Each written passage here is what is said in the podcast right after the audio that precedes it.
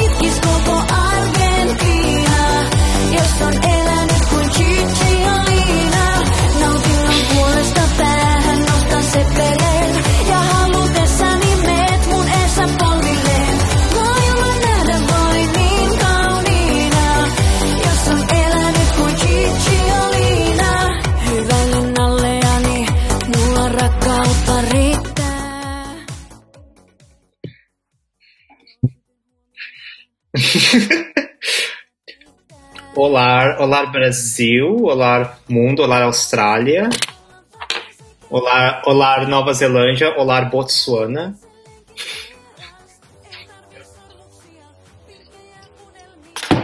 Isso.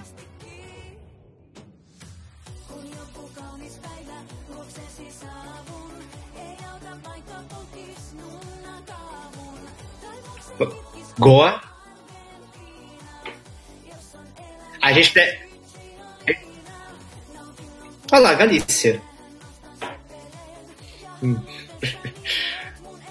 Bom, quem, são- quem são? Começa você, vai. Kun löytyy valuutta paidan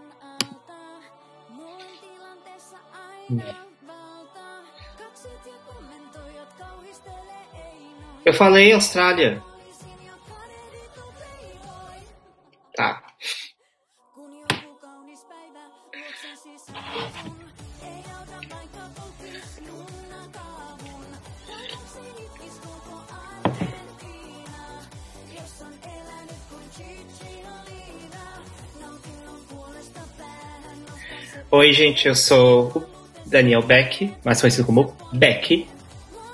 Eu, como vocês podem notar, também brasileiro. Eu moro na Austrália, mais especificamente em Melbourne. São 10 da manhã aqui agora. Eu estou acordando tomando café.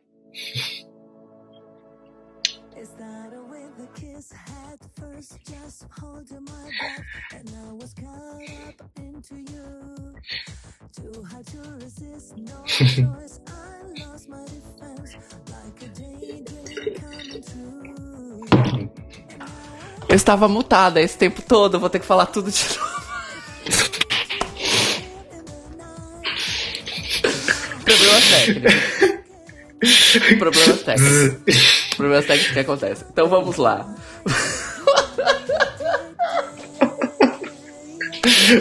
Desculpa, gente. Agora vocês estão a me ouvir, né? Ok. Eu sou Cairo Braga, eu moro em Lisboa, Portugal. São 11 h 09 agora aqui. É, eu vou fazer uma apresentação melhor do que da primeira vez. Eu ah, sou podcaster, músico, etc e tal. Eurofã também. Ah, eu faço o The Libraries Open com o Rodrigo Tello, onde nós falamos de RuPaul's Drag Race. E agora estarei aqui ocasionalmente junto com o Daniel Beck, minha irmã, pera, do outro lado. Minha irmã Daniel Beck. Pra falar sobre Oi. Eurovisions aqui no Eurobafos. Ainda não temos arte gráfica, porque não tive tempo essa semana, mas da próxima live já teremos uma arte gráfica bonita. É, é isso, agora Beck se apresenta de novo, por favor. Oi, gente. Eu sou o Beck. Eu moro, moro na Austrália, moro em Melbourne, mais especificamente. Ah, não sou não sou podcaster, não sou músico, não sou nada. Eu sou de exatas. Ah, mas recente, eu acompanho o Eurovision por cima desde 2017, mas esse é o primeiro ano que eu tô acompanhando a fundo, assim.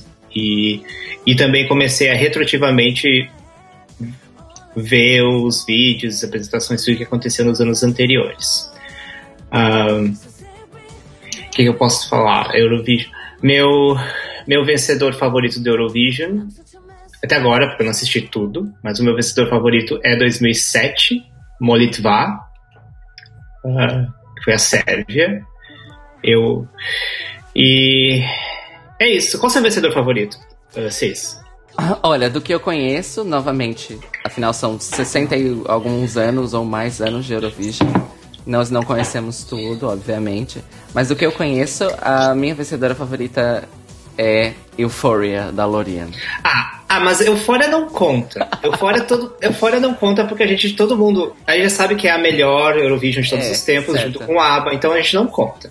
Exato. Sem, sem Euphoria. É, as vencedoras. Então, Tá. tipo, as vencedoras que não são lendárias. Das vencedoras que não são.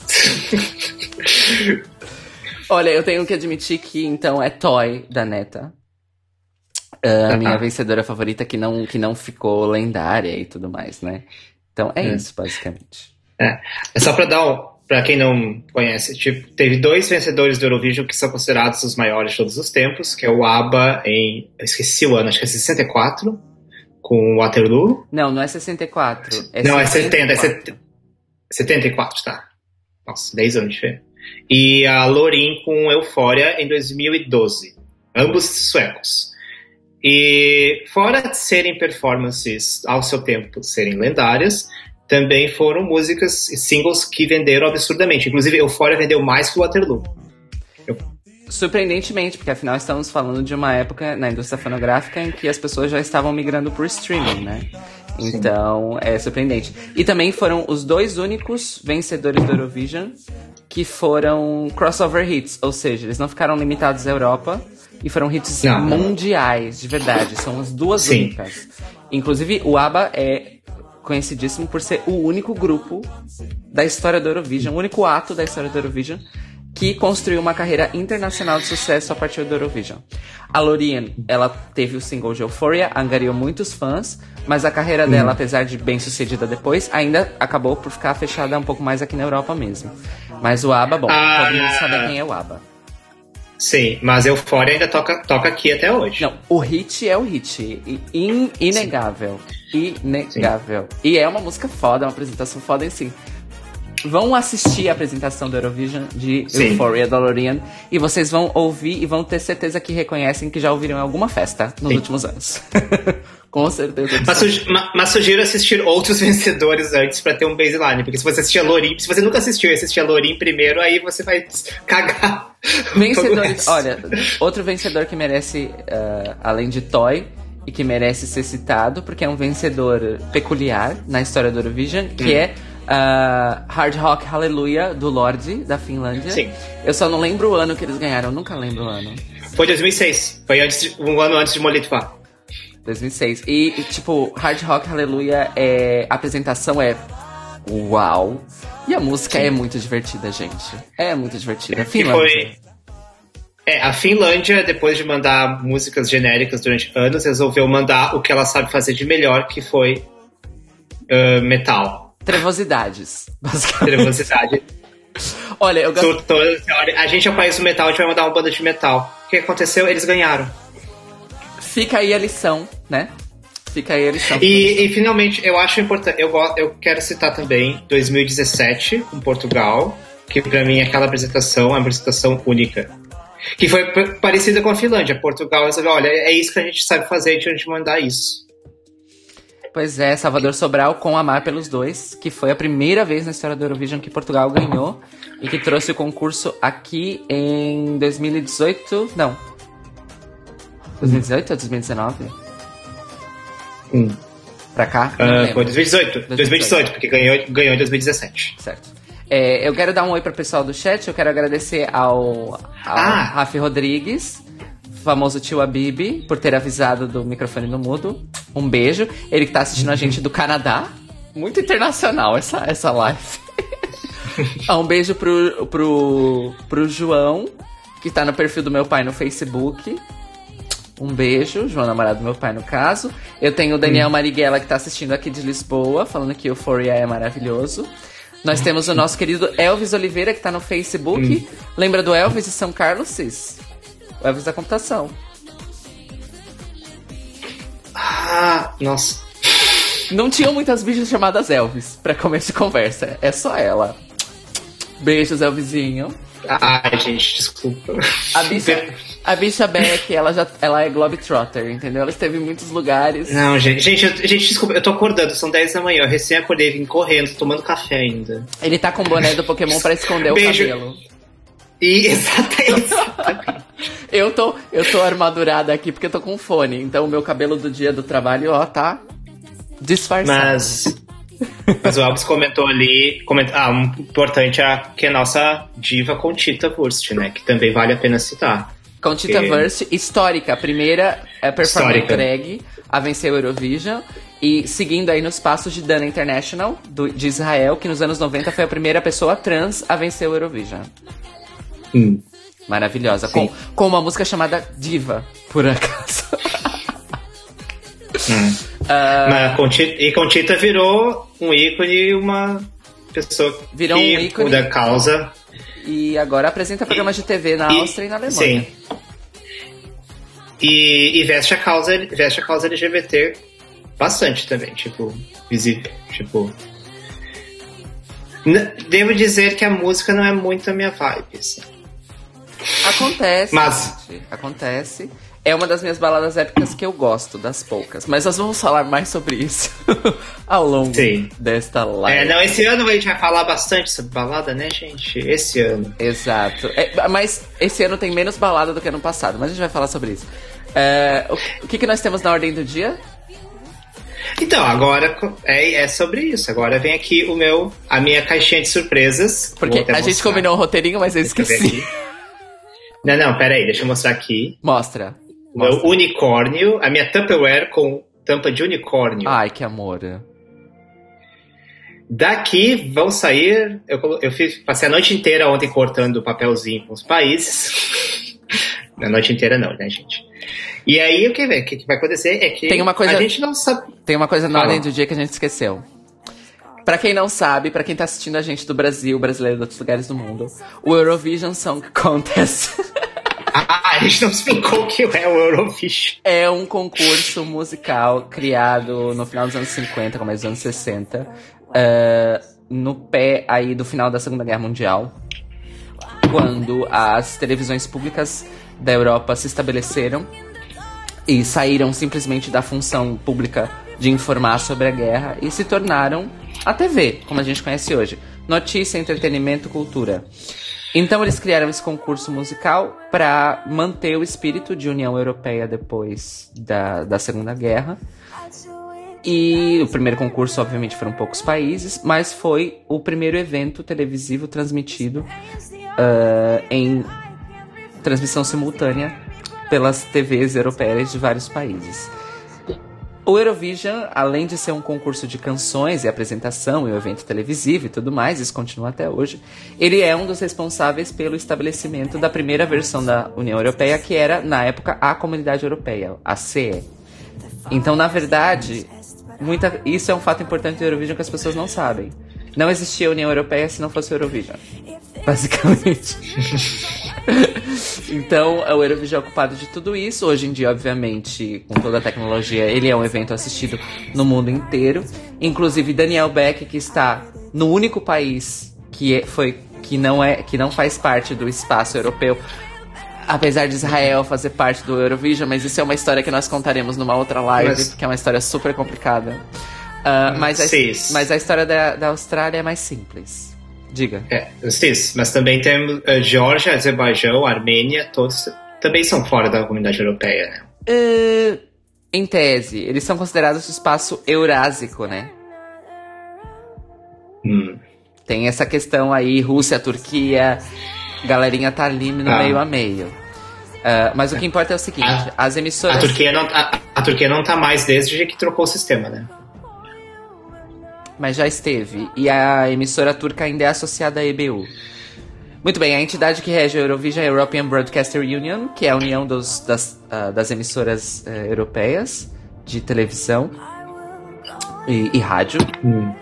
E ela que adora, que, que adora a louca, que manda no Eurovision, basicamente. Então, pra emissora poder participar no Eurovision, é, ela tem que ser parte da EBU. E às vezes países participam, países não participam, acontecem várias coisas. É, alguns países, a Hungria, por exemplo, não vai participar esse ano. Teve a, a NF húngara uh, na mesma, ela aconteceu na mesma. A vencedora, inclusive, é uma canção muito legal, mas a Hungria não vai participar do Eurovision esse ano por questões econômicas, basicamente. E é normalmente o que acontece. Uh, mas, Beck, por que, que a Austrália está no Eurovision? Ah, você sabe a história melhor do que eu, mas até onde eu, eu não sei exatamente quando que aconteceu, mas a Austrália tá, as, as- os australianos sempre foram muito fãs do Eurovision, muito, muito fãs. E ah não, eu, eu lembro quando foi convidado, sim, claro. Ahn, e eu não sei exatamente como foi o processo. Acho que você sabe mais do que eu sobre isso, mas em 2015 a Austrália foi convidada a, se a participar do Eurovision. E, inclusive, em 2015, ela foi. Para quem não sabe, o, atualmente o Eurovision tem duas semifinais. Normalmente tem em torno de 40 países. São duas semifinais. E das semifinais, são 10 países de cada semifinais passam para a final. E aí na final você tem 10 países de cada mais o país ah, que tá. Gente, host, eu esqueci como tra- traduz. Que tá Hospeda. recepcionando. Rece- Recepcionando. Recepciona o país que tá, onde está acontecendo. Enfim. Mais o que a gente chama de Big Five, que é Itália, Alemanha, Reino Unido, Espanha e França. Que, se- que são países que automaticamente qualificam para a final, porque são os países, se não me engano, os que mais contribuem financeiramente para a IBU. Ok. Não para EBU, E- mas especificamente para o Eurovision. Ah, ok. E, e nesse ano, inclusive 2015, foi o único ano que teve foi o- 27 países na, na final, porque a Austrália foi convidada a participar e foi direto para a final. Com o Guy Sebastian e, inclusive, foi bafo porque eles ficaram em quinto lugar. E, e no ano seguinte, em 2010, e depois disso, acho que por conta, eu não sei se estava planejado a continuar participando ou se foi era uma coisa que foi ah vamos, vamos fazer isso em 2015 para ver o que, que vai acontecer mas foi uma apresentação incrível inclusive sugiro ver 2015 Austrália Guy Sebastian e depois disso a Austrália continuou participando inclusive no ano seguinte ficou em segundo lugar com a Dami In. Pois é, que já entrou sendo lendária aí, né? Foi incrível. lendária inclusive Dami In está no páreo para a Australia Decides ano que vem já falou Uf! Eu amo, eu amo quando os vencedores retornam, enfim. Ah, então, só pra. a gente pra- vai falar mais depois Sim, vamos falar mais depois. Mas pra dar mais detalhes do que o Beck disse, Sim. a questão foi a seguinte: a Austrália foi ah, formalmente convidada, ah, a emissora australiana que é a SBS. É a SBS ou é a. ABC? É a SBS. SB, SBS A SBS australiana foi convidada a fazer parte da EBU, basicamente porque a Austrália, durante mais de 10 anos consecutivos, desde os anos 90, na verdade, é a maior audiência do Eurovision fora da Austrália em número de espectadores. Não Fora apenas isso, fora da Europa. Não apenas isso, é também o país que começou a mostrar mais participação midiática na cobertura do Eurovision. Então, a Austrália enviava equipe de imprensa para o Eurovision, mesmo não fazendo parte do concurso. Todo ano, religiosamente. E com a questão das redes sociais, eles puderam medir muito mais qual era de fato o impacto do Eurovision na, na reação das pessoas. Então começou-se a observar a movimentação nas redes sociais muito grande da Austrália durante o Eurovision. E tudo isso acabou selando aí, sealing the deal, selando o acordo, e a Austrália entrou como participante oficial. Se eu não me engano, o acordo é o acordo inicial são 10 anos de participação da Austrália no Eurovision. E depois, obviamente, vai haver uma conversa e tudo mais para ver como que estão as, as partes envolvidas, para ver se realmente vamos renovar aí a participação italiana por mais 10 anos. Mas é basicamente por isso. E assim, e a Austrália mostrou logo nos, nos primeiros anos, como o Beck disse, que assiste o concurso com afinco. Chegou preparada como se estivesse fazendo parte daquilo nos últimos 50 anos. E a Austrália também chamou, a- aten- aí já num lado mais político, mas que desde 2015 a Austrália já mandou três cantores de origem aborígene para representar o país no Eurovision. É, que é mais do que pode ser dito de certos países europeus com minorias étnicas. Nós também vamos falar disso aqui. A cara do Beck. com- não, é que eu tô percebendo que eu não tô olhando pra câmera. Gente, ela, ela, é, ela é nova no babado, não, não, não notem. eu sou de exatas, gente. Eu sou de exatas. Eu tenho perguntas aqui do chat pra nós antes da gente começar. É, o Daniel Marighella, que é minha, minha germana aqui do catalão, diz o seguinte: Cairo, tá ansioso pro seu primeiro Eurovisão estando na Europa? Se fala bastante disso aqui nos dias. Se fala bastante disso aqui nos dias anteriores. Eu tô animadíssimo. Eu quero ir assistir no bar, eu quero ir assistir num lugar, eu quero aproveitar tudo que dá pra aproveitar do meu primeiro Eurovisão na Europa. Estendo a minha pergunta ao Beck. Não é o primeiro Eurovisão dele na Europa. Qual foi o seu primeiro Eurovisão na Europa? Como assim Assim- na Europa? Na Austrália, quer dizer? Não, quando você tava na- no Reino Unido, você ainda não, não era Não. fã. Não, não, eu não era. Eu comecei. Eu, comecei, eu fui acompanhando por cima. 2017 foi o primeiro ano que eu acompanhei. Foi quando Portugal ganhou, eu falei, ah, o que, que, que tá acontecendo? Aí eu comecei a olhar mais retroativamente, assim. 2018 eu acompanhei por cima, 2019 eu não tinha visto, e aí foi quando a gente, nós duas estávamos no Brasil, a gente assistiu juntas. Sim. Esse é o primeiro ano que eu vou acompanhar a fundo aqui. Ah, inclusive, inclusive, eu tenho que ver exatamente como é que é a logística, porque aqui vai ser as, as semifinais e a final vão ser às 5 da manhã aqui.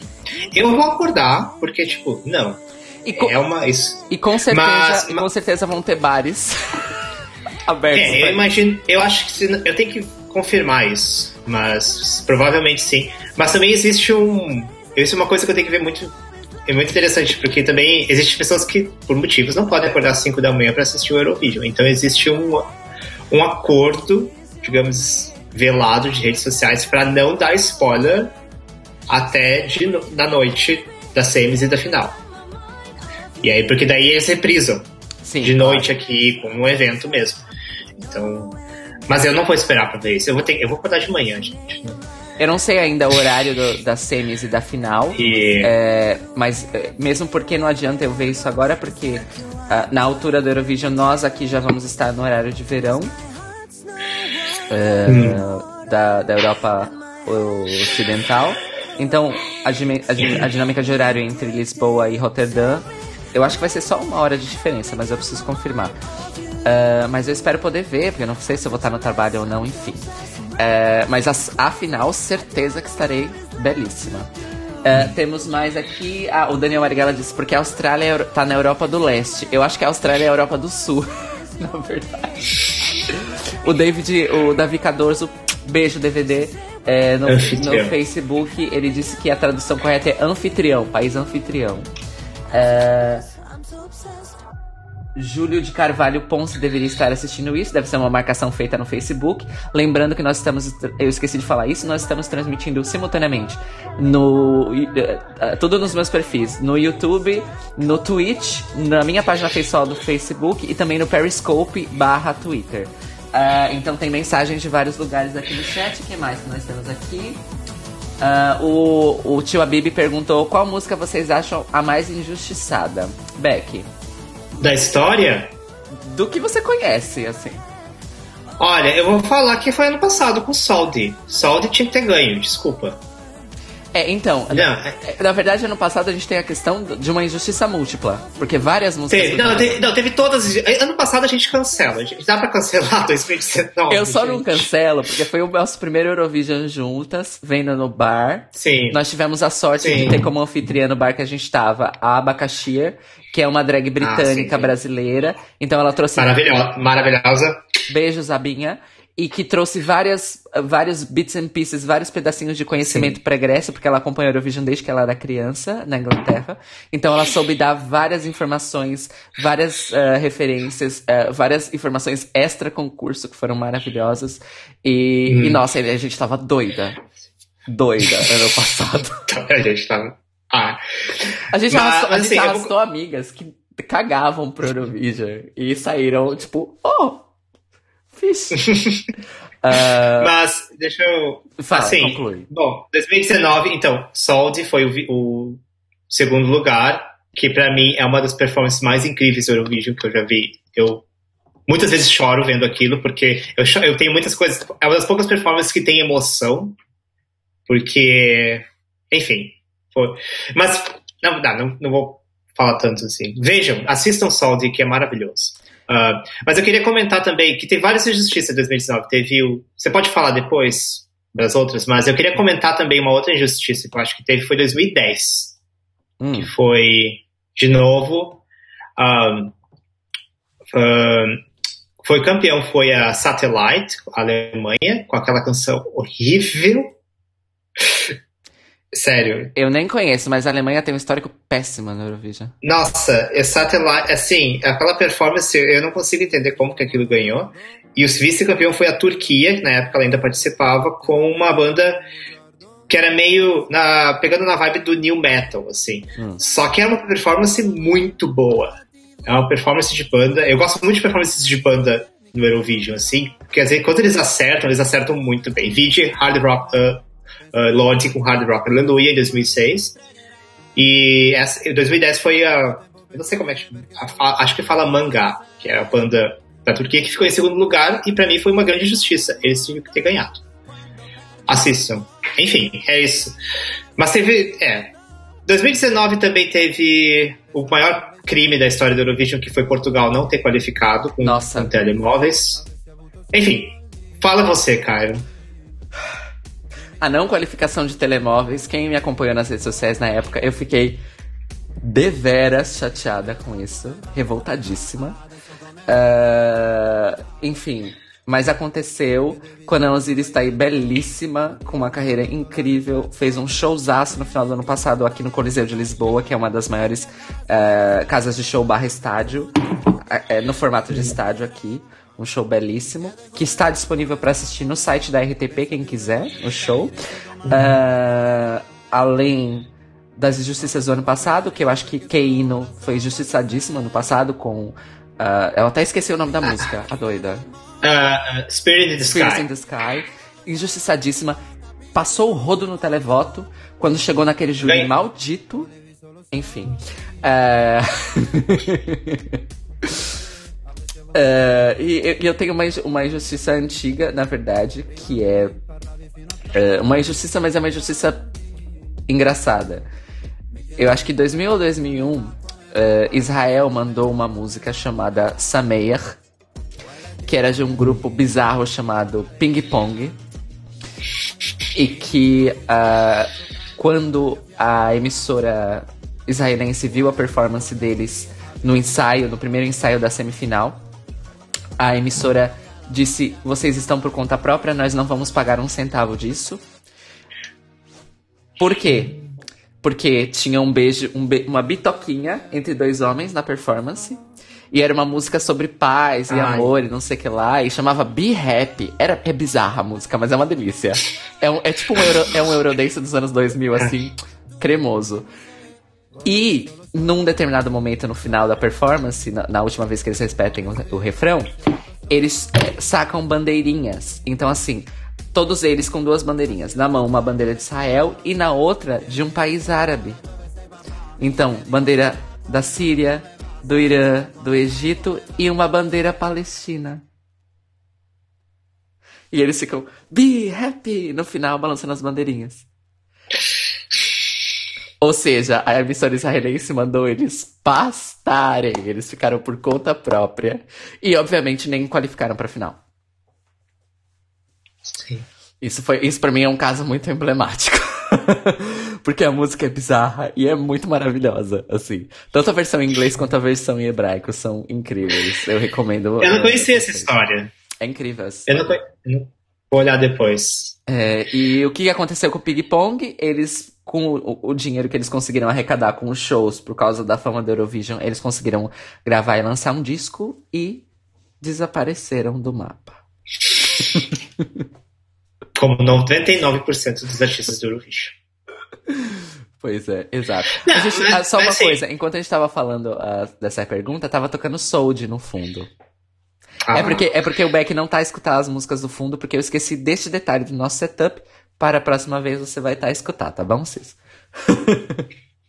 Tá bom. Tá, eu, ah, não Gente. temos mais perguntas, então acho que podemos começar.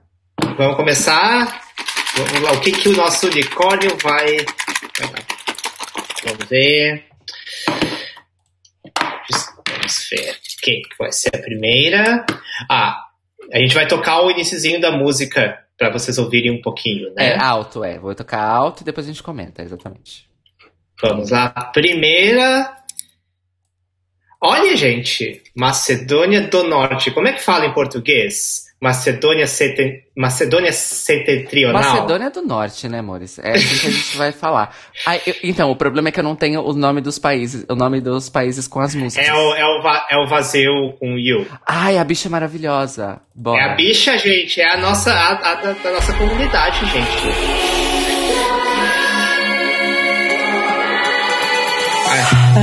Aqui o Beck, você não tá ouvindo. on my hand.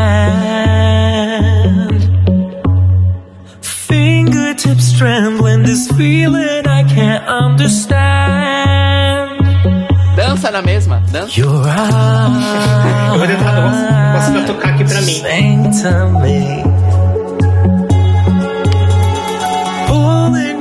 Closer and closer with sweet É melody. música da Dinamarca, por Sing it to me, sing Porque nem it Yes to e daí eu botei sem querer. We might only have tonight. Hold me Ah, essa é uma das tight, músicas let's que não tá no Spotify ignite. ainda. And for the moment I just wanna dance with you. Pois é, Macedônia do Norte, que ano passado mandou uma baladona épica. Sim. É, Então, a, como é, a gente vai fazer alternando, é isso? Você quer falar primeiro? É, vamos, vamos alternar. É, então, é, Macedônia do Norte, que no passado mandou aquela baladona épica da moça falando da filha ou das filhas, não me lembro. É, eu não lembro o nome dela também, mas eu lembro que ela era maravilhosa. Apesar da música não me agradar tanto, mas ela era foda, foda, foda, foda. É, e esse ano, outra coisa completamente diferente, uma bicha ah, closeríssima, chamada Vazil, com uma música chamada You, que é uma farofona dance crocantíssima, basicamente. É, eu acho que é, é qualificação na certa pra final. Só que, vamos lá, nós temos uma questão aqui, também outra informação sobre a Eurovision. Alguns dos países fazem ah, concursos nacionais para pra escolher as músicas que vão representá-los, e outros fazem seleções outras. Então, a Macedônia do Norte é um dos países que tem uma seleção outra, uma seleção interna da emissora. Então, nós, por enquanto, não sabemos como será a performance e o palco do vazio. Nós só temos o videoclipe da música.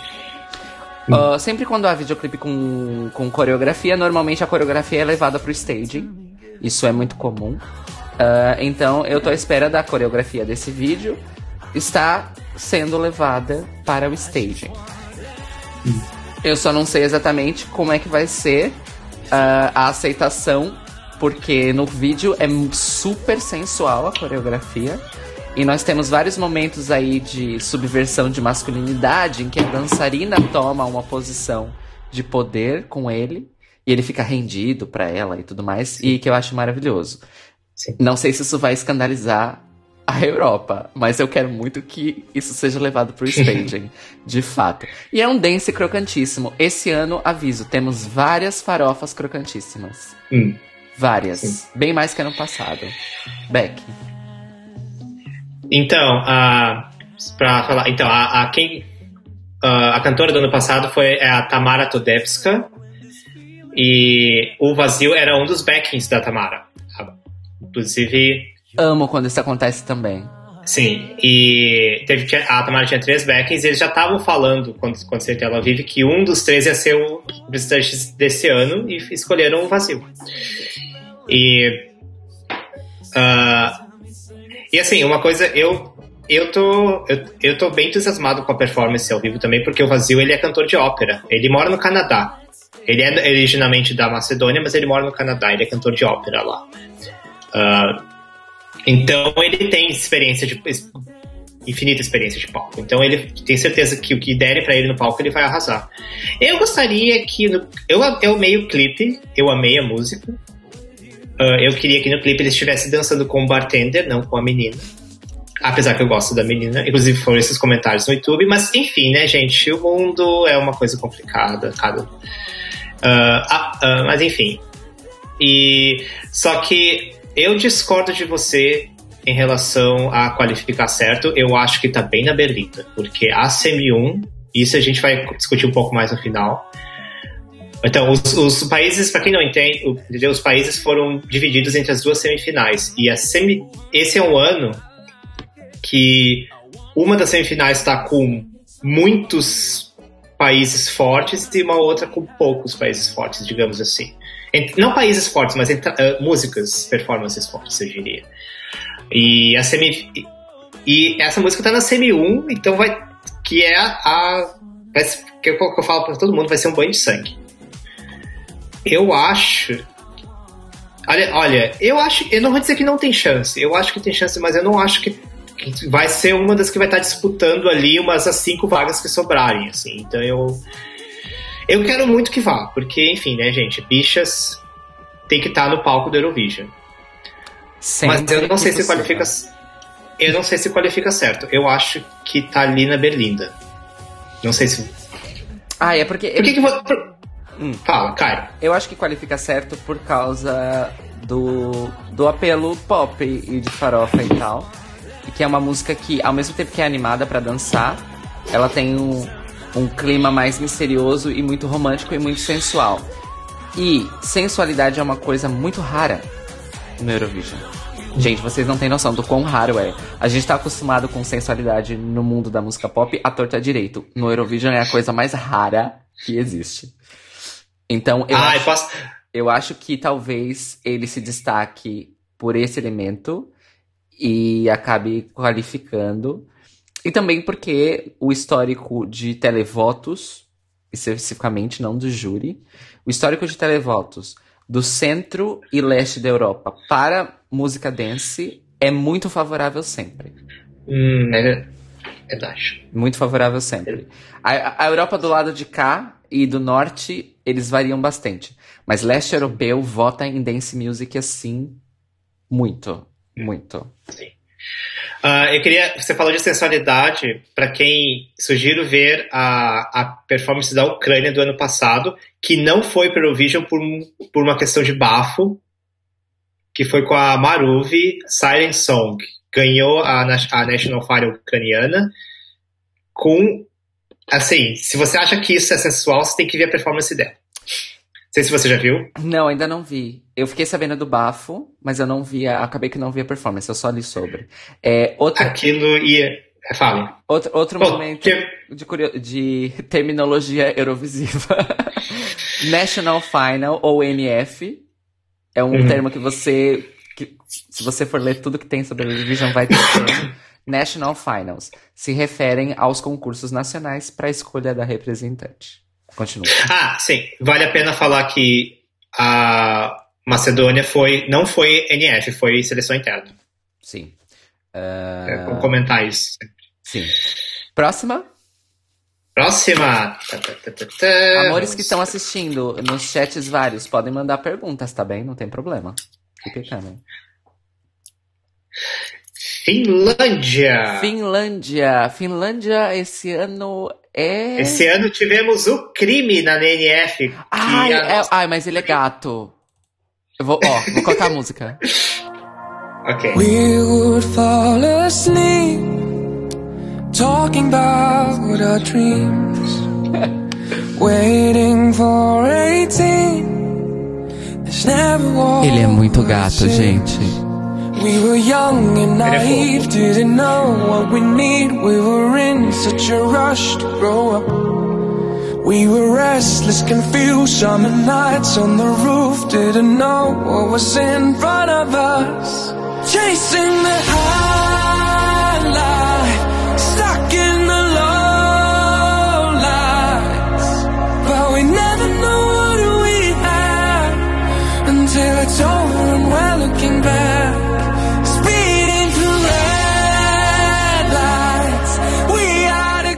Enfim, Maurício, é uma baladinha, mas é uma baladinha eletrônica. Depois ela fica ah, mais animada, do meio pro final. Vamos. É, mas eu esse. come- eu, é- eu começo agora? É, você começa agora, desculpa. Então, tem duas coisas. Vamos por partes. Primeiro, a NF. essa foi uma. A Finlândia teve uma NF. Teve. E. Muitas pessoas, incluindo eu, achamos que tive, houve um crime na NF, que é a favorita, que era uma música chamada Titiolina, Que foi a música que tava no começo da live.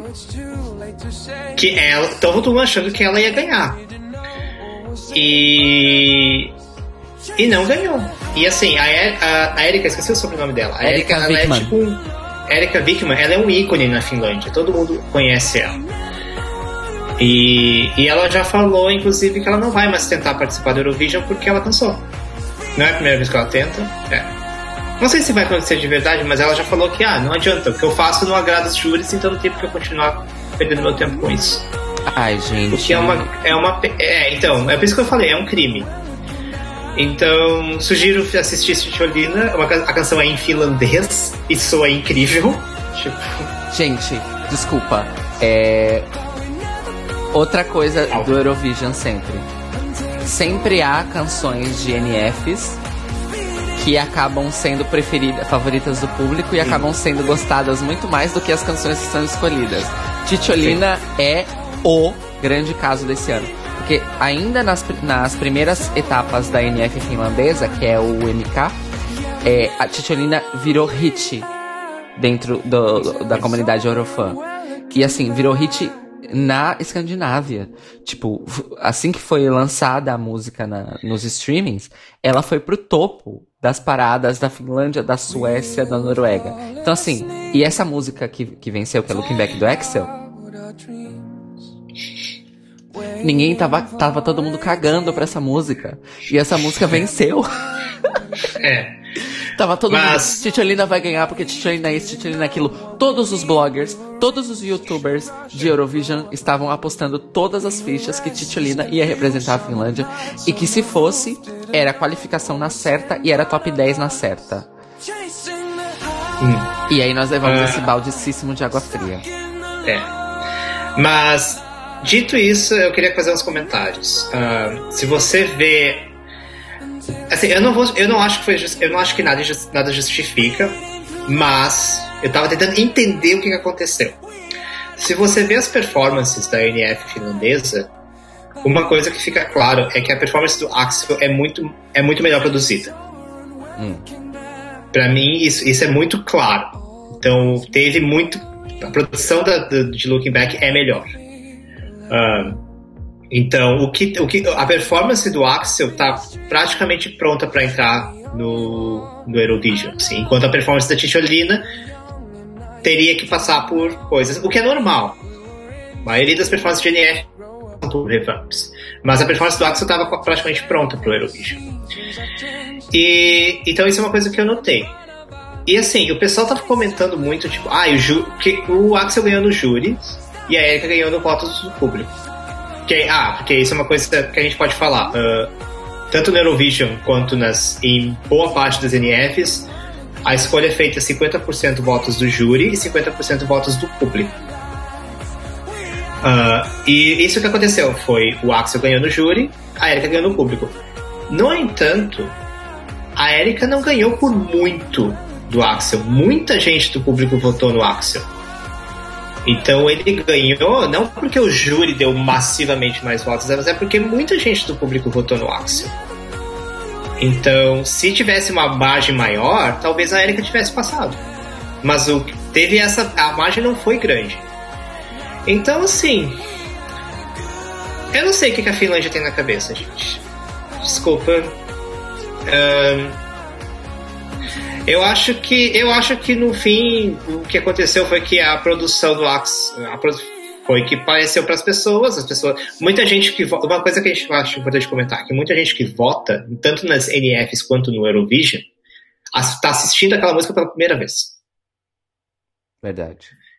Então, então se você assiste a música pela primeira vez e você vê a Erika com a música da Erika e, a, e o Axel com a música do Axel que tá melhor não é tão que não definitivamente não é tão legal, mas tá melhor produzida, às vezes as pessoas podem gostar mais. Então, eu acho que foi meio que isso que aconteceu, entendeu?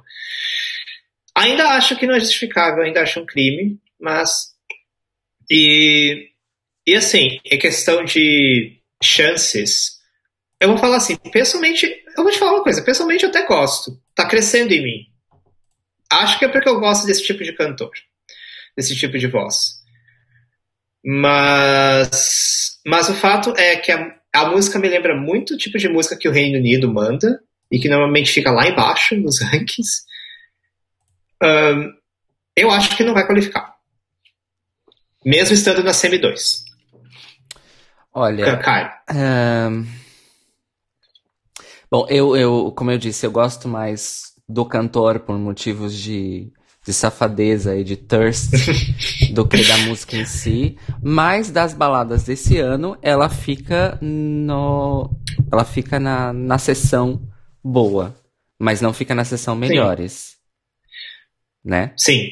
Não fica, definitivamente não fica na Não. sessão menores.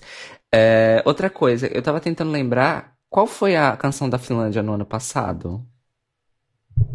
Eu não me lembro. Foi a do Darude, que ficou em último. Ah, ah, por isso que eu não lembro. É horrível. Enfim, é, Todo mundo achando que ia, que ia bombar porque tinha o nome do Darude. Não. é- esquecível nível hard. Não, não, não qualificou, ficou em último na semi. Nossa, gente, que vergonha, né? Mas enfim, é, eu acho que essa Looking Back aí, ela é carne de pescoço, ah, Eurovisiva. Ela é bem genérica do ponto de vista de que nós temos no Eurovision uma longa, uma longa tradição de baladas esquecíveis, mas, mais especificamente dos anos 90 pra cá, ah, baladas que não são tão lentas e que tem aí uma percussãozinha, uns elementozinhos eletrônicos, uma coisinha mais ah, mid-tempo, assim. É, e essa daqui, se vocês, gente, numa boa, tem uma looking back, ao menos uma, se não quatro, looking backs todo ano no Eurovision. Então, eu tô contigo de que talvez ela se perca no, no ruído e seja esquecida no churrasco. Esquecidíssima no churrasco, ainda na semi. Eu também acho que da NQ. NQ, nesse contexto do Eurovision, é non-qualification, ou seja, a música que tá na semi não qualifica pra final. E aí a galera fala, ah, essa daí é NQ, ou seja, tá apostando que não vai passar da semi. Ah, ah, outra coisa, sistema de pontuação do Eurovision, que é sempre uma conversa entre pessoas iniciantes que estão a saber. Não vamos falar sobre ele hoje. Numa É. próxima live a gente fala. Isso, concordo. A gente precisa de uma live só pra isso. A gente precisa de uma live só pra isso, exatamente. Mesmo porque ah, o, o sistema, o- nós vamos falar só do sistema atual, ah, porque o sistema foi mudando ao longo dos anos, mudaram ah, necessidades, mudaram dinâmicas, enfim. Ah, mas é isso pra mim. Eu acho que o boy é bonito e parou por aí. É isso. É Vamos pra próxima, Vamos. gente. Agora é você que começa, tá? Uhum. Espera. Tá, peraí, deixa eu botar aqui. Antes de botar a música, deixa eu, ficar, deixa eu te avisar aqui. O que, que nós temos? nós temos a Irlanda! Ai, eu amo. Cadê? Peraí, peraí, peraí. É Story of My Life. Yay! Irlanda. Ah, é, é, é, é. Vamos botar aqui. Ah, já Everybody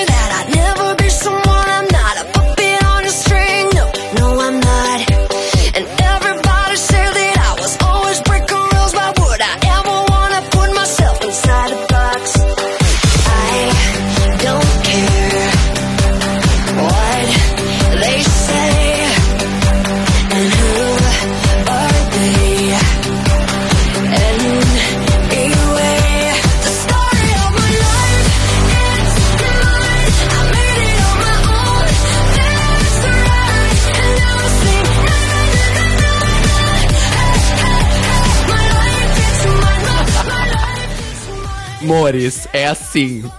Eu vou falar uma coisa agora que é um shade, mas é um shade do bem. Essa música é assim: a Irlanda inventou uma máquina do tempo, voltou até 2002, pegou a Hannah Montana pelo cabelo, puxou assim: você vai fazer uma música pra nós, e trouxe ela pra 2020. Shade posto, eu adorei essa música. Ela é datadíssima.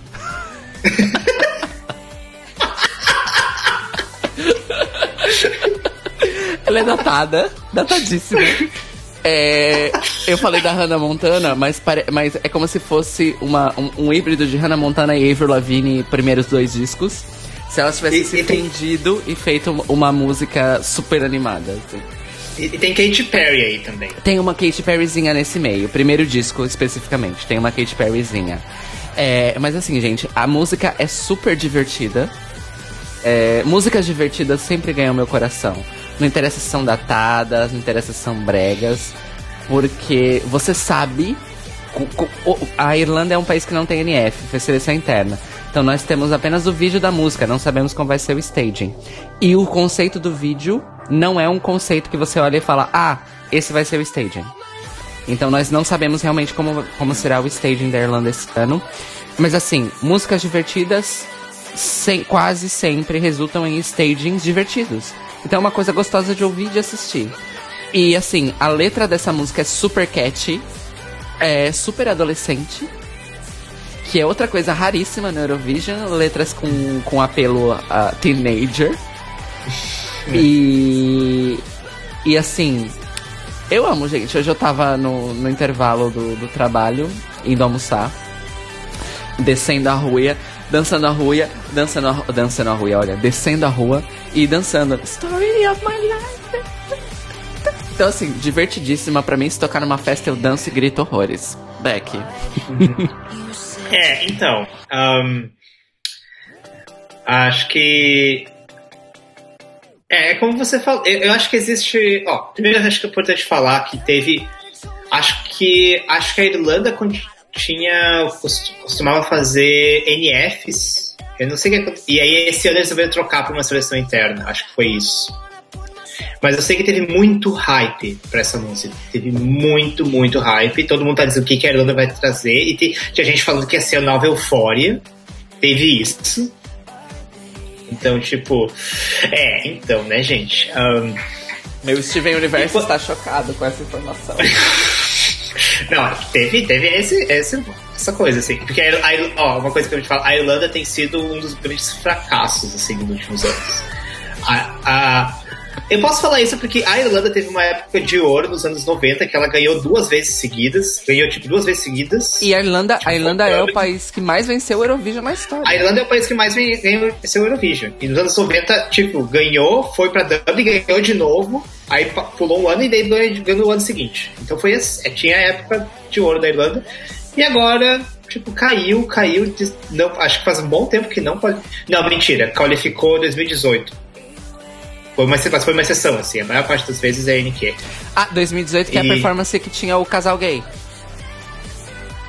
Sim. E ano passado foi uma música horrorosa, inclusive eu queria discordar, porque a música é divertida, mas a performance é horrorosa.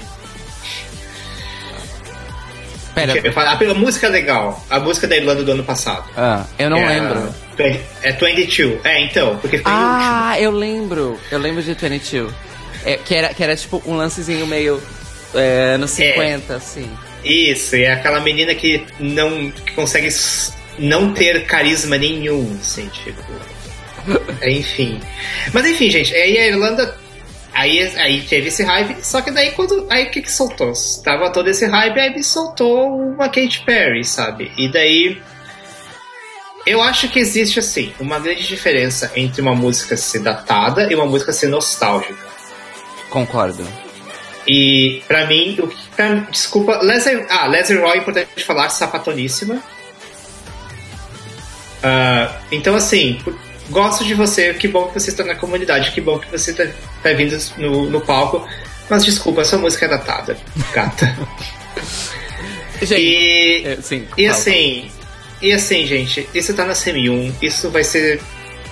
Eu não consigo. Isso vai ser trucidado na semi-1, gente. É, In- Inclusive, nós vamos falar da ordem das semis no final, porque nós já vamos ter comentado, vocês vão ter escutado um pouco, pra vocês terem uma Isso. noção maior de como vai ser então esse cenário. É, só uma última coisa. O, o Beck falou, né, sua música datada e tudo mais. Nós vamos falar mais disso com certas concorrentes desse ano. Mas outra coisa que faz parte da experiência de ser um fã do Eurovision e acompanhar as músicas quando elas são lançadas, depois ver staging, ver CM1, ver CM2, ver final, é que ah, o Eurovision é uma grande prova de que com disposição é, você consegue gostar de coisas que você odiou da primeira vez. É, Ah. E outra coisa, também é a prova de que um, um bom staging, uma boa performance muda a sua percepção da música, assim, completamente. Isso aconteceu muito comigo já esse ano no Festival da Canção, que é a NF portuguesa. Ah, músicas que eu escutei, só escutei e não dava foda nenhuma. E aí quando eu vi o staging eu fiquei, uau, essa música é incrível. Ah, e isso acontece muito no Eurovision. E nós vamos passar muito por isso pelas músicas que não tiveram apresentação de palco ainda.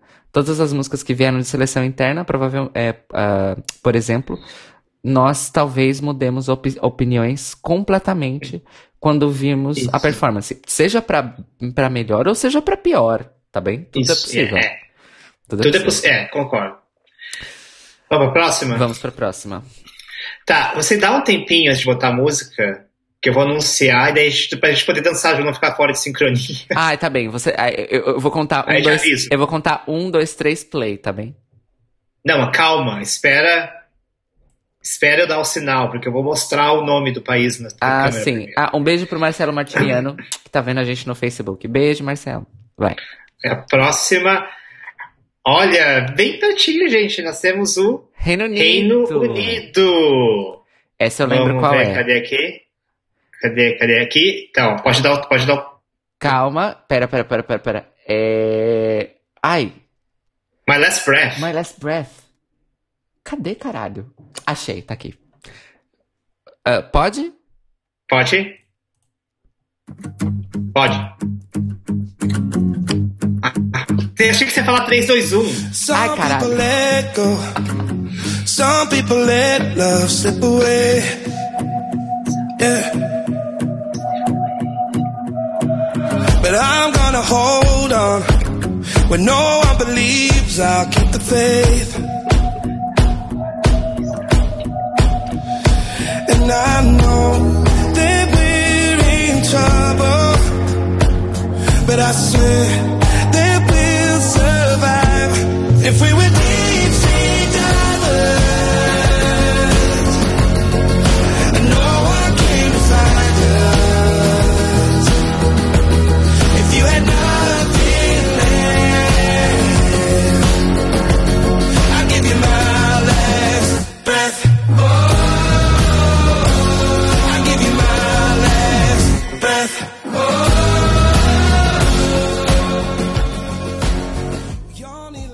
Ok. É sua vez, viado. Sim, tá, mas você não falou. Eu, eu- eu não sei- sei quando você para a música aí. Tá, então vamos estabelecer assim. Eu vou contar 3, Eu sei 2, que- 1 antes do play. E quando eu voltar, quando eu abaixar a música e você puder falar, eu vou apontar assim, vou falar. Ah. Ou você Ah. prefere que eu falo? Vai, bicha. Vai, é melhor, vai bicha, é melhor. ok. Enfim, ah, Reino Unido, um, mais um, um outro caso onde havia NFs antes e trocou para uma seleção interna também por motivos de fracasso completo nos últimos muitos anos. Olha, coloca por cima 10 anos aí, vai. Sim, ah, mas é importante comentar que o Reino Unido é um dos que a gente chama da Big Five, que vai direto para a final, então não tem qualificação, eles são automaticamente qualificados para a final. Mas, mas não quer dizer que as performances que as músicas sejam boas. Ano passado ficou em último na final. Tipo, desculpa. E então eles resolveram. Isso é uma coisa que acontece em vários países, assim. Às vezes tem uma sequência de NFs ruins, e daí eles resolveram, não, calma, gente, vamos voltar duas casas e tentar entender o que está acontecendo. Ahn, eu gosto muito da música. Eu gosto. Muita gente achando que. Eu não acho, eu não acho que tem cacife para ficar no topo. Não acho que vai ser nem top 10. Ahn, mas eu gosto muito da música. E acho que, acho que é bem melhor do que o que o, o tem mandado nos últimos anos. Uma coisa que eu fiquei muito curioso com a música. Ah, é uma coisa interessante que o pessoal estava comentando é que parece que ela combina vários elementos de artistas britânicos, assim, do Ed Sheeran até o Coldplay. Então, por exemplo, o O, O, O é bem Coldplay, assim, sabe? Então, ah, eu acho, eu acho assim, eu, eu não sou fã dessas bandas, mas eu acho que no contexto de uma música vinda do Reino Unido, eu acho, acho legal. É coerente. É. E o Eurovision é o lugar pra gente gostar dessas coisas, então. Ah, como você, como, como o Caio comentou um pouco, uns minutos atrás. Ah, mas. Uma coisa que eu achei curioso é que a música é curta. Ela tem. Ah, uma coisa que a gente tem que comentar. ah, Nossa, as nós músicas- esquecemos do, do mais essencial, né? Ah, n- n- eu não diria que é o mais essencial, mas. Mas ah, a gente vai comentando. Uma coisa que. Todas as músicas elas têm um limite, um, uma duração máxima de 3 minutos. E normalmente as músicas ficam perto dos 3. Mas essa música tem 2 minutos e meio. Eles cortaram 30 segundos da música. Eu não entendi porque eu tô curioso pra ver a performance, porque eu tô achando que eles vão usar esses 30 segundos pra fazer alguma coisa na performance. Interessante, E, porque enfim, eu o que, não que acho. que você acha? Eu não acho que eles vão usar esses 30 segundos pra fazer alguma coisa específica da performance a mais. Eu acho que a música ficou com esse tempo porque por decisões criativas mesmo. Porque a música ficou com esse tempo. E é interessante porque não tem nada que sobre, na minha opinião, e nada que falte também. É, o que é dizer muito considerando o histórico da última década aí de Eurovision na Inglaterra, em que a Inglaterra passou 10 anos mandando a mesma música cantada por cantores diferentes. Eu tô falando isso não literalmente, tá, gente? Veja bem, mas que isso também não pode, é contra as regras. Mas é, se vocês acompanham, se vocês recuperarem, ou mesmo assistirem, tem várias compilações no YouTube do tipo, ai, é, país tal no Eurovision 2010, 2020, e tal, tal, tal. É, vocês vão ver que a Inglaterra, o Reino Unido tem enviado nos últimos 10 anos anteriores é, baladas épicas, power ballads épicas motivacionais. É só isso que o Reino Unido tem mandado nos últimos 10 anos. Então, quando anunciaram essa música como representante desse ano, foi um choque. Porque essa música não é uma balada power ballad motivacional. É um popzinho meio folk, meio assim, justamente como o Beck disse, com contexto no cenário pop atual do, do Reino Unido. E eu achei ótimo, porque eu acho que ah, é meio que um retorno, assim, do Reino Unido a uma boa música pop para mandar para Eurovision. É, apesar de eu ter gostado da balada do ano passado do Reino Unido, eu entendo completamente porque que ela ficou em último na final. Hum. Ah, mas pronto, eu fiquei muito feliz, muito surpreendido e eu gosto bastante dessa música. Ela não é tipo, não é minha, não é de perto pra mim nenhum top 10, mas eu gosto bastante dela e, e claro, grande parte desse gostar vem da satisfação de não ser mais uma power ballad épica motivacional. Que É, são o é. meu pet peeve, são as coisas que eu mais odeio é, no Eurovision quase todo ano, basicamente. Mas, mas é aquela coisa assim, considerando o histórico do Reino Unido, isso já é um lucro, assim, a gente já tá feliz. Nossa, que bom que não Super. mandou. Já É estamos isso, né? muito felizes. É que o, o nosso baseline de Reino Unido é muito baixo. Se a Suécia tivesse mandado isso, a gente já tá. A gente já tipo- tá queimando carros. Se a Suécia tivesse Sim. mandado isso. Basicamente. Mas como é o Reino Unido, a gente fala, nossa, incrível, parabéns. É, e, e vale comentar também que James Newman, gatíssimo, casa comigo. É sim, delicioso, temos que comentar. Gente, a gente vai comentar dos boys, fazer o quê, né? Gente, o Eurovision é, o Eurovision é a Copa do Mundo gay. Então, desculpa. RuPaul's Drag Race é a Olimpíada dos Viados e o Eurovision é a Copa do Mundo. É basicamente isso. Próxima, então. Próxima. Vamos ver, deixa eu botar aqui. Ah, o anfitrião, Holanda. Países Baixos aqui em Portugal. Países Baixos. Países Baixos. Peraí, calma. Ai, como é que é o nome da música? Eu, eu já. É Grow. É, Grow. Ah, eu gosto. Pera. Uh, grow. Então, posso contar? Vai. 3, 2, 1, play. I am unreasonable, just like a little Eu, não, eu, eu ouço o primeiro verso, I'm sad, eu já fico, eu já, já não, não... When I'm alone, I am defenseless. Just like the boy I was afraid in the dark. Don't take it personally. Don't be offended. Don't mind my mood, changing like the weather. God knows I try to hold it all together. Oh, I'm getting older, and it ain't what I thought it would be. Wide awake. Já deu, né, gente? Vamos. Bom, já percebi que não é das suas favoritas desse ano. Mas você começa. É sua Eu vez. começo essa vez. Ah, então, uma coisa que nós estamos esquecendo de fazer é falar o nome do artista e da música no começo do comentário. Então, Isso. esse é o, o Jangu Macrui, com Grow, representando os Países Baixos, a Holanda, é, que é a anfitriã desse ano e vencedora do ano passado. Ah, eu gostaria de começar dizendo que essa música é 10 milhões de vezes melhor do que Arcade, que venceu o Eurovision no ano passado. Ah, gostaria de falar também que o Django McCrae é lindíssimo. Ah, a voz dele é lindíssima. E eu entendo o Beck dar a risada a- porque é o primeiro verso da música é I'm sad. eu entendo o humor da reação, mas essa música é muito bonita. De, de verdade. É, eu, não, eu, eu não acho que é uma das minhas favoritas do Eurovision e tudo mais. Eu tô muito curioso pela performance, porque foi outra seleção interna. Nós não sabemos então a performance. Ah, mas eu gosto da música. Muito. Eu acho uma música lindíssima.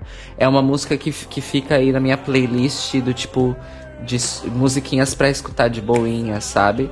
E, e eu realmente admiro o talento e a. E as skills e as habilidades envolvidas na produção dessa música. Eu acho uma música muito boa. ah, mas vamos dizer que ainda bem que os Países Baixos não tem que passar por semifinal esse ano. É.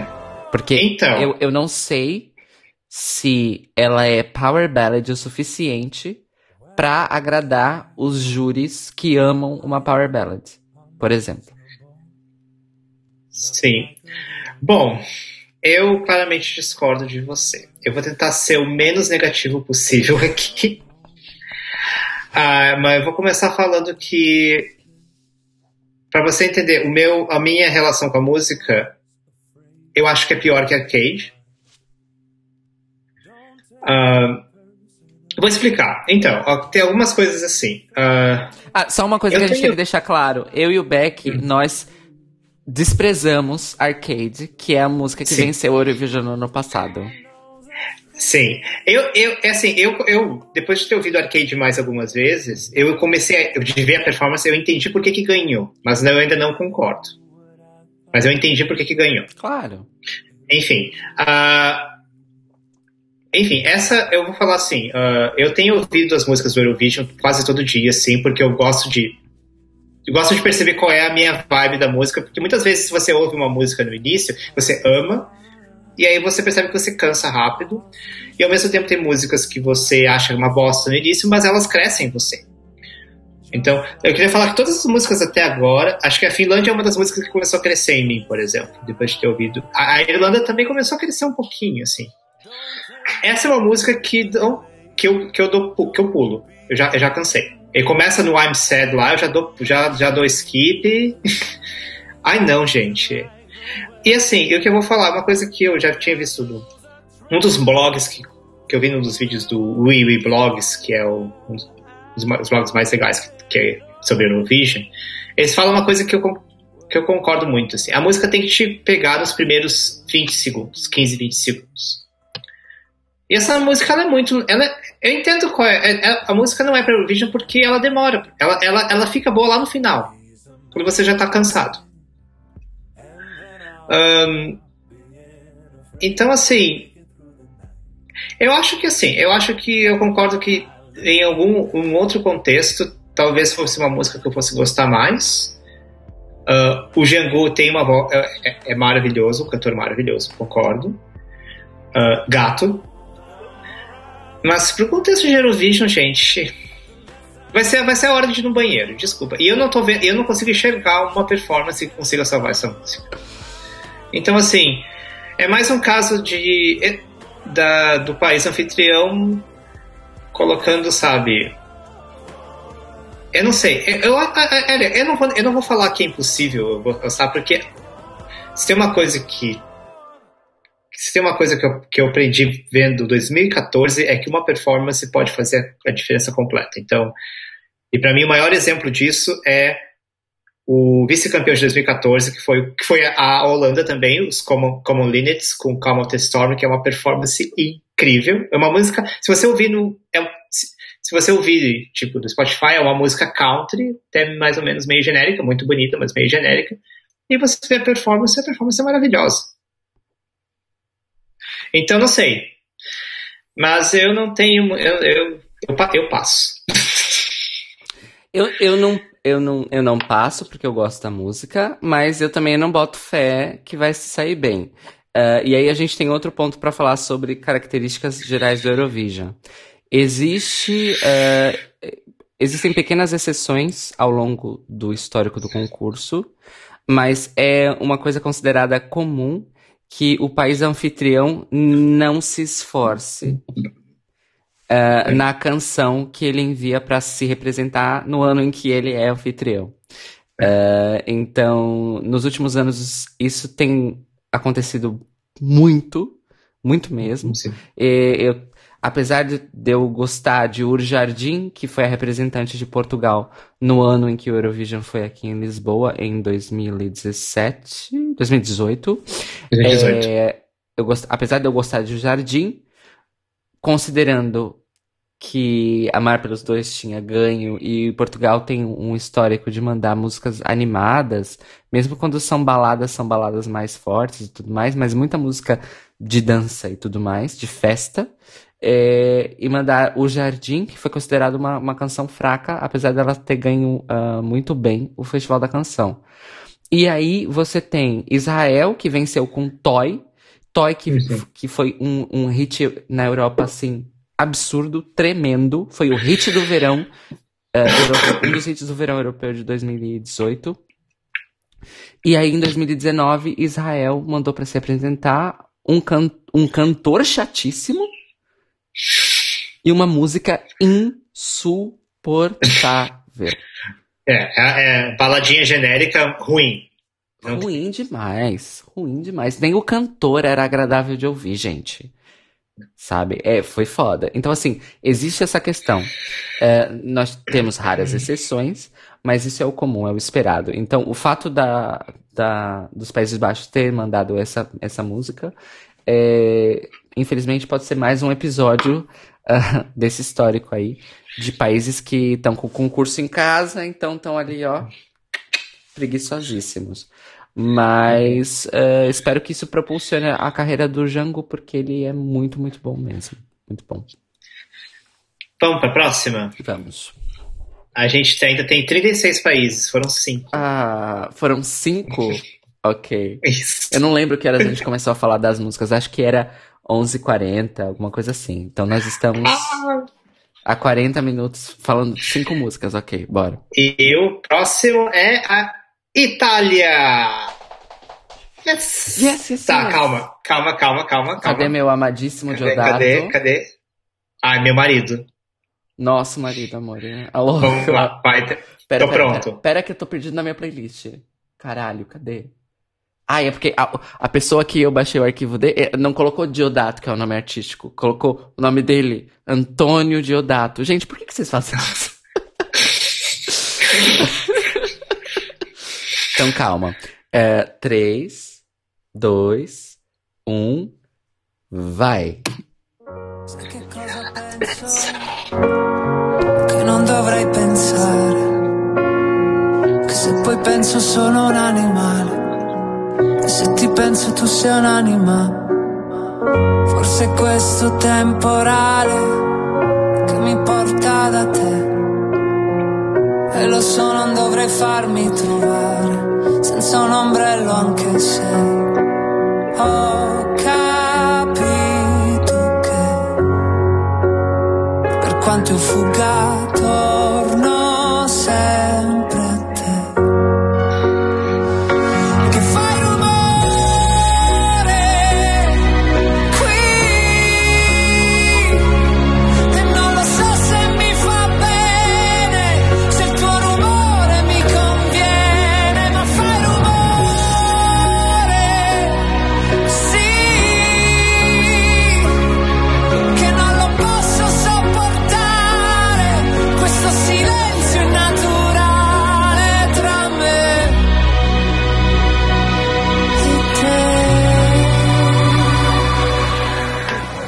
torno bicha. Gente.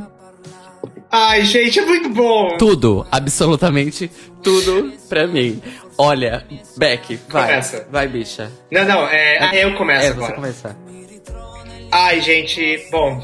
Bom, Itália, a gente tem que falar muita coisa, né? Ah, bom, a Itália, bom, o nome da música, o, o, o Diodato, o nome da música é Fai Rumori, que significa faça barulho.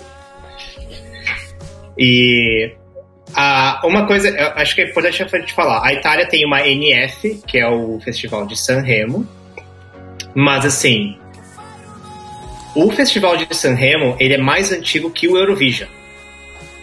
Então, inclusive o Eurovision, ele foi baseado no Festival de Sanremo. Então, o Festival de Sanremo, ele é uma coisa da Itália, ele é uma coisa assim que muito tradicional da Itália. E é muito interessante porque eles escolhem.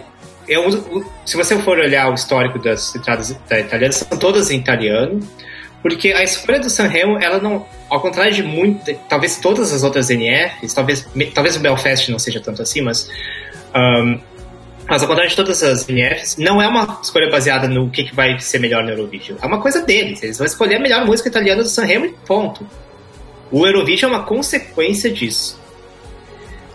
E muita gente argumenta que esse, por conta disso, é o motivo pelo qual a Itália é um dos países mais consistentemente com performances boas no Eurovision. E, tipo, a Itália tem tido, acho que tido top 10 todos os anos, quase. Inclusive em vários top 5, vice-campeão, vi- segundo lugar ano passado. E então assim, ela tem um. Então eu acho que isso, é- isso é importante a gente comentar. Então, tipo, eles não fazem a escolha baseada no Eurovision, é, uma, é o que sai do Sanremo. Ahn, e. Bom, isso, isso é uma coisa. Que mais? E, bom, a música, Fire Rumori, é, é uma balada, mas, assim, gente, é uma balada que vem da Itália, então é uma balada que, que é boa. O Diodato tem uma voz maravilhosa, deliciosa. Ahn, eu não sei, é tipo, é.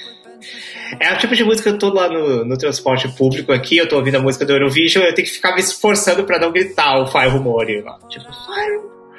Ahn, eu quero, eu, assim, uma coisa que eu acho que a gente tem que, uma coisa que talvez eu comentar é que por conta de, acho que por conta de todo esse histórico de Sanremo, da relação de Sanremo com o Eurovision, eu não vejo a Itália, eu não tinha visto a Itália apenas até o ano passado de ter dado muita ênfase no staging.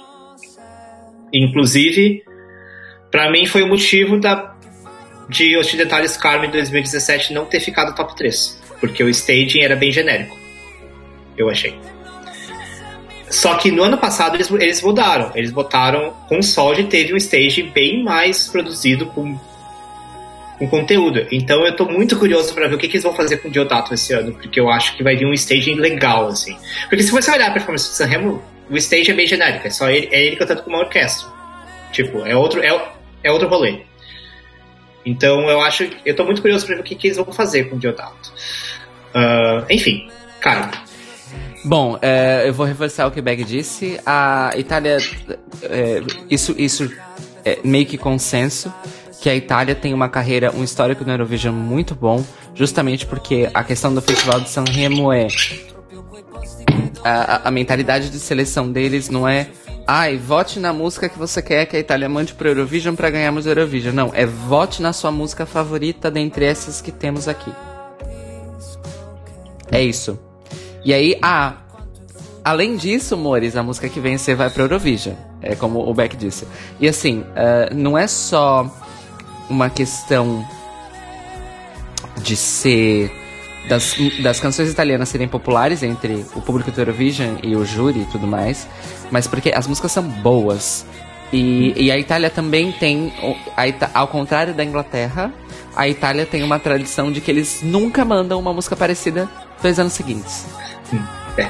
Isso é, assim, isso é histórico. A Itália nunca manda duas músicas no mesmo estilo dois anos seguidos. Nunca. Never, ever, ever. É, sempre cantam em italiano. O que, o, o que no Eurovision da década de 2020 é uma raridade. Apesar de que, apesar de que nós temos aí nesse ano várias surpresas linguísticas nesse sentido. Uh, já, já vi muitos comentários em, em fóruns mesmo uh, de que talvez nós entremos numa nova onda de, de descolamento do inglês como língua dominante, que os países vão começar a misturar um pouquinho mais as suas línguas locais, o que seja.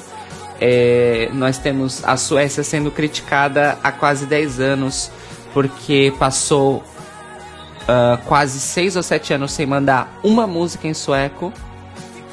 Uh, se eu não me engano, os anos de 2010 da Suécia foi, foi a década que a Suécia mandou uma ou duas músicas em sueco. Foi a primeira vez que isso aconteceu. Nos anos 90, a Suécia alternava bastante. É, e eu, eu cito o exemplo da Suécia porque a Suécia, o histórico da Suécia reflete muito o histórico da música pop europeia da época. Especificamente o histórico da Suécia. Sim. É, então tem essa, tem essa toda a discussão de língua, de não língua. Tem várias músicas que vencem NF na língua local e vão pro Eurovision com uma versão em inglês, que é uma coisa que sempre sofre muita discussão e muita crítica. É, tem músicas que eles misturam. Enfim, várias questões. Nós vamos falar mais disso num determinado país quando ele sair. Ah, mas é, Fire Rumore é a minha balada favorita do ano, sem sombra de dúvidas.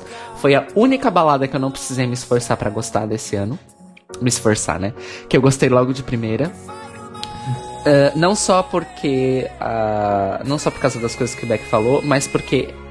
Pra uma balada à época da Eurovision, ela tem uma produção musical muito interessante, um arranjo muito diferente, é, e ela tem um ritmo diferente também é, de baladas. E, e a letra é maravilhosa, gente. Vamos ler a tradução, porque, nossa.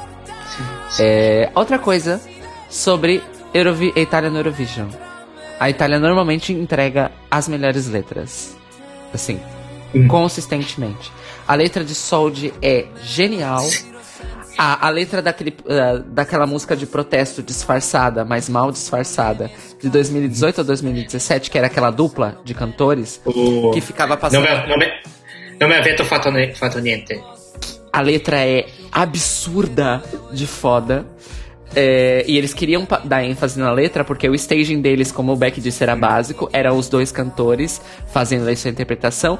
E eram projetadas ah, trechos das letra, da letra traduzido em várias línguas europeias para as pessoas entenderem o que estava sendo dito. Então, a proposta deles naquele ano é: olha, nós temos isso para dizer. Poucos países fazem isso. Ah, em Occidentalis Karma, 2017. que é Occidentalis Karma é tudo para mim. Sim, e, e- é. E, o- Eu e- dizer assim- e o Gabani também é tudo pra mim, mas Occidentalis Karma é muito foda. Gente, peguem um vídeo do YouTube que tenha a coletânea de Itália no Eurovision. Só, façam Sim. isso. Façam É. isso. Vocês vão entender o que a gente tá falando. E assim, uh, Fire Rumore. eh, A Itália é Big Five, né? Fire Rumore não vai Sim, é, precisar uh, se qualificar, vai direto pra final. Mas eu tenho certeza que dá top 10. E eu arrisco, vou dizer aqui publicamente na internet, que vai ser top 5. Ah, Pronto, falei. Não, pode. A- Acho uma aposta validíssima, e principalmente considerando o histórico da Itália. Ahm, e. E assim, você tava. É, como você falou, vai direto pra final. E você tava falando da música, e pra mim, o, o, o, a cereja do bolo que faz a balada ficar incrível é o Diodato. É a voz do Diodato. Ele é incrível, gente, porque assim, ele. a- a é- é- é- hum, ele é um cantor tão foda que assim, a voz dele é perfeita e tem dinâmica nessa música, porque, tipo, ele. Ele grita, entre aspas, né? Ele faz o, o- no refrão a voz dele é gigante e nos versos ele canta super suave, só que assim, a voz dele é perfeita. Sim. Enfim, Enfim, a próxima. Eu próxima, e aí. eu acho que da- da- das músicas que nós comentamos até agora é a nossa primeira favorita desse ano, eu acho. Ah, sim. Sim, é uma das, é uma das que tá ali, assim. Ah, vamos ver. Próxima, gente. Próxima. Olha, é pra vocês, Israel. Gente, aí, gente, eu quero também. deixar claro que eu tô falando Ru pra Israel só no contexto dessa música, dessa cantora. Quem me segue nas redes sociais sabe muito bem que eu sou pró-Palestina e anti-Estado de Israel, tá bem? Vamos deixar isso bem claro. Cadê aqui a minha maravilhosa? Aqui. 3, 2, 1, já! Música I love you. Forget the I love you.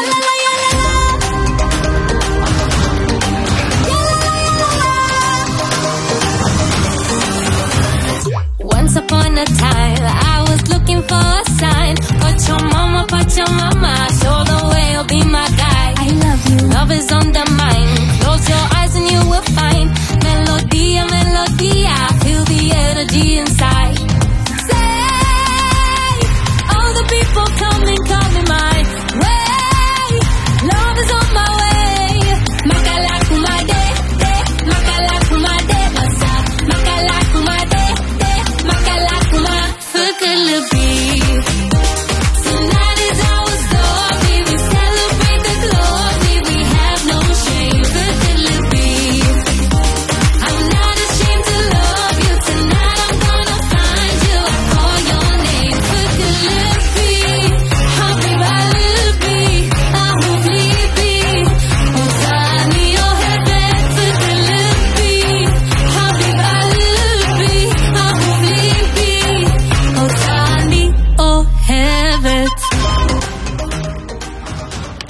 Olha, gente. Eu não sei o que dizer, só sentir. Essa é a Eden Aline com Fekelibi. Fekelibi é uma frase em. Eu não sei o nome da língua em português. Eu sei Ah. que é Am Amraike. É, é. É a, música- é a língua falada na Etiópia. É a língua falada na Etiópia. A Eden Aline também foi. É. uma das, né? É, é minha vez de comentar primeiro? Eu não me lembro. Sim, é a sua Ah. vez. Então, a, a, a NF israelense esse ano foi um pouco diferente. Ah, e Fekelibi significa meu amor, se não me engano. Sim, eu acho que é alguma coisa assim. A Eu- NF israelense esse ano foi um pouco diferente. Ela. A, a Eden Aline foi a cantora escolhida. E haviam algumas canções e o público votou nas canções e não necessariamente nela. Ela foi escolhida internamente pela emissora e o público e o júri votaram nas canções. E Fekelebi foi a escolhida. A Eden Aline, ela é. Ela, ela é israelense, mas ela é de origem etíope. E nesta música, só nessa música, ela canta em quatro línguas: a língua etíope, que nós não sabemos o nome exato em português, hebraico, árabe, hebraico, hebreu, árabe e inglês. Quatro fucking línguas. É, e acontece muita coisa em três minutos nessa música. E essa é a minha vencedora deste ano, assim, no meu coração. É, mais uma vez, vou ter que, vou ter que torcer pra Israel. Fazer o quê, né? É a vida. Mas eu tô torcendo pra Eden Aline, porque, tipo, e ela é foda, deu pra escutar. Ah, a performance na NF é incrível, com certeza vai estar mais incrível ainda pra Eurovision. E eu realmente acho que tem grandíssimas chances de ganhar é, mais uma vez Israel esse ano com essa música da Eden Aline. Eu vou falar então que essa música ela é totalmente contemporânea, é uma das mais contemporâneas do ano, vai ter a segunda depois que vocês vão ah, perceber. É, mas ela tem é, Eurobeat, ela tem pop, pop de verão atual aí jovem, e ela tem dance, dancezão music ali, ali no meio, e tipo, ai, é tudo pra mim essa música, gente. Ela é muito, muito boa, muito, muito, muito, muito, muito, muito boa. E aí eu tenho o lado político da minha crítica, que é Israel tentando fazer uma- um grande disfarce, ah, é, tentando fingir que não é um grande país racista do caralho, mandando uma pessoa negra pra s- representar o país, uma pessoa negra estrangeira pra representar o país no Eurovision, que é uma, uma situação inédita pra Israel no concurso. Vamos ver no que vai dar, mas assim, torço por ela, não por Israel. Torço pra Eden Aline. Sim. Maravilhosa demais, puta que pariu. Sim. Ah, eu só queria comentar aqui que com o Rui Gonçalves aqui no chat Sim. falou, deixa eu ver, é, aqui corrigindo, é, ela ganhou o concurso Rising Star. E aí ela, e daí depois ela, foi assim que foi, ela foi escolhida, foi, o- foi Olha, eu não e daí depois teve um, teve um segundo, a, a NF mesmo com as músicas. Olha, eu não sabia. Muito obrigado, Rui Gonçalves. É, eu não sabia porque eu, eu comecei a ler sobre a NF israelense quando ela já estava escolhida. Então, pra mim, ficou. Eu entendi, eu tinha percebido que ela foi escolhida internamente. Mas muito obrigado, Rui Gonçalves. Eu não sei se eu te conheço, mas muito obrigado. Beijinhos. É, Cis, fala as suas opiniões é, enquanto eu faço um xixizinho, que eu tô muito apertada. Ah, eu vou ter que fazer um depois. Ahn, então, ahn, eu, eu, eu, eu amo a balada como, como o Caio comentou, ela passeia por vários estilos e eu acho, eu acho que o conceito da música é muito bom, assim, essa ideia de você. E eu acho que ficou muito bem feito, porque você percebe que ela passa por vários estilos, você percebe que essa é a ideia da música, realmente, passa por quatro, cinco estilos diferentes. Mas a, mas a transição acontece de um jeito legal, assim. Você continua dançando e você se diverte, assim, com a música. Ahn, e a Eden, a Eden é uma cantora muito, muito maravilhosa também. Ahn, e eu tô, eu tô muito curioso pra ver a performance, porque a performance na NF foi muito legal. Mas uma coisa que foi. Uma coisa que. Uma crítica que fazem dessas, desses tipos de NFs, onde você tem ah, uma artista e aí o pessoal volta na música, uma, o problema dessas NFs é que é um ônus grande para para artista cantar todas as músicas no, no programa. Então, quando. Então, a Eden teve que can- cantar e performar e dançar quatro músicas, uma atrás da outra, e uma. E, inclusive, eu tava lendo que ela teve em torno de, dois dias para se preparar para tudo isso. Então, e Fekelibi foi a última performance da noite. Então dá pra ver que ela tá cansada na performance. Mas ao mesmo tempo que ela tá cansada, ela também dá pra ver que ela tá se divertindo. Então, e a performance foi muito legal. Então, se naquele nível de cansaço que ela tava, ela conseguiu fazer uma performance legal, então eu tenho certeza que em Rotterdam ela vai explodir. Ah, eu agora, em termos de chances, eu acho que eu acho que tem, eu não sei se assim, a- essa essa é uma que tá na CM1. Eu acho que existem grandes chances de qualificar, mas eu não diria que é 100% qualificar. Mas eu acho que existem grandes chances. Mas eu acho que é um top 10, mas não é, não tá ali no, no grupo de, de super favoritas mesmo, assim. Então eu acho que vai ficar ali no top 10, assim. Ah, mas, mas é uma, é, é certamente uma, uma performance, uma música muito bem-vinda desse Eurovision depois de tantas, tantas baladas, né? É isso, gente. Boa sorte pra Eden. Eu acho que ela merece, merece pra final, sim. Tem que antes de pra final. Eu acho que a final vai ficar mais colorida com ela. Olha, gente, ela se desinfetando, né, gente? Coronga vírus, né, amores? Tá, vamos pra próxima? Vamos pra próxima, então. Ainda tá tocando Fakelebi no fundo porque eu esqueci de parar, mas bora pra próxima. Vamos ver. Olha só, gente, uma música muito parecida com, com Faker DB. Ah, mentira que já vai ser essa agora. Muito parecida. A Bélgica! Ah, ok. Eu achei que você tava falando sério, ridícula. Peraí, calma, calma, calma. Cadê? Cadê? Cadê? Cadê? Aqui, achei. Ah, espera. Tô pronto. A música chama-se Release Me e é da uma banda chamada Hooverphonic. uma Caralho, banda cadê? belga, Aqui. muito tradicional, já tem mais de 10 anos, de, ca- 20 anos de carreira, eu acho. Sim, eles, eles ficaram famosos nos anos 90. Então tá, tô pronto. 3, 2, 1, vai. Release me.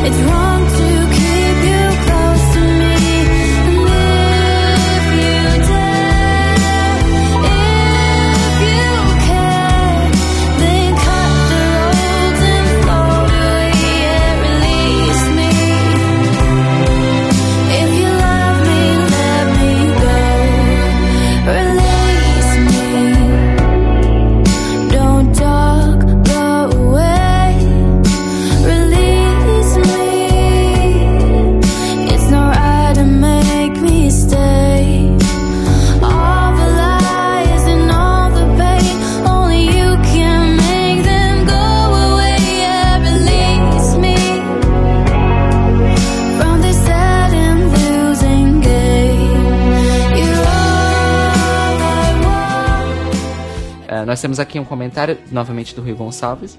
Beijinhos, ele diz o seguinte: o problema para os belgas, atuação em palco. ah, dois- ah, tá. Problema para os belgas, atuação em palco. 2017 valeu pela música. Ah, 2018 e 2019 são vocais, mais e menos e stagings maus. E ser feito por uma equipe vencedora ah, não quer dizer que seja bom. É, Tudo que você concordo. disse é verdadeiro, Rui Gonçalves. realmente. Realmente. É, mas eu espero que essa música não passe tão despercebida e esquecida, porque ela é uma música muito boa, muito boa mesmo. Eu acho que é, das, das baladas desse ano é uma das que eu gostei de verdade.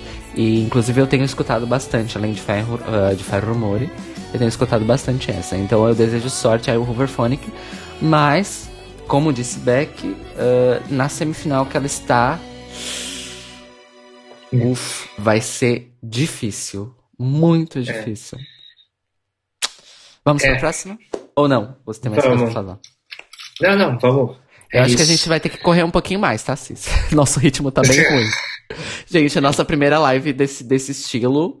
Então a gente tá aqui aprendendo também. Bora lá. Quem é agora? Agora é maravilhosa Letônia. Você desmutou o seu Instagram. Faz o favor de mutar de Ai. novo. Desculpe. Letônia, gente. Letônia Vulgo Latvia. Quem é? É a Still Briefing, Samantha Tina. Ah! Ai, essa, ai, essa música. Pera, pera, pera. Sim. Gente, eu tô com a playlist aqui e eu perco as artistas, ok. 3, 2, 1, já.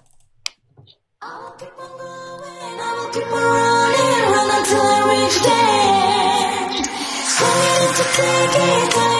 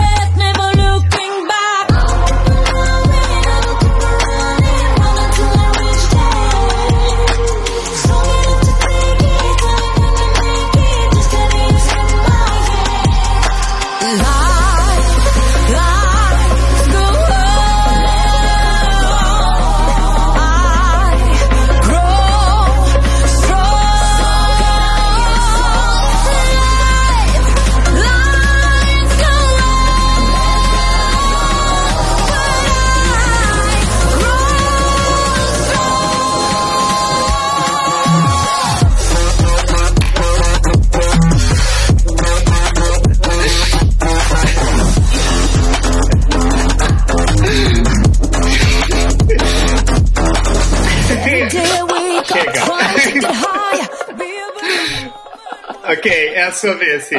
Ai, Essa- eu amo essa parte totalmente frita. Completamente frita. Eu amo. Ai.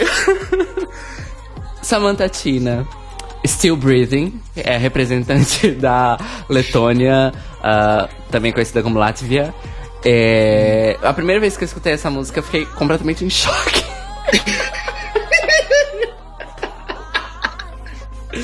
Porque primeiro começa com, com a harmonia vocalzinha, aí eu já tava esperando, bom, vai ser algum tipo de balada inspiracional. Aí começa uma batida super pop urban. Eu, ah, ok, ok, é, é o hit pop do ano.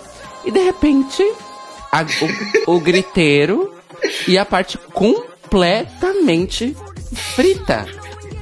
E aí no meio da música ela mandou um rap, tipo, the fuck?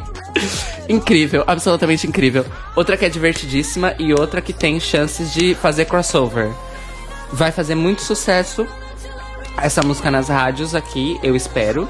E talvez toque em festas. Eu realmente acho que tem potencial pra tocar em festa, porque esse tipo de dinâmica no pop agora tá muito comum.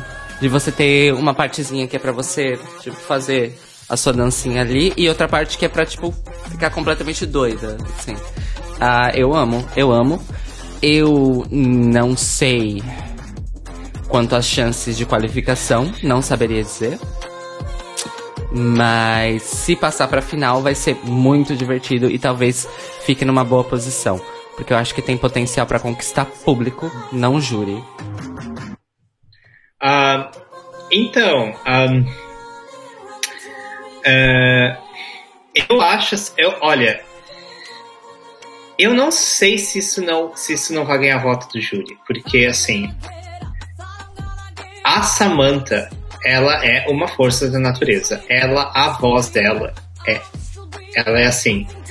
Se você, e se você vê a, se você vê a, a performance da final, ela faz essas notas e ela tá tipo assim cantando no chuveiro. Ela tá tipo, enquanto os artistas são tipo assim suando e as veias saltando pra atingir as notas, tipo fica ali ah, quase morrendo, ela tá ali e fica ali, tipo, tô aqui me divertindo e tô, e tô aqui atingindo as notas lá no alto. E assim, nada tá. E é isso, ela faz isso todo dia, sei lá.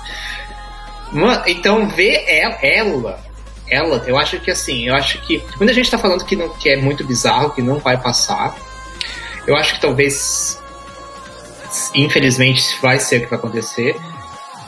Mas eu diria que se eles fizerem uma performance focada nela, ela, porque ela tem. E ela se diverte com a música. Então, assim, eu acho que. Eu acho que existem chances dela passar, de ela qualificar, e eu quero que qualifique. Assim, eu, eu, eu também achei bizarra a música no início, eu fiquei assim, gente, que isso? Só que depois de um tempo, é o tipo de música que me cresceu. E eu comecei a ouvir mais e eu fiquei, tipo, é isso aí, vai lá, Samantha. Eu, tipo. Então. Então, assim. ah, eu tô curioso também pra ver a performance. Eu, acho, eu quero que vá pra final porque eu acho que vai trazer. Vai deixar a final mais divertida, sabe? E a, Sama- e a Samantha. Coisa que é interessante falar que a Samantha tem tentado entrar no Eurovision. Ela é muito conhecida na Letônia e ela tem tentado entrar no Eurovision faz muito tempo. E, e- normalmente é com baladas genéricas e tal. E essa, essa vez ela entrou com essa música e ganhou. Então eu acho que ela também. eu- ela também realizando o sonho dela de estar performando no Eurovision, assim, então se eu, é mais um motivo pelo qual eu quero ficar pra final, assim, por causa dela. Mas- Eu, bom, eu assim que entrou a parte completamente doida da música, eu me apaixonei, porque eu não resisto, eu não resisto a uns eletrônicos bizarros, né? Não resisto. Enfim, o Rui, só uma ó, pra finalizar, o Rui Gonçalves disse o seguinte: a NF da Letônia, que se chama Supernova, é, foi super fraca esse ano e essa parafernália de sons só vale pelos memes bo- dos borrifadores e do Ama Composer. Ah, memes esses que os espanhóis usaram tanto que eu fiquei saturado. eu não Gente, posso eu não. É, duvido que. Se meio que as máscaras e tal. É, e, e a Minata, por que compusesse isso? Uai, Rui Gonçalves, pelo visto, não é muito fã de é. eletrônicos bizarros. Desculpa, Rui. Beijinhos. Continua assistindo a gente. Continua, por favor. E seus comentários estão incríveis. Pelo, pela, pela, pelo vernáculo do Rui Gonçalves, eu sei que ele é Tuga. Então, beijinhos. Continua comentando conosco. Próxima. Ai, acho que temos primeiro grande, grandíssimo favorito da noite, Lituânia. Bora lá? Bora lá, A, ca- a cadê meu música chama-se On Fire e o grupo é o The Roop, é uma banda, uma banda de todos gostosos, diga-se de passagem. Inclusive os dançarinos, é incrível. É. 3, 2, 1, já. Ai. Pera, volta. I'm a human, Okay. not a song. A minha, a, a minha MP3 tinha a introduçãozinha do vídeo. Desculpa. Mas agora eu já ajustei. Ó, vamos lá de novo então. Peraí. Três.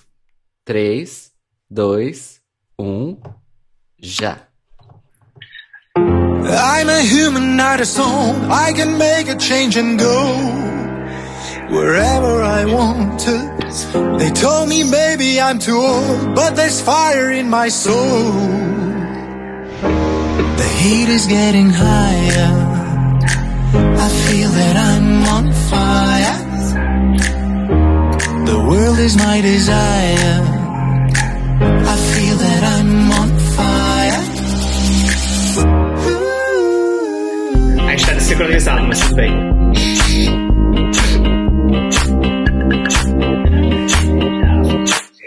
There's no doubt I'm strong enough to reach the state I've dreamed of. It's gonna happen, what I can just to be a better man. The heat is getting higher. I feel that I'm on fire. The world is my desire. I feel that I'm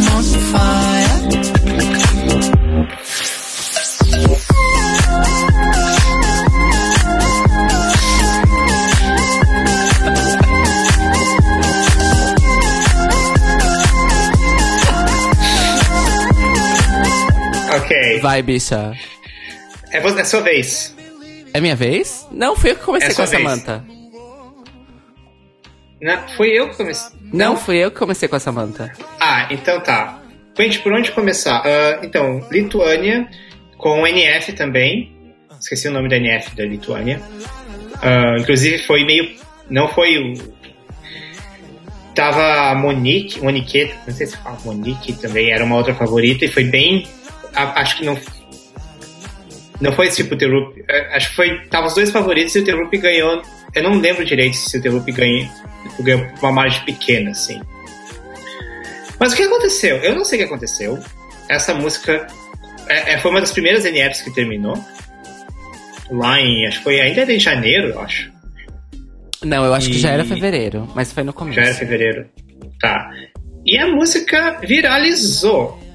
Foi, a, mu- foi uma música que viralizou e o pessoal enlouqueceu, assim. E eu, assim, eu demorei um pouquinho pra gostar da música. Hoje eu gosto. Ah, e, assim, eu não tenho muito. Eu acho que talvez você tenha mais pra falar sobre isso, porque... ahn, tá, bom, falar os fatos, né? A Lituânia tá como um dos grandes favoritos para ganhar o Eurovision. Isso vai qualificar certamente, porque vai ter os votos do público vai dire, vai sugar votos de público, mesmo estando na CM1.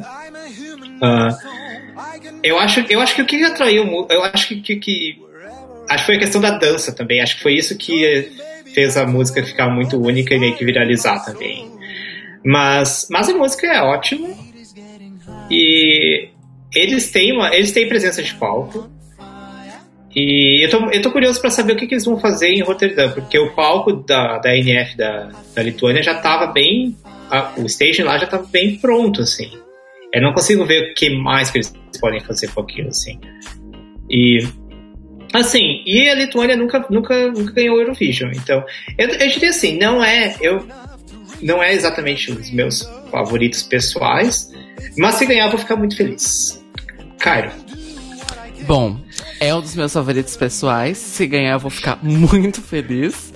É, é, tem várias. É mais na performance do que necessariamente na música. Na música, mais no jeito de- do vocalista cantar. Eu não sei o nome das pessoas da banda, sorry. Ah, mas ele tem um jeito de cantar muito dos anos 90. E a performance mesmo tem muita coisa noventista, várias influências noventistas. Então, ao contrário do Beck, eu foi paixão à primeira vista e ouvida essa música. Eu fiquei completamente louca do meu cu. E eu acho que foi a primeira, a primeira música do, do- da, da, da temporada de NFs desse ano que eu escutei e falei: agora vai, caralho! Finalmente! Música boa esse ano, bora! E é, eu amo, é absolutamente incrível. E eu ia falar a mesma coisa, Cis.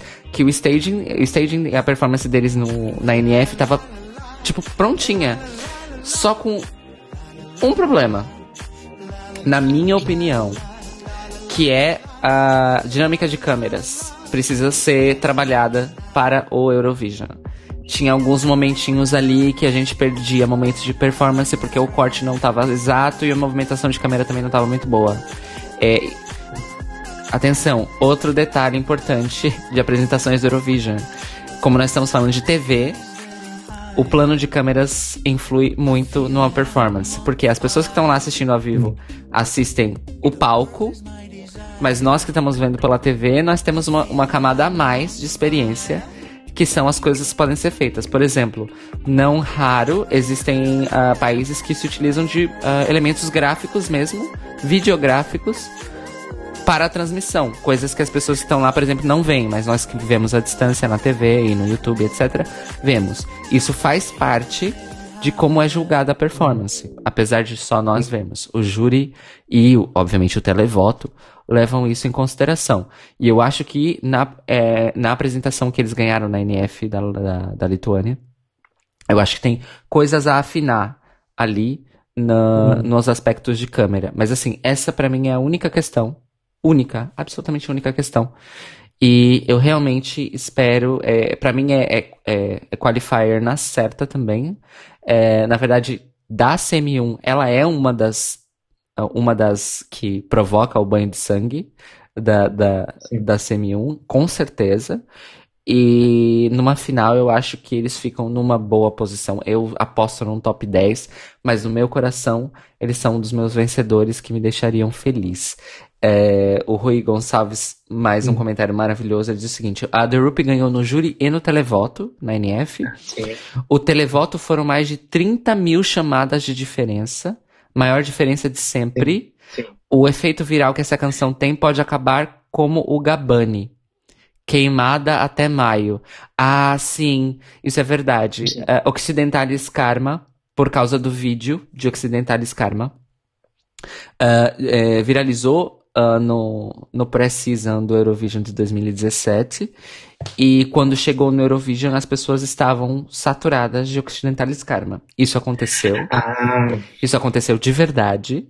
Inclusive, aconteceu uma coisa bizarra, porque Occidentalis Karma tocou muito mais antes do Eurovision, em 2017, no rádio, principalmente, do que depois.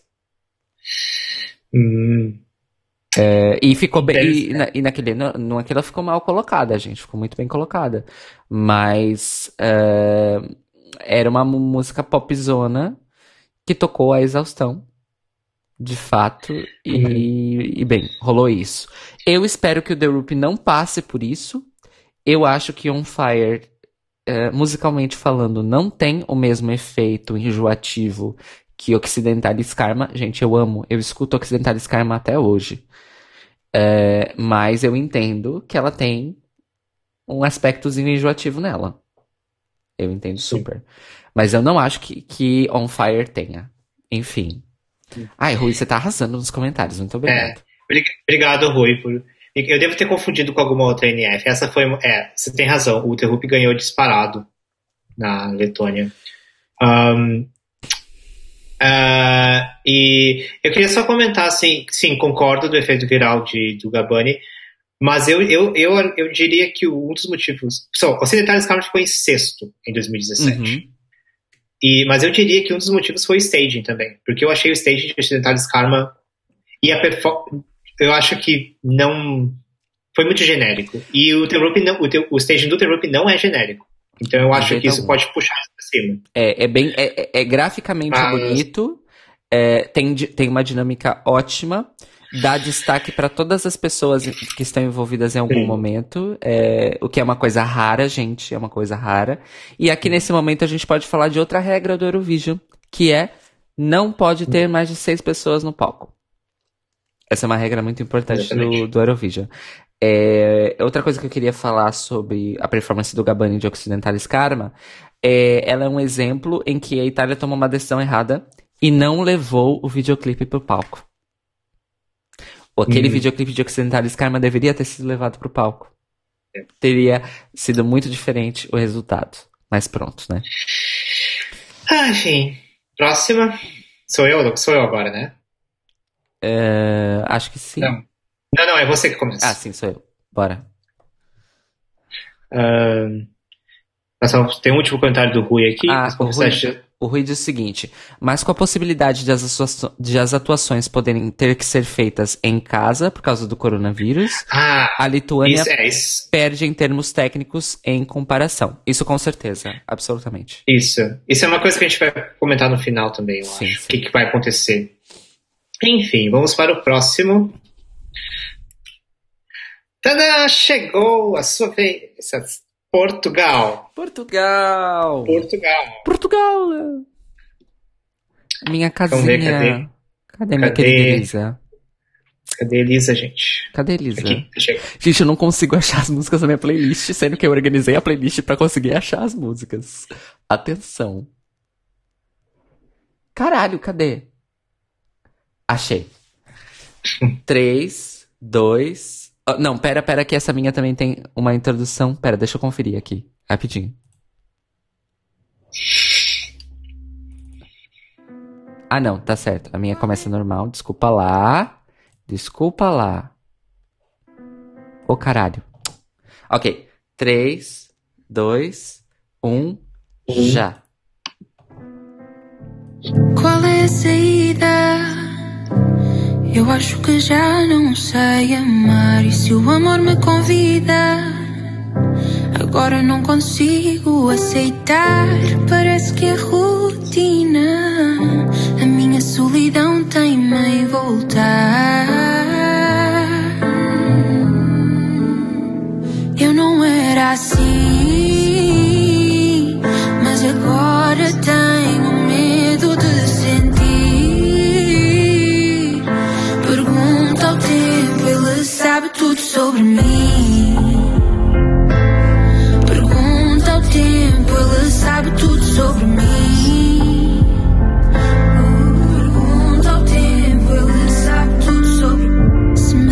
Tua mão. Eu não sei como vou reagir se falas de coração. Sou eu ou sou você? Eu não me lembro. Cê- É você. Muito bem. Elisa, então, com medo de sentir, a vencedora da NF Portuguesa, que foi o Festival da Canção, que aconteceu no final de semana passado? Foi, final de semana passado. Foi. Ah, sábado passado.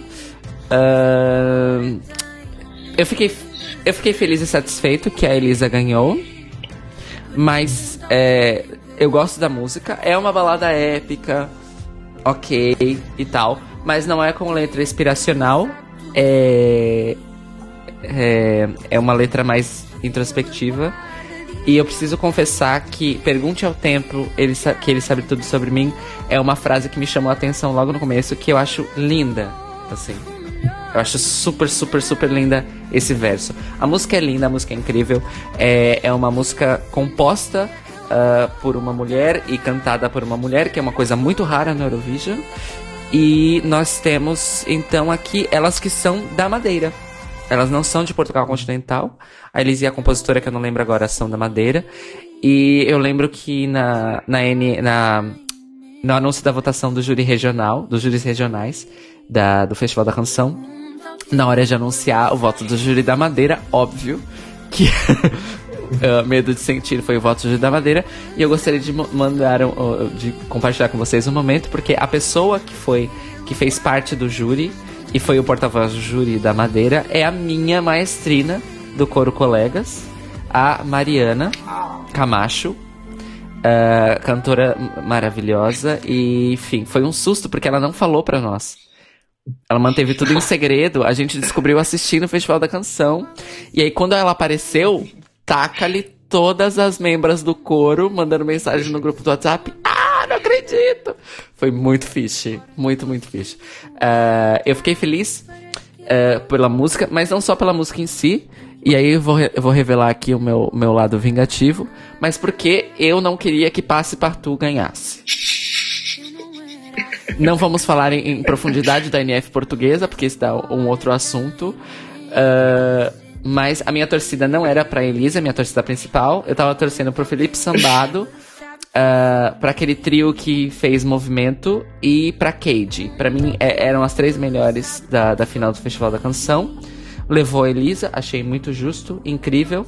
A performance que foi feita na final do Festival da Canção, eu espero que seja, obviamente, né, trabalhada, mas que seja levada pro Eurovision, porque a- é, é a compositora da canção tocando piano ao vivo e a Elisa cantando e, obviamente, o resto da música ah, gravada.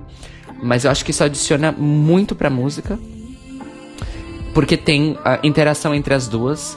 E, e é aquele lance, é a, é a pessoa que compôs a letra e compôs a música interagindo com a pessoa que tá levando a voz àquela canção. E eu acho isso um momento muito especial que pode transmitir muita coisa numa performance do Eurovision assim. Isso posto, eu infelizmente tenho que dizer que é NQ. Mais um ano de NQ pra Portugal, eu acho. Eu espero estar muito errado, mas eu acho que vai ser NQ. É, só comentando aqui que o Rui, Rui, Gonçalves, ah, falando que a compositora Marta Carvalho é do Porto, não é da Madeira. Ah, a Elisa então é da Madeira. Ah, tá. Olha, Rui Gonçalves, muito obrigado, tá vendo? Porque do jeito que eles falaram no, no festival, da, no festival do, do- na final do Festival da Canção, deu a entender que as duas eram da Madeira. Olha só. Ou eu é que percebi errado também, sempre pode acontecer. Ah, ele, pera, ele diz mais uma coisa. Ah, ok. Ele diz que no final venceu a canção mais regular nas duas votações. E é uma canção com qualidade, como é habitual desde 2017. Isso eu não posso negar. Por mais que a gente não goste, por mais que a gente goste menos, tal, todas as escolhidas desde o Salvador Sobral são músicas com qualidade. O Jardim era uma música muito boa. Infelizmente não era uma música de Eurovision, mas era uma música muito, muito boa. Ah, telemóveis, pff, revo fucking Lucionária. Não tem nem o que dizer sobre telemóveis. E essa música é incrível mesmo. A letra, gente, por trás de toda a balada épica, a letra de Medo de Sentir é muito boa. Isso pra mim faz uma grande diferença. Sim, ah, é, eu, eu concordo com tudo que você disse. Eu gosto muito da música, acho a música lindíssima. É uma, é uma das que cresceu na minha playlist e hoje eu ouço sempre, deixo tocar. Ahn, e, e é- mas é isso, né, gente? Ah, Não é uma, só a versão, de, a versão que a gente viu no Festival da Canção e a versão de estúdio não, não tem impacto para qualificar, infelizmente. Dito isso, de novo, eu repito, the, como Lineage com Calm of the Storm provaram que é possível você levar uma música desse estilo com staging. O próprio Salvador Sobral também, apesar que é completamente diferente. Então, eu, assim, eu consigo. Eu consigo. Eu vou dizer assim: existe sim. É possível ter um staging que vai levar essa música suficiente para ela qualificar. No entanto, isso é bem difícil de fazer. Então, e assim, eu acho que Portugal tem. Eu, eu acho que. Eu não vou dizer que é NQ certo, porque eu, até o Rui acabou de comentar aqui que eles estão trabalhando com a RTP para fazer o upgrade no staging, então eu. Eu não quero descartar a possibilidade completamente. Mas eu acho, eh, então eu acho que existe sim a possibilidade com um stage bom, mas, eu, mas esse stage bom é algo bem difícil de se fazer e tem que ser algo muito bem pensado. Ah, enfim. Ahn, e assim, por ser uma. Eu, eu queria só, só mais um comentário. Uma canção regular nas duas votações, eu acho que isso é uma coisa boa, porque o Eurovision também é uma coisa que é 50-50%. Então, uma canção que é regular, que não necessariamente ganha no voto do júri ou ganha no voto popular, mas ganha na combinação, mas é exatamente é bom para o Eurovision porque o Eurovision também é, é uma combinação dos dois, né? Então, ainda que então, porque foi o que aconteceu com a Jamala em, em 2016, foi que ela não ganhou nenhum dos dois separado, mas ela ganhou. Ano passado, Arcade foi assim também. Pois, pois. É verdade. É verdade. Ah, Ah, enfim, gente. Próximo. próxima. Elisa, Elisa, boa sorte. Vou adorar te ver na semifinal 2. Elisa, grandes beijos.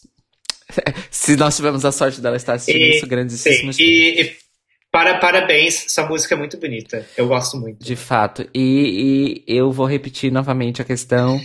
eh, inclusive, eu disse que é muito raro no Eurovision você ter compositoras mulheres com cantoras mulheres. É difícil já ter compositoras mulheres, isso é um, um ponto. Você ter uma compositora mulher can- sendo cantada por uma cantora mulher é outro ponto difícil. E é a segunda vez nos anos recentes que Portugal faz isso. Porque o Jardim era também uma composição Sim. de mulheres cantada por mulheres. Então, muito importante isso. Enfim, gente, próximo. Ah, chegou, chegou a hora da fechação. Cis? Hum. Azerbaijão. Ai, meu Deus. Quer que começa? Começa eu, né? Vamos votar. Tá, mas primeiro eu vou botar a música. Sim. Ai, ela não tá, ela não tá no Spotify ainda. Ai, pera, calma. Se vira, viado. Se vira, bicha. Ai, ai, me dá pera, calma, cadê? Cadê? Dá seu Esse jeito, aí. caralho. Entendi. Eu tô com a minha MP3 belíssima baixada do Soul Seek aqui, Aqui, querida. calma, calma. Eu já montei meu CD do Eurovision antes do Eurovision lançar o CD. Ai, cacete. Pera, dá dois segundos. Eu tô olhando pra capa, que é, que é ela, né? Ai, que mulher maravilhosa, gente. Ok, pode botar. Então, 3, 2, 1, já.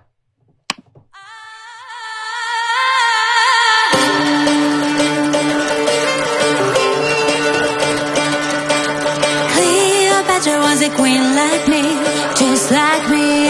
just like me. Straight or gay or in between, in between, in between.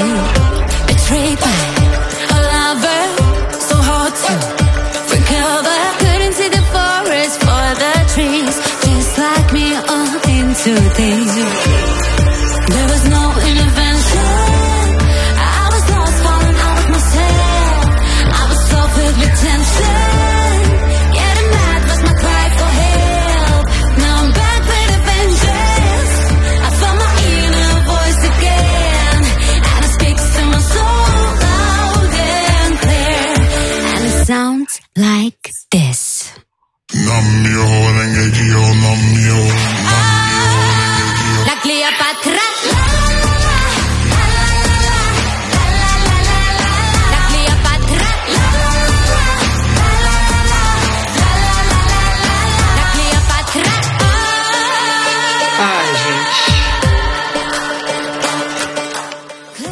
Gente. Tudo. Isso, isso é tudo, né, gente? Bom, eu começo agora, né? Ahn, então, ah, Samira Efendi, que, pe- que adotou somente o sobrenome Efendi, com a música Cleópatra. Ou melhor, Ah. Cleopatra. Cleopatra. Ah, foi escolhida internamente. Ela estava tentando no passado, mas ela perdeu pro Chinguês. E daí esse ano escolheram ela. Ah, gente, o que não sei o que não sei o que dizer, só sentir, né? Ah, eu vi o clipe, eh, vocês têm que ver o clipe também. O clipe, eu olhei o clipe, a primeira coisa que eu pensei, gente, é a Grimes com Genesis. Eu não vi o clipe ainda, não vi o vídeo. Não vi ainda. Você não viu o, quê? O vídeo? O vídeo de. Você não viu? Eu não vi o vídeo de Cleopatra ainda. Se você acha que a produção é insana, você tem que ver o vídeo. Uf. Continua. E assim, e, assim ahn, e, e assim, ahn, gente, eu não. É assim, isso tá. Isso vai botar. Isso, eu, eu tava assim pirando com a CM1 já, gente, o que, que é isso? E aí saiu essa música, gente, isso vai botar. Tipo, eu pensei assim, eu já, eu já tava assim. a- vai, pe- ah, vai pegar fogo. E essa Mira Efendi chegou e falou assim: Não, não tá quente o suficiente, eu vou bot- fazer um vulcão, fazer esse eru- um vulcão erupção nessa semifinal. E aí cagou tudo. E, gente, eu já não sei mais o que aconteceu na semi. Ah, pra mim, qualifica. Assim, a assim, é uma questão de staging. Eles podem fazer um staging completamente cagado, que vai destruir a música, e existe essa possibilidade. Mas o Azerbaijão tem histórico de staging bom. E o Azerbaijão ficou em oitavo ano passado. Só qualificou e ficou em oitavo, ficou top 10 ano passado. Acho que foi em oitavo, é. E então eu tô esperando staging com produção, com, com, com coisa babadeira. Então, assim. E, e ela, ela é tipo, lindíssima, carismática, uma presença, uma presença incrível. Eu tenho certeza que eles vão focar muito nela, porque ela comanda. Então, tô muito, tô muito curioso para ver o- a apresentação. Enfim, Cairo. É, eu, vou, eu vou começar lendo, na verdade, o comentário do Rui Gonçalves. Ele disse o seguinte: Uma canção azeri com straight or gay or in between é pink washing que chama? adorei, adorei o Rui Gonçalves usando memes brasileiros, amo. E pelos vistos, a Efendi é outra Aizel, não canta esse tipo de música. Eu não sei quem é a Aizel. Você sabe, Cis? Não, desculpa. Rui, você vai, estou. vai, ter que, vai ter que explicar pra nós quem é a Aizel, faz favor, dá um resuminho. É, muito bem. Gente, Vamos falar aqui eh, sobre Pink Washing no Eurovision. Todo ano tem. Mas nunca houve tanto Pink Washing no Eurovision quanto ano passado em Tel Aviv. Nunca houve tanto Pink Washing quanto Tel Aviv 2019. Eh, Pink Washings à parte, eu ainda achei super ousado a segunda frase da música ser essa. Super, super ousado. É, e desculpa, gente, eu como uma pessoa não binária, qualquer farelo de representatividade de dimensão é alguma coisa. Então esse in-between pra mim significa tudo. pra mim significa tudo. Tudo. Mas enfim, além dessa parte toda, ele diz que a Azel foi a concorrente do Azerbaijão em 2018. Não me lembro dela, confesso. É, a música é a nossa segunda grande contemporânea do ano, junto com, com a de Israel. A produção musical é insana, o Beck fez a menção, porque a gente estava conversando hoje mais cedo. É, a produção musical é insana, ela também. Acontece muita coisa em três minutos nessa música. É, ela tem toda a infusão de- da música étnica local e coisas, eh, coisas egípcias enfiadas no meio para fazer referência a Cleópatra. E ela termina num batidão completamente estricnado de êxtase. Quer dizer, a- a- nos últimos segundos a música toma uma bala e fica completamente doida. E é tudo, essa música é tudo. Eu espero muito que vire hit. Eu quero dançar essa música em festas, eu quero dançar essa música em boates. Eu espero, eu, eu também confio numa qualificação e eu confio numa boa, numa boa, num bom ranking na final. E eu também espero que seja um staging foda, porque essa música merece muito. E falando sobre o, o Chingis, ah, tem outra coisa. Essa música não é só boa, conceitual, ela é super divertida. Ao mesmo tempo, o jeito que a, que a Efendi canta as partes, o, o La Cleopatra, isso, isso é muito. Isso, isso é aquela coisa que você tá dançando e curtindo com aquela cara de mistério e você dá aquele risinho, sabe? Tipo, ah, La Cleopatra. E é o tipo de coisa que as pessoas vão querer cantar junto. Essa é a questão. Pra mim. Sim. Né? É, é uma- é- é algo bem pop, né? É super e é super contemporâneo e tipo and it goes like this aí de repente entra um sample de um canto tradicional e aí ela vai as vocalizes no fundo e do nada começa o batidão com La Cleopatra enfim Ugh. é uma das que eu quero que ganhe na verdade eu tuitei isso essa semana eu falei assim pode já cancelar o Eurovision desse ano e dar o split win pra Israel e Azerbaijão que pra mim Não. já tá tudo bem. Não, não, não, não, não, não. Eu sei que não, mas é uma das minhas, é uma das minhas favoritas pessoais pra ganhar ao lado ah, da de Israel. E, enfim, tudo, gente. Escutem e, eu não vi o vídeo, mas pelo, que- pelo que a Cis escreveu, vejam o vídeo. Só uma coisa, é, o Rui Gonçalves disse: representatividade sim, mas vinda de um país extremamente homofóbico, ah, me poupe. Normal que não se lembre dela. Foi o primeiro NQ de sempre do Azerbaijão. Olha só. A Isel foi a primeira não, não qualificada do Azerbaijão na história do Azerbaijão no Eurovision. In- in- interessante. É, Rui, eu entendo o seu sentimento. Mas é muito mais fácil, sendo uma pessoa homossexual, você encontrar representatividade por aí do que sendo uma pessoa não binária. Então, esse in-between, ele, ele saiu do meu ouvido e foi direto pro meu coração. Eu sei que o Azerbaijão é complicado, o leste europeu é complicado no comum todo. Mas, estamos falando aqui da música. E do mesmo jeito que Israel tentou disfarçar o racismo com a cantora, eles também tão, vão tentar disfarçar a homofobia deles com essa pequenina frase. É isso que acontece. A gente vai falar de Pink Washing também em outra concorrente mais pra frente. É. Ahn, olha, é- eu vou falar assim, isso, a minha opinião é assim, ah, eu acho que uma coisa assim, o Azerbaijão é um país homofóbico, sim, mas existem pessoas LGBT no Azerbaijão também. É, Então, Maurício. assim, até, onde, até a gente sabe, daqui a pouco a Samira pode ser uma sapatão e a gente nem sabe. Inclusive, Sergei Lazarev, garoto de ouro da Rússia, que terceiro lugar ano passado e em 2016, existem rumores fortíssimos de que ele é gay, mas ele não é sai do armário, porque se ele sair do armário, ele morre. É, e aquele negócio, não estamos passando Então- pano, tá, Rui? Mas assim, É, do ponto eu de acho, vista. é que eu, eu acho assim, ah, eu não acho que isso, eu concordo que isso não pode ser levantado como uma bandeira de representatividade. Eu acho que existe, não é. Mas eu eu acho, eu acho assim, eu acho que é mais um, eu acho que para mim eu enxergo isso mais como uma uma coisa tipo conceitos, aspectos LGBT barra queer sendo assimilados dentro da cultura mainstream. E isso acontece em todo lugar, em particular no Eurovision. Então, assim, esse ano, esse ano tá cheio disso, entendeu? Então, Assim, nós temos. Assim, só do que a gente falou aqui até agora, nós temos o Vazio, que no videoclipe tem uma, um- um- uma estética abertamente queer. Ah, a própria música tem um apelo. ah, a música mesmo, a música, a produção musical tem um apelo. Nós temos o The Roop.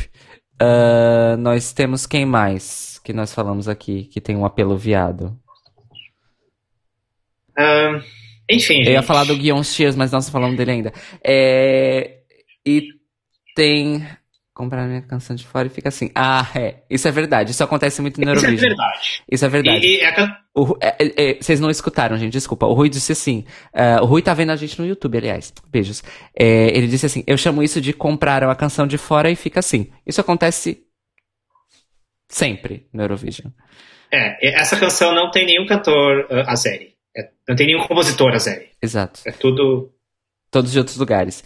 É, Eu- eu- e, e- e só uma coisa, a diferenciação que você fez de bandeira de representatividade, é, eu queria também estabelecer isso. Quando eu falo de representatividade, isso foi um sentimento pessoal que eu tive. Por causa desse, desse trecho dessa música. Eu não acho que seja um momento de representatividade maior. Não é a Conchita Verse ganhando o Eurovision. É, é, é, esse- Aquilo, aquilo aquilo. é representatividade maior. Aquilo não foi só eu que senti.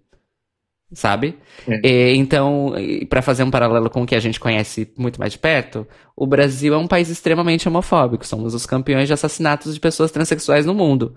Quem é a maior representante musical de exportação no Brasil atualmente? Pablo Vittar. Sim. Então quer dizer, né? Temos aí dois pesos e duas medidas, gente. Quando a gente tá falando disso, é sempre dois pesos e duas medidas. Nunca é uma coisa coerente com a outra. Nunca é.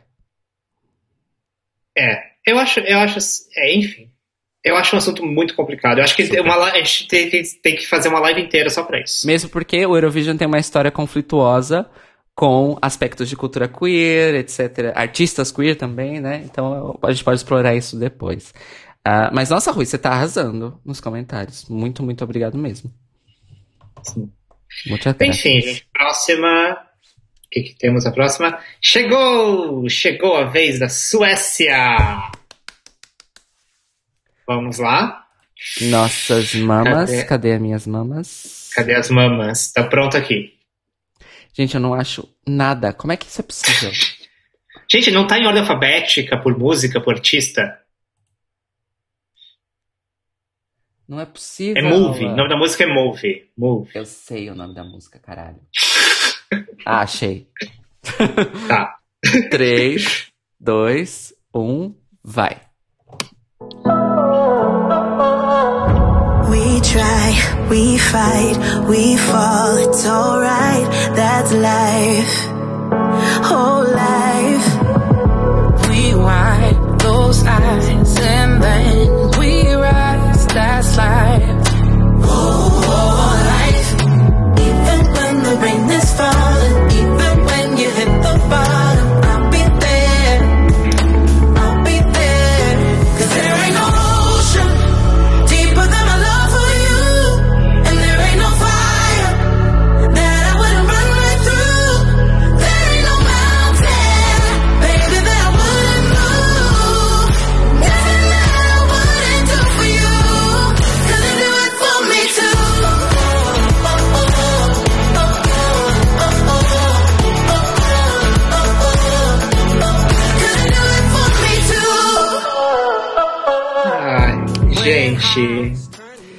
É, então, sou eu agora?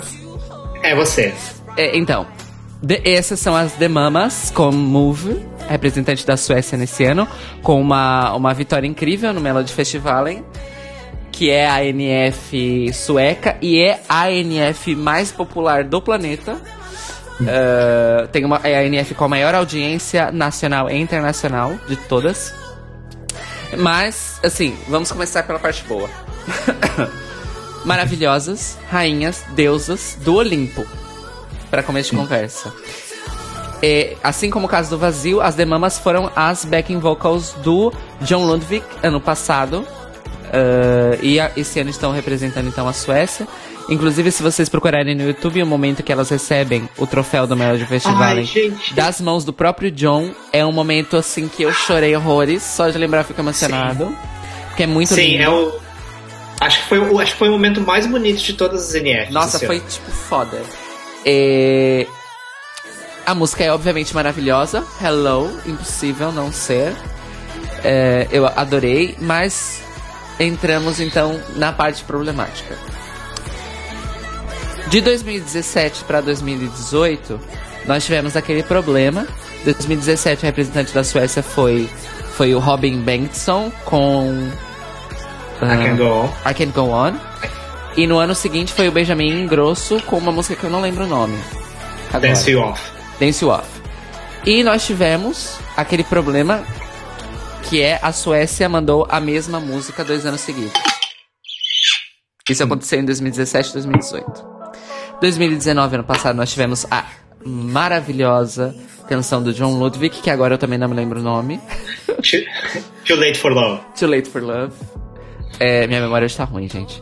É, e aí nós temos uma questão que eu e minha querida Cis, que está aqui do meu lado, estávamos discutindo que é, novamente, a, Suécia está a mandar a mesma música dois anos seguidos. Com a diferença que Dance You Off não era tão boa quanto I Can't Go On. É. Não era. Não era. Mas Move das The Mamas é no mesmo nível de uh, Too Late for Love. Só que são músicas extremamente similares, assim, real oficial. Isso tem os seus problemas, isso não tira o mérito da música ser boa por si só, mas fica aquela sensaçãozinha de mais do mesmo.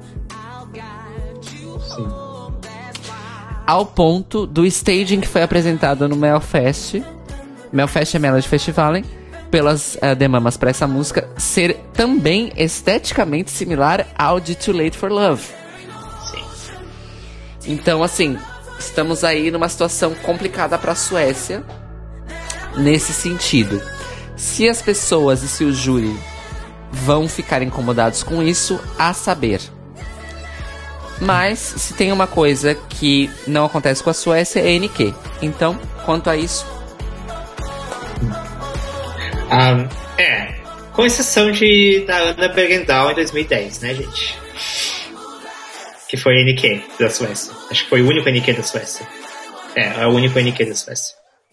exato. Um, eu quero, ó, assim, uma coisa, acho que, acho que é importante falar um pouco do Melfest também. Um, o Melfest tinha duas grandes favoritas, que foi a Ana Bergendahl de novo, com uma música muito legal chamada Kingdom Come, e uma, e uma performance um stage muito, muito legal também. E tava todo mundo querendo, a, quem, quem queria a Ana, tava querendo, porque a música é muito tipo a, a redenção da Ana, assim, de, porque ela foi a única NQ da Suécia, então ela ia voltar. E se a música tivesse ganho, provavelmente ia se ia qualificar, porque tinha toda. tava tudo ali já.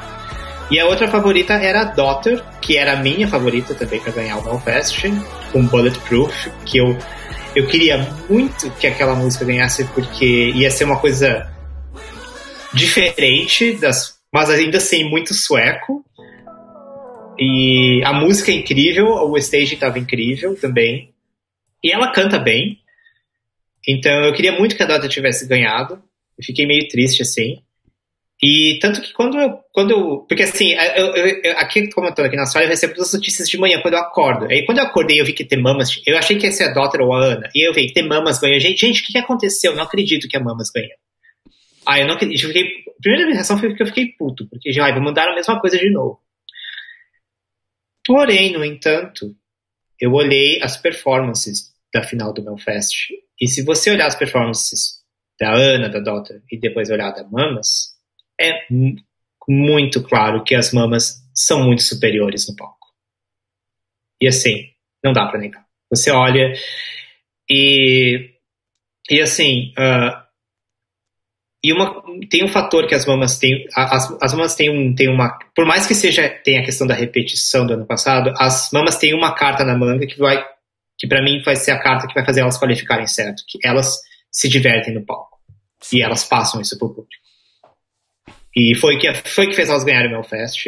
Então, pra mim, para mim, isso é, é qualifica, qualifica certo. E assim, por mais que a música pode ser uma repetição, vai ter esse fator. Quem vai ver aquilo pela primeira vez vai se apaixonar e vai votar.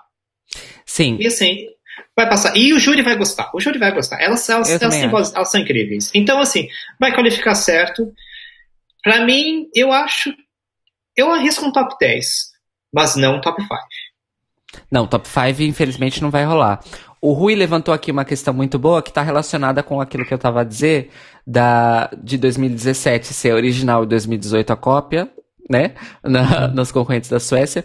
E ele lembrou aqui, em 2018 em Lisboa. Não, 2018 foi Tel Aviv. Não, 2018 foi Lisboa. Em 2018 em Lisboa, a Dance Off ficou com, na final com um score, eh, no score final de 21 pontos que é um score muito ruim para uma final do Eurovision. Sendo que no ano anterior. ah, Mas 21 pontos do público, né?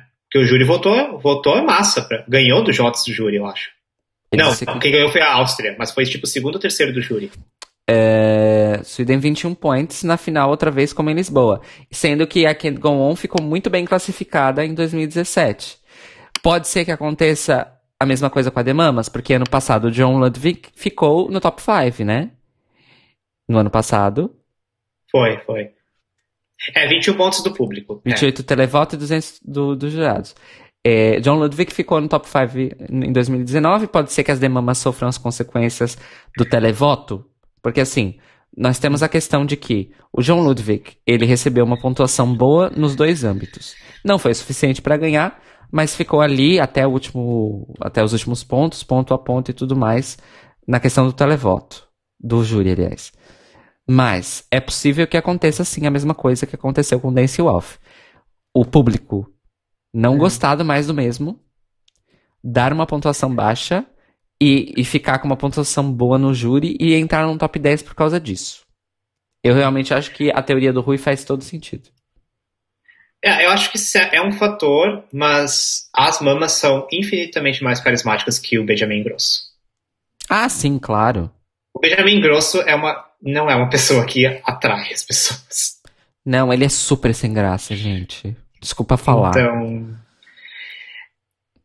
ah, enfim, é, é verdade. Mas, mas eu ia falar, o, o Rui comentou aqui também. Tipo, ano passado o Dojo não ganhou muitos pontos de televoto, ele ganhou 91 pontos só. Ele ganhou, ele foi segundo lugar no júri. Inclusive, queria Então- tanto que ele tivesse ganho. Ah, outra coisa, mas aí falando mais, um comentário rapidinho sobre NF e variedade musical. Rui, eu não acompanhei o Melfest esse ano, ah, eu só acompanhei o Festival da Canção, Ah, mas o Beck vai poder responder essa. Ele disse assim: Meu problema com a Suécia. Todos dizem que é a melhor NF da temporada, e eu pergunto: é mesmo quando não existe quase nenhuma variedade musical? Até o Festival da Canção, até a final do Festival da Canção teve mais variedade em oito músicas do que em 24 do Melfest. Tanto é que levam praticamente o mesmo estilo que 2019. Beck? É, eu fiz, eu, eu só vi a final do Melfest, eu não acompanhei todo o Melfest, ah, mas é, é, realmente, eu concordo que não teve muita variedade. Era, era um cluster de, das mulheres, Anna Daughter, a Hannah Firm também, e a Mariette também, e o cluster dos, dos, dos cantores, que aí tinha o Robin Ferguson também, mais uns outros lá, e era tudo meio que, sei lá, não tinha realmente muita variedade. E tinha uns, uns outliers, assim. As mamas eram meio que meio que dentro do contexto da NF, elas eram um outlier, mas ainda assim parecido com o John Ludwig ano passado, então Sim. também não variedade.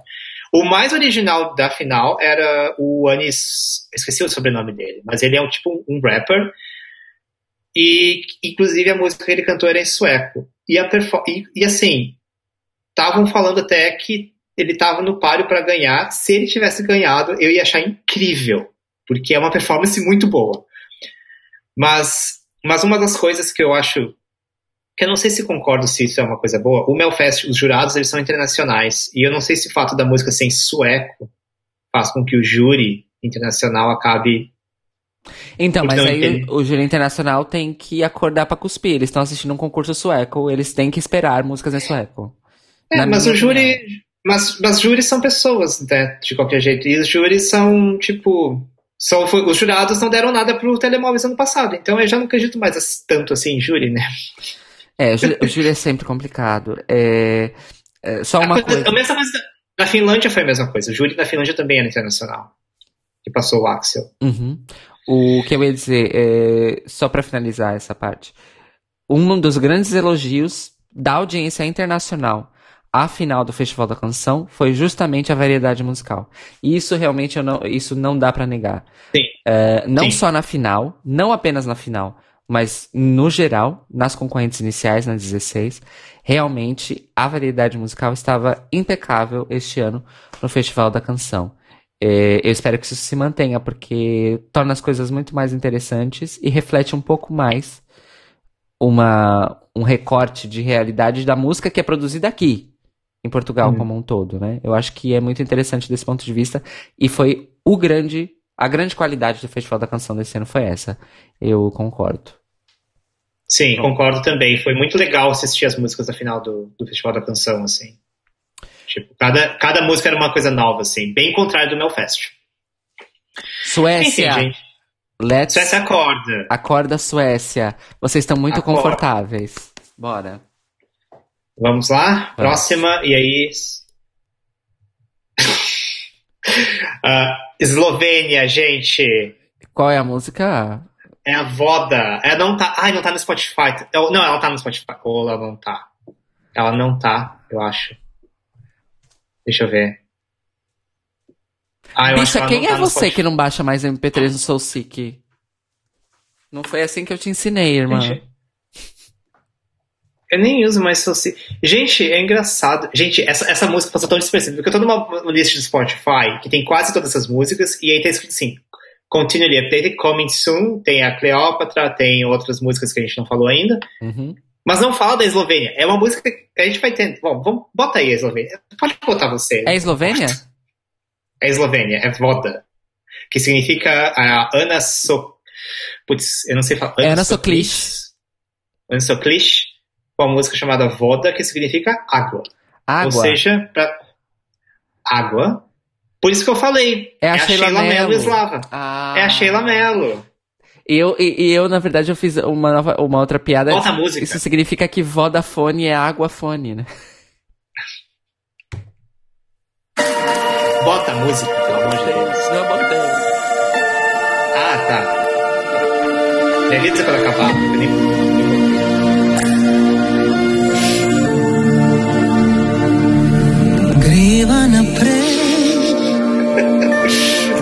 Gente, eu quero que alguém faça um edit o vídeo dessa música, mas com a voz, com a música da stran.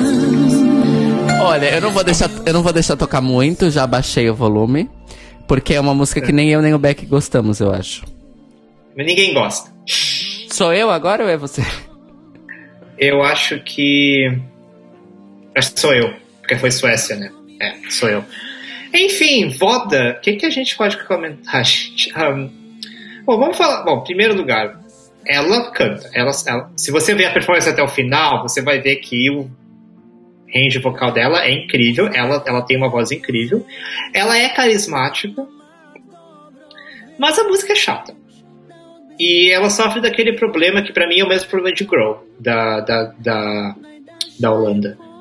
Ah, que ela, ela nada acontece nos primeiros 20, 30 segundos. Então, aí, sabe, se nada acontece nos primeiros 20, 30 segundos, então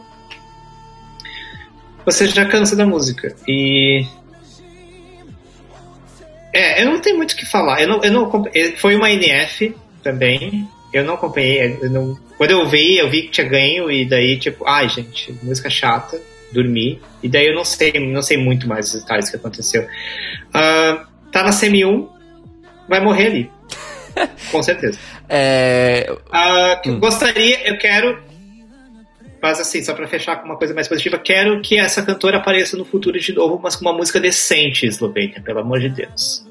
Porque Olha. ela canta, ela canta muito bem. Eu quero, eu quero ela gritando no palco na final com uma música boa. Pode, pode botar balada, mas que seja uma balada boa. Porque ela é, é- essa é, é- ela é uma cantora que eu gostaria de ver com uma, uma música boa da final, assim, explodindo. Mas não é esse ano que vai acontecer. é, é sempre uma tristeza quando você tem bons cantores e bons performers e a música é um lixo. É, Bom, o que, que eu posso dizer? Eu vou dizer em inglês e depois eu traduzo. Boring.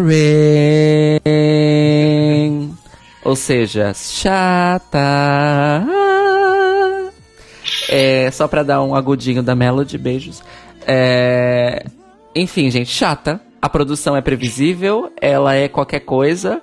É, tem quatro músicas dessa todo ano no Eurovision. Não precisamos de mais uma. Já dizia Tina Turner, we don't need another baladinha genérica. Tá bem?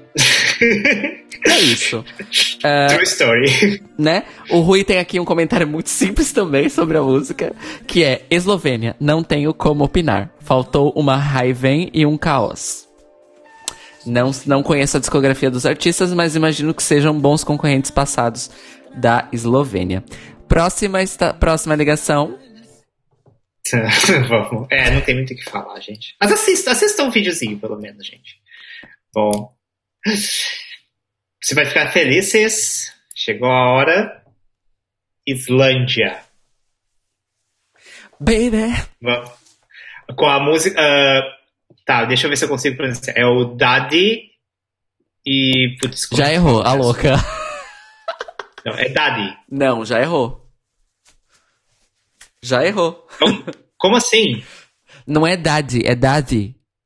The, the, the, the, the. Ah, o Daddy. Daddy. Ah, é, aqui tá escrito como Daddy Freyer, que é o nome dele, mas é o Daddy e, e a banda. Eu adorei. Eu, eu adorei Daddy e a banda dele lá, que tem o nome de Daddy. Eu sei que a banda significa. Eu sei que o nome da banda significa os dados. Eita. dado, da- gente, dado de informação, não dado de jogo. É, é, é Dazi e Gagnamag, Gagnamag, Gagnamagnith. E o nome da música é Think About Things. Antes de tocar a música, essa foi uma música que o Daddy ca- compôs pra filha de quatro meses dele. Vamos ouvir? Vamos ouvir e a letra é super, super amorzinho, gente, é incrível. 3, 2, 1, bora.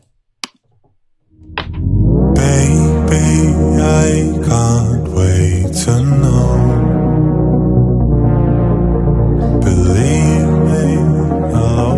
Always be there. So.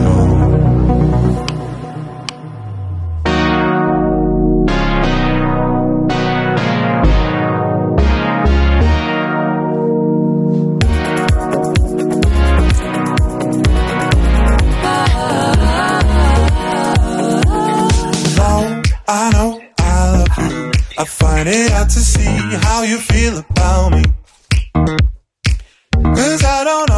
Understand you.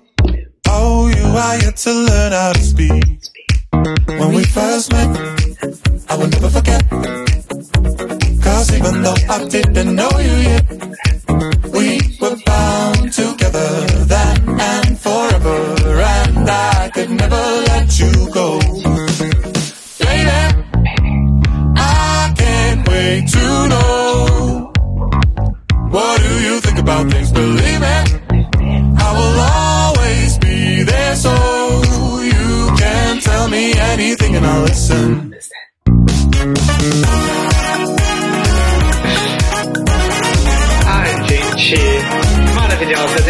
Tudo, tudo. Islândia, obrigado pelos mimos. Apenas. Ah, Cês, eu vou no banheiro, então você passa. Comece comentando. Ah, o que dizer da Islândia, né, amores? Rainha, a louca. Ah, bom, Ah, também, foi, também é uma NF na Islândia, é o, é o Song Vakepin, Vakepnin. E a para a final da NF estava tendo muito hype para uma outra concorrente que ficou em segundo lugar, que era a Iva. E, mas o Davi da Magnif acabou levando então e vai representar a Islândia no Eurovision desse ano. Essa música é absolutamente incrível, é uma das feel good songs desse ano com certeza, uma das melhores. E ela segue uma tendência que eu vou comentar no final, quando a gente tiver as considerações finais. É, o staging já é incrível na NF. A música é incrível, o videoclipe é incrível. Esse é um caso muito bem sucedido de videoclipe levado pro palco. Ah, mesmo porque o videoclipe tem um conceito de palco. Eles foram muito espertos nesse ponto. E eu tenho. Eu, não, a Iva não passou para a fin- super final sequer. Beck Não. mentiu pra mim então. Não, Sim, porque quando você comentou, você falou, nossa, eu tava torcendo pra Iva. não falei isso. Eu nunca falei isso. Eu nunca disse isso. Quem tava torcendo pra Iva? Alguém que eu conheço tava torcendo pra Iva. É outra pessoa. Não. Eu sei Quem que quem, eu foi pra, pra pra Iva? final foi a, a banda de metal que eu esqueci o nome. Dim, Dimo, Dime, Dima, Dima. Algum amigo meu, brasileiro, tava torcendo. Ah, foi o Manuel. Ah, tá bem. Foi o Manuel Carneiro, beijo. que o jeito que ele falou, eu entendi que a Iva estava na, na super final. E que por isso que ele ficou triste, porque ele tava torcendo pra ela ganhar e ela quase ganhou. Mas foi o, Dati. Enfim, gente, informações que chegam incompletas e a gente estende as coisas da maneira errada. Muito obrigado, Rui, Rui Gonçalves hoje está, ó, Hum. arrasando. É, Enfim. Baby. I can't wait to know. Gente, é maravilhosa essa música. É uma das minhas favoritas desse ano. Eu espero que.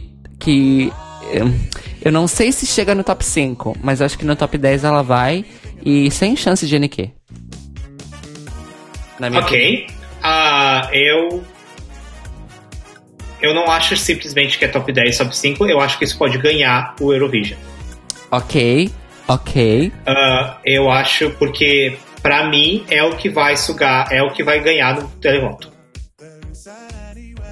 Ah, não, não, não digo que.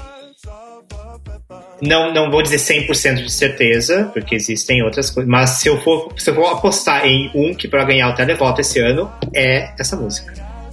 E. Eu acho que é, é, é possível. É possível. E assim, ah, quem vê, de novo, quem vê essa música pela primeira vez na noite vai se apaixonar. E assim. ah, e, e outra coisa, foi- só falando um pouquinho da NF, da NF islandesa. ah, tá, o que aconteceu foi que, tipo, teve. A, a Iva tava na final no início, mas aí o que acontece é que tem a super final que quando vem duas, dois artistas. Sim. E aí foi o Daddy e o, e o, e a Dima. O, o Dima, que é a banda de metal. Então a Iva não passou. A Iva ficou em terceiro. Ah, muita gente estava torcendo pra Iva. A performance da Iva é muito legal. Eu quero muito que a Iva continue tentando, porque eu quero ver a Iva no futuro. Porque eu, eu gostei, eu achei, muito- achei muito legal a performance dela. Mas não é tão boa. quanto- Da- Daddy é um outro nível, gente. Think About Things é um outro nível. E. ahn, e assim, uma, coisas bacanas, assim, tem um vídeo dele na, na, na pré-party do Melfest, que ele tem uma performance dele ao vivo, e mas também ele toca um. um procure depois, tem, ele toca um 20 minutos, um medley de músicas do Eurovision, mas tipo, versões mais eletrônicazinhas de músicas do Eurovision. Tem, tem de tudo ali. É muito legal ver ele fazendo isso. Ele, ele é uma pessoa extremamente carismática. Todos eles são carismáticos. Ele, e, e ele parece ser fã de Eurovision também. O que é muito legal. Então eu acho que ele, ele, ele, ele parece o tipo de pessoa que vai. que a, a, a comunidade vai, vai gostar muito. O quanto isso se traduz em votos, eu não sei dizer. Certo. Mas eu imagino que dentro da comunidade que acompanha o vídeo vai todo mundo votar com ele. A maioria das pessoas vão votar com, com eles. E o quanto isso em votos eu não sei. Ah, vai, qualifica certo, não tem nem dúvidas. E pra mim, para mim isso é top 3. Ó, eu também acho que tem chances de ganhar. Ah, em relação ao meu gosto pessoal, é, vou deixar. Já deve ter ficado um pouquinho claro aqui, mas eu vou estabelecer verbalmente. Coisas que têm elementos de disco music, dance funkeado, house, a tendência é eu gostar muito, sempre. Eu amo, eu amo. Ainda mais com essa carinha oitentista que tem essa música, que tem uma cara de que é uma canção ali da virada do final da, da decadência da disco, da entrada da New Wave. Pra mim ela tá, tipo, nesse espaço, assim, estético. E eu amo, amo, amo. Fora que eu amei a performance na NF Ah, islandesa. E de- eu acho que tem, na minha visão pelo menos, né? Meu gosto, eu acho que tem poucas coisas pra ajustar para pro Eurovision em si. Mas assim, gente, eu acho que eles têm gráficos incríveis, então eu acho que os gráficos deles no telão, que é sei lá quantas vezes maior do que o telão da, da NF ah, islandesa que vai ter no, no, no Eurovision Rotterdam, vai ficar muito lindo, muito lindo mesmo. E enfim, eu amo. E eles também são os esquisitinhos desse ano. A gente não pode esquecer dessa categoria que todo ano tem que Sim. ser cumprida por pelo menos um ato. Quando a gente tem sorte, são dois, mas esse ano é só um. São eles, é, que são os nerdzinhos simpáticos descolados. Ano passado, curiosamente, também foi a Islândia que cumpriu esse papel, no outro espectro de esquisitice, com um dos melhores e mais geniais atos que já passaram pelo Eurovision, que é o. Gente, eu esqueci o nome deles. Ah, desculpa, eu, eu não prestei atenção. Da onde? Qual país? Da Quem? Islândia. Hatari. Ah, Atari. Atari. Hatari. que- É, isso é uma coisa interessante, que inclusive o pessoal do Wii Blogs estava comentando, que o Atari, o Atari ficou em segundo no Televox na semifinal. E. ah, e assim, o Atari é uma coisa muito mais agressiva que o, que o Daddy. Não, e o, Então, tipo. e o Hatari é mais agressivo e muito mais estranho para um público ah, de mainstream. O estilo de Exato, música que então- eles fazem. isso o Daddy tem um apelo muito maior assim para mais, mais tipo de público em geral e eu, o último comentário que o Rui aqui de novo Rui maravilhoso obrigado por assistir a gente falou ó, eu se fosse jurado não seria capaz de a colocar alta sou mais clássico Ah, realmente não é uma música de boot de júri mas uma coisa que, eu- que você uma coisa que eu notei é que ele canta muito bem. Ele não erra nota na música. Então assim a produção em termos de voz e tudo tá muito, tá muito boa. Então eu acho assim, não acho que vai ser, certamente não vai ser o favorito dos júris, mas eu acho que isso pode roubar uns votinhos de júri e é por isso que eu acho que é, que é top 3, porque eu acho que eles vão, eles não vão simplesmente ser campeões de televoto, mas eu acho que eles vão conseguir arrancar uns votinhos de júri também para colocar eles no topo, potencialmente ganhando. Eu acho possível também. Eu acho bem possível. Que foi o que aconteceu com a, com a Neta em 2018. De fato. De fato. Ela, ela, ela, ela, ela explodiu no televoto, ela foi campeã de, tele, de televoto, mas ela, ela arrancou voto de júri também.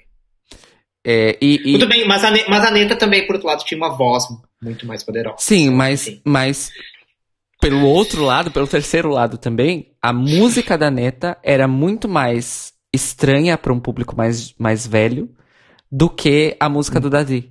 A música do Dadi, ela tem elementos que são familiares, elementos estéticos. Verdade. A Neta não, a Neta era 100% millennial, aquela música é millennial do primeiro segundo ao último. Ah, então, por isso que, inclusive, por isso que muita gente se surpreendeu com os votos de júri que ela conseguiu, porque todo mundo tava apostando que ela não ia conseguir nada de júri. É, porque ela era moderna demais É. pro júri. Ah, Exato. então nós temos essa questão aí. E esse ano nós temos ah, uma quantidade alta. Já vou falar isso agora. Eu sei que é para as considerações finais, mas pronto. É, já- nós temos uma quantidade alta de música para dançar no Eurovision esse ano. Dentro da música para dançar, nós temos dois principais âmbitos, que é o âmbito da dance tradicional, que é fundada em house, funk e disco. E nós temos a, a dance music contemporânea, mais fundada em urban music, R&B, hip hop e, e música eletrônica.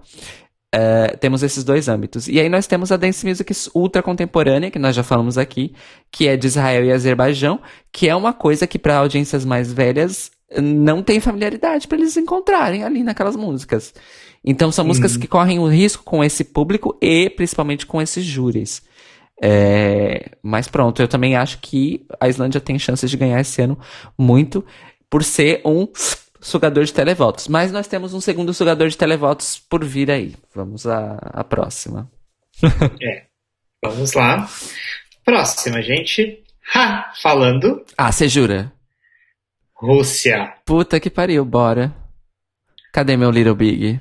Gente, eu não acho nada. Tá aqui, achei. Tá pronto. 3, 2, 1.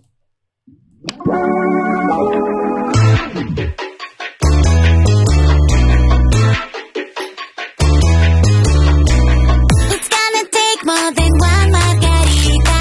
I'm gonna call you my sweet señorita.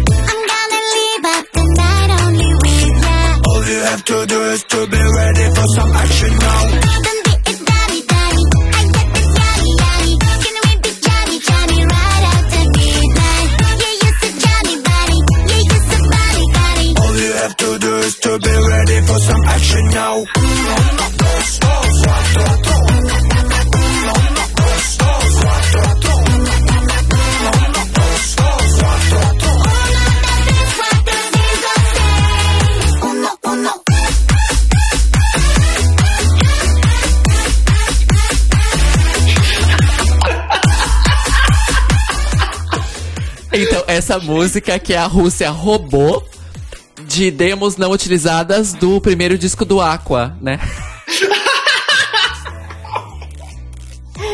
Isso não é uma crítica negativa. Eu e Beck somos muito fãs do Aqua. Sim. Tá, é eu que começo agora. Então, tá, gente. Rússia. ah, banda chamada Little Big, com uma música chamada Uno.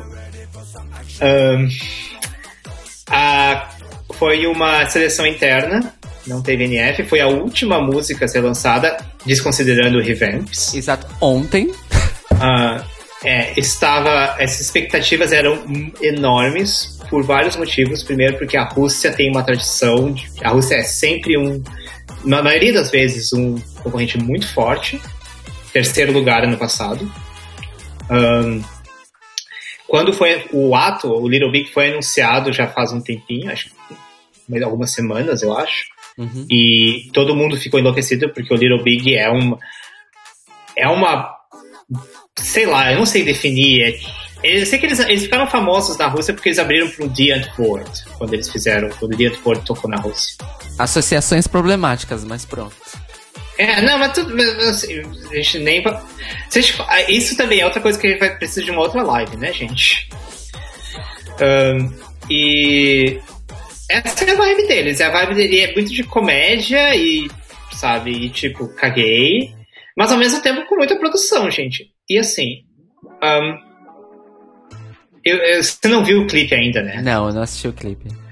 O cli- Acho importante você ver o clipe também, porque.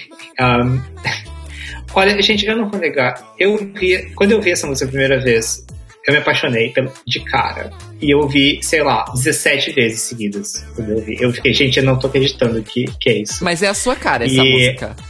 Sua Gente, cara. eu olhei assim, eu tava tão assim, gente, Rússia, sai de uma vez. E daí quando saiu, ai, Rússia, gente.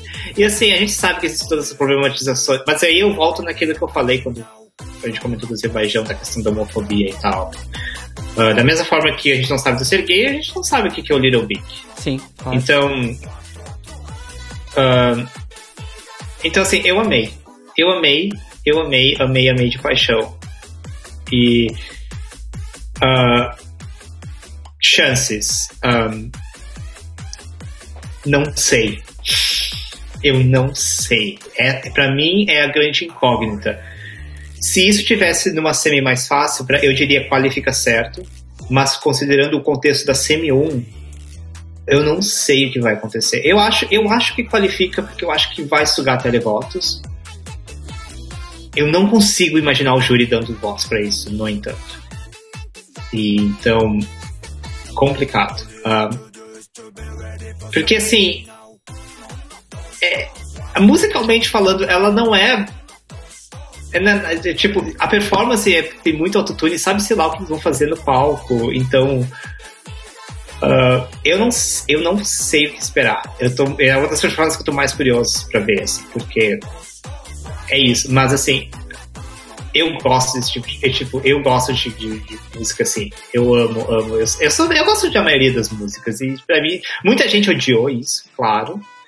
Ahn, mas é assim, por favor, sim, me manda.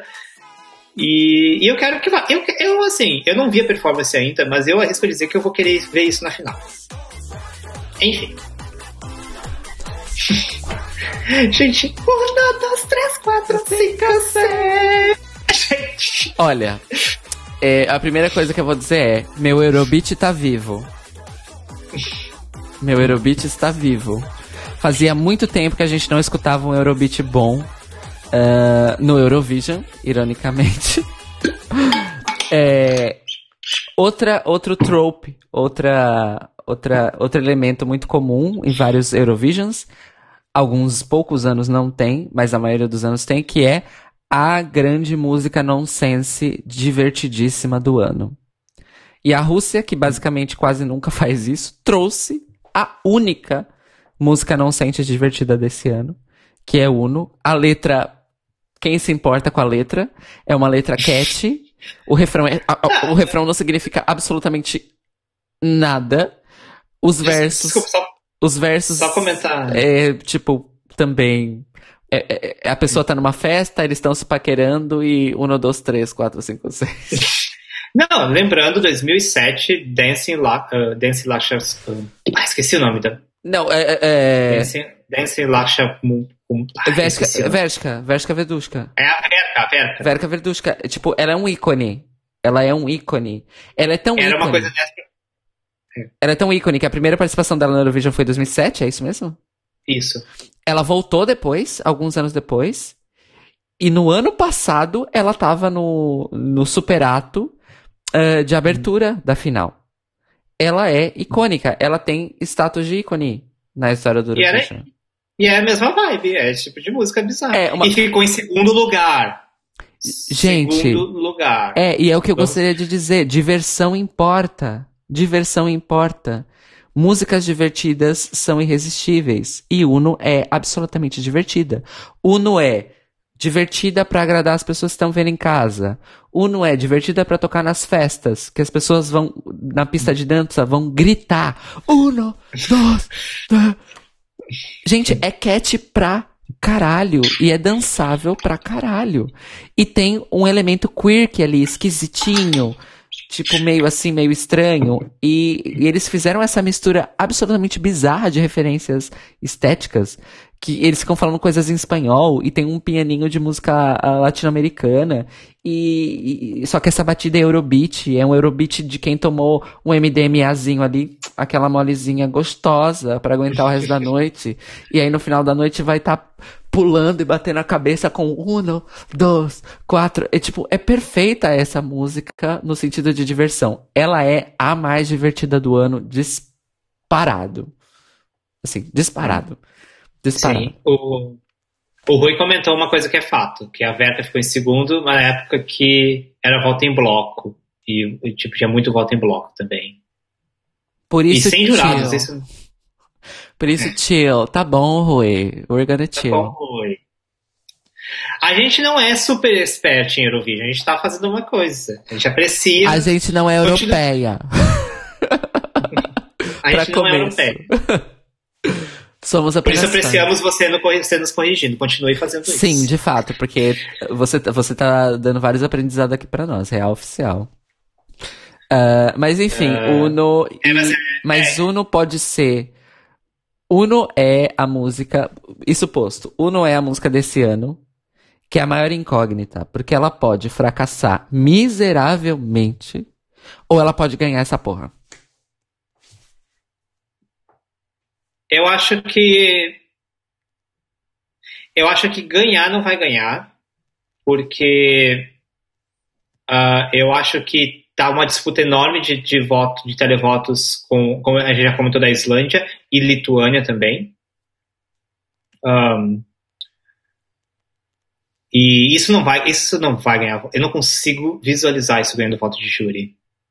E por mais. E, e que a gente comentou, mesmo músicas que ganham, ganham no televoto como Toy, aí elas ganham porque elas conseguem roubar uns votos de júri.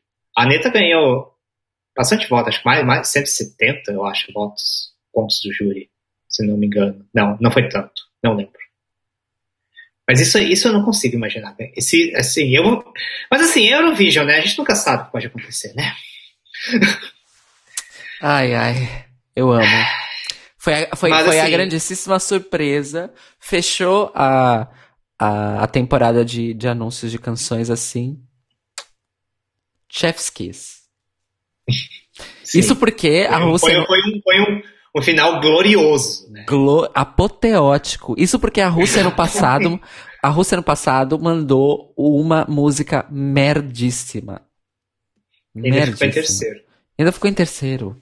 Só porque o boy é gostoso. 2019, 2019 cancela, né, gente? Cancela 2019. Só, quer dizer, não cancela porque solde, né, gente? Não. Solde nos coração. Mas enfim, próxima ligação.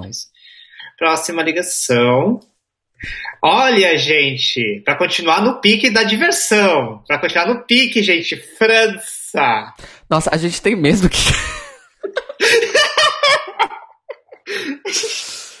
é a proposta que nós nos propusemos, então bora Ai, lá. Cadê, cadê essa merda, Cadê gente? essa merda? Achei. Aqui, achei. Ah, essa merda eu achei rápido, que ódio. Vai, dá um, dá um continua. Ai, 3, 2, 1, vai.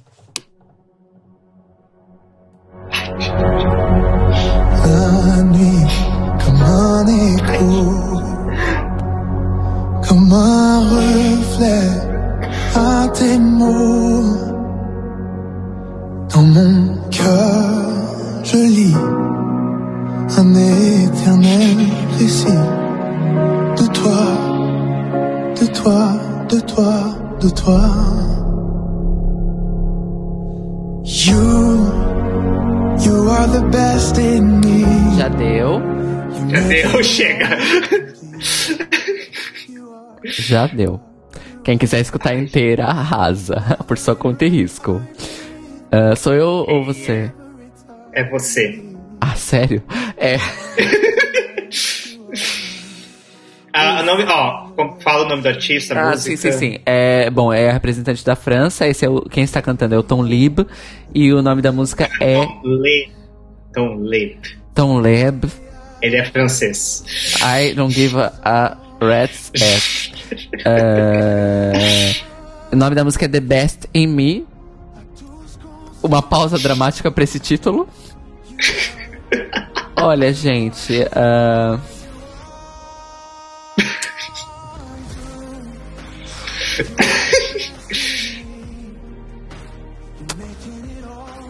Gente, é um lixo. Eu odeio essa música com todas as minhas forças. Foi ódio à primeira ouvida. Ah, enfim, odeio. Eu odeio essa música. Eu acho ela muito ruim. E. A voz dele é boa, mas ele canta de um jeito muito chato, que eu não gosto. Sei lá, gente, eu não consegui gostar. Não gosto, não adianta. Depois de Bilal ano passado, entregando uma balada boa, uma epic ballad boa, essa merda esse ano, ai não. Enfim, é isso. Au revoir, France. Olha, a França é um dos Big Five, inclusive. É, Nós já passamos por três Big Five, eu acho, né? Isso. Esse é Itália, Reino Unido e agora a França. E agora a França. E assim, ainda bem que é Big Five.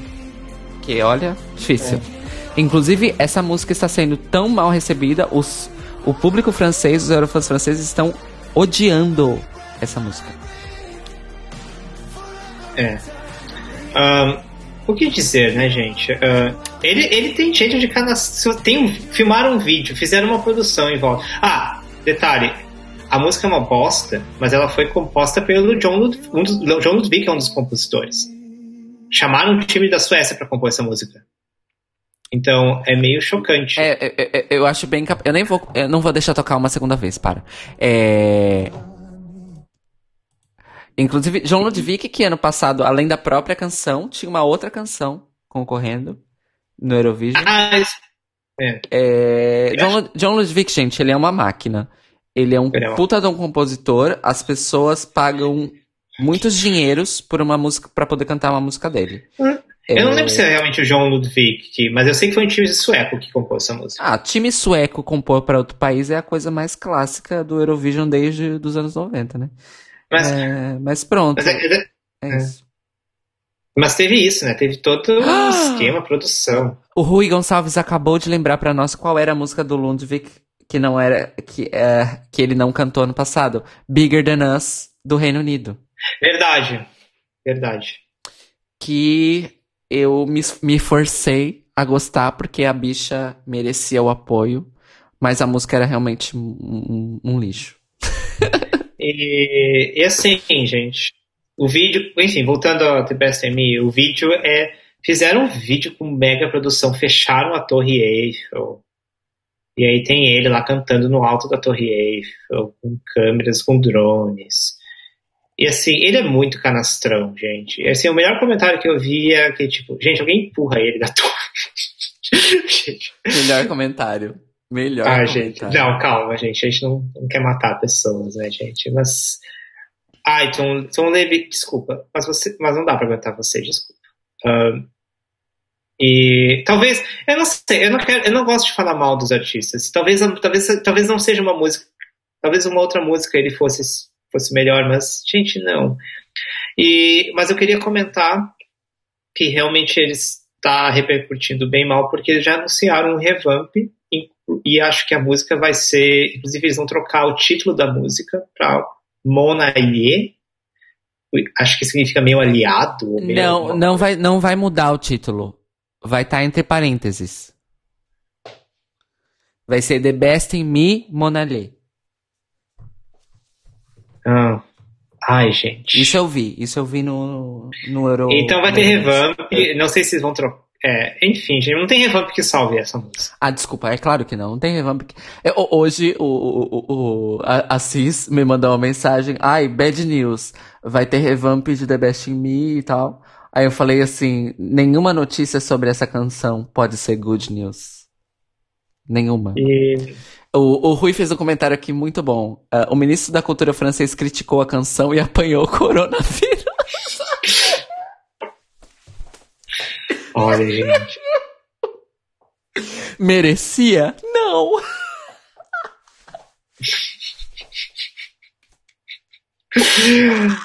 Eu não posso rir alto. São duas da manhã. Vamos pra próxima, gente, depois dessa. Não, não mais perder tempo com a França, gente. Assistam lá na Torre Eiffel e tirem suas conclusões. você é tudo. Obrigada. Ai, ui, ui, aqui, ó, amor pra você. Ai, vamos lá, gente. Quem é a pró- Ai. próxima? Próximo sou eu. Croácia. Quem é a Croácia? A Croácia é o. Eu esqueci o nome do cantor. Ahn, ah, eu acho que não tá aqui. Qual é a música? Ah, Ah, é da Vidna, não é? Não, não. É. Puta, eu vou botar. Ah, é que não tá no Spotify. Pera aí. Eu esqueci o nome da música. É. Não tem. Ah. Cadê? É. cadê é... Não, pera. Ai, gente, cadê? Ai, eu não sei porque que eu tô sofrendo. Eu tenho uma pasta. Olha, os, os, os- as pessoas É estão que vendo a minha pasta. O nome do cantor é o Damir Ketso e o nome da música é Tivili Vietre, Vili Vietre. que significa vento selvagem. Uh, vento selvagem. Eu tô pronto. 3, 2, 1, já. Jednom kad zaboraviš mi ime I krevet hladan postane Kao snijegom okovane zime Kad ništa ne preostane Ja ću te voljeti tak Divlji vjetre tišini Ostavi me gdje sam. Svaka riječ sad prostaje Odlazi i pusti me da ne znam Kako čovjek postaje. Ono što nisi više Divlji vjetre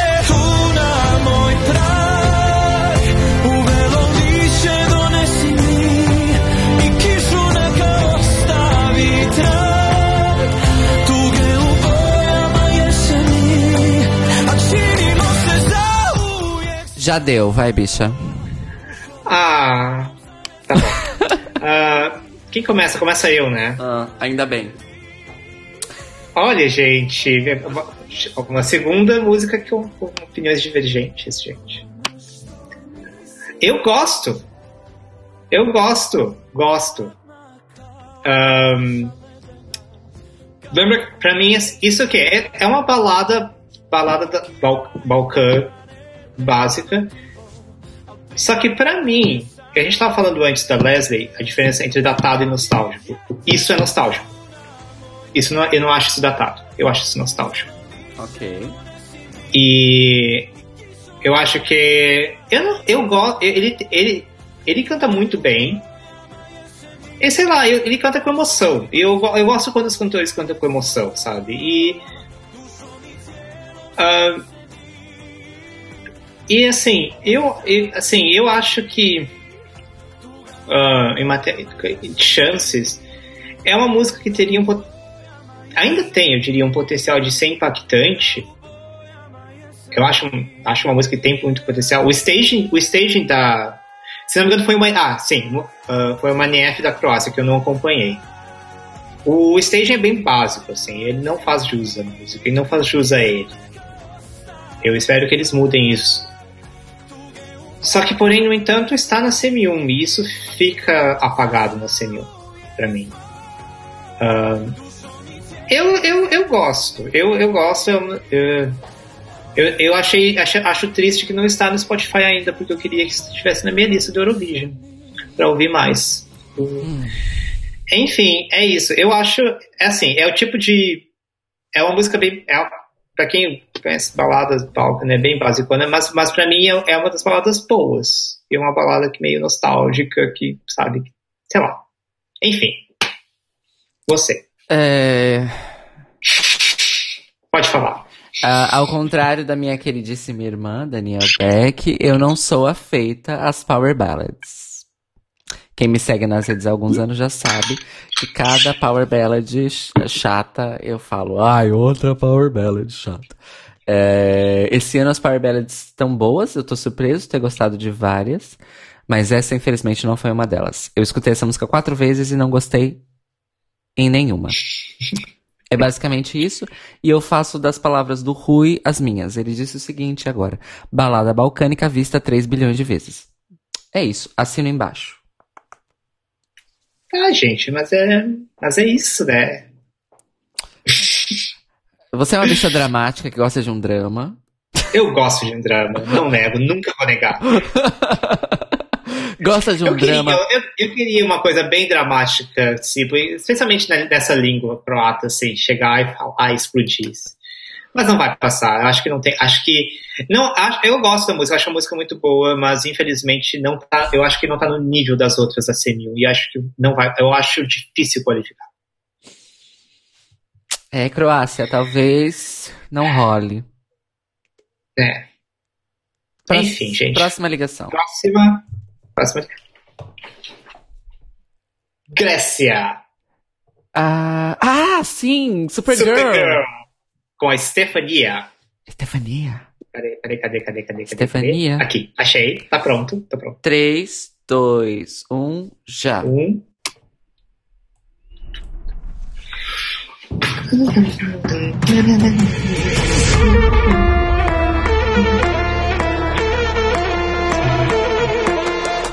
Keep the phone booth, don't need a supercar, no x-ray vision. Show them who we are. I got the power, I'm up the tower. Save all humanity, I'm zero hour.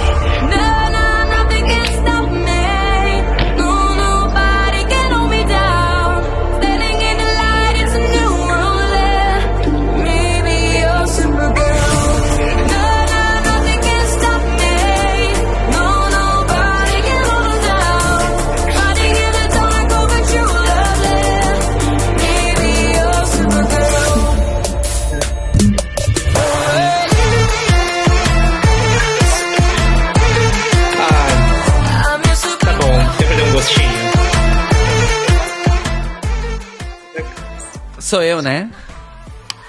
É, ah, é você. É você. É, eu falei sobre. eu ia fazer um comentário, eu li o comentário do Rui. Estou destruída. Pera, eu vou falar o que eu tenho que falar primeiro. É, eu comentei. eu comentei. eu comentei mais cedo é, é, que é, a música da Irlanda tinha um apelo teenager que a gente não escuta muito no Eurovision. E essa é a segunda música mais perto de, de apelo teenager também que tem, que é Supergirl da Estefania. Uh, e pra mim, ela cumpre o papel que uh, que Chameleon da Michelle cumpriu ano passado. Sim, eu ia falar a mesma coisa. Yeah. E eu acho que a Estefania também tem a mesma vibe da Michelle, um pouquinho assim. É, mas eu gosto muito dessa música. O que é surpreendente, porque ela é muito. Ela soa muito como um, o pop adolescente que toca hoje em dia. É, mas eu gosto. A Estefania é muito carismática. E eu acho a letra. A letra pode até parecer bobinha, apesar dela se propor a ter uma mensagem ali, aí, né? Tipo, fem, feminismo para jovens. É, não é a melhor letra do mundo. Mas é super divertidinha e dá pra dançar e tem carisma. E eu gosto bastante. E eu acho que com uma boa apresentação, um bom staging, vai ser muito bafo. Muito bafo mesmo. Eu acho que ela pode entregar uma performance bafo. Uh, eu gosto, eu gosto de Supergirl. Gosto bastante. Mas tenho minhas desconfianças quanto à qualificação. Ok. Um, eu amo. Pra mim, como você falou, é a Chameleon desse ano. E pra mim, no sentido de ser pop contemporâneo, eu gosto muito de. Quando vem música pop, eu gosto de coisa nova. Eu gosto de coisa. E isso pra mim tem gosto de novo, assim. Um, e. Tipo, é pop de agora, assim, sabe? É pop, sabe? E. E assim, ela canta bem. A Stefania, na verdade, ela, eu não sei se ela é grega. Ela, eu sei que ela. Eu acho que ela é holandesa com ascendência grega. Ou ela mora na Holanda, uma coisa assim. Uh, e.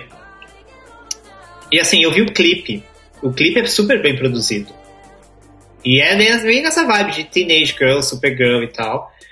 E a Grécia tem um certo histórico de, de staging bom. Então eu tô esperando um stage muito bom, muito legal se vocês forem seguir o videoclipe. Tipo Chameleon. O, o que me faz acreditar que isso é quase certo qualificação. Não vou dizer 100%, mas eu imagino que sim. Então, pergunta, porque eu não, porque é você que sabe da do alinhamento das semis. Essa tá em qual semi? Semi 2. Ah, então qualifica. É, porque se fosse na Semi 1 ia estar disputando direto com o Azerbaijão, né? E Mas estando na Semi 2, ela tem. A, a maior rival dela na Semi 2 é a Sérvia. Mas eu acho que as duas qualificam. Bom, depois a gente vai falar da Sérvia. sim. Ah, eu acho que. ah, eu acho que qualifica e. Eu espero, eu espero que venha uma performance bacana, assim, porque eu, eu lembro, eu, eu amo Chameleon, eu acho que foi muito injusto, o dec, foi 14 lugar, foi muito injusto a Malta ter ficado tão baixa no passado. De novo, cancela 2019, pelo amor de Deus. Um, mas, e eu espero que isso. E, e, e tem uma lance, sei lá, eu gosto do. Sabe? Ai, sei lá, eu. eu eu, eu entendo que é um clichê, concordo, mas, mas, gente, se existe um lugar onde clichê é aceitável, é o Eurovision, gente. E é boa a música, ela não é chata, ela é É, cat. é música pra tocar em balada, É, toca em balada. Pra você dar aquela reboladinha, abanar a raba, como se diz aqui. Ah, mas é isso. É, bom, vamos falar o comentário do Rui. O Rui disse o seguinte: sério que foram pelo clichê de heroína com superpoderes? Se fosse para o Jesk, super aprovado. Mais uma of- ah, mais um pedacinho de conhecimento eurovisivo. Ah, a sigla do Eurovision é ESC, ESC, Eurovision Song Contest. E tem a versão infanto-juvenil, que é o JESC, que é o Junior Eurovision Song Contest.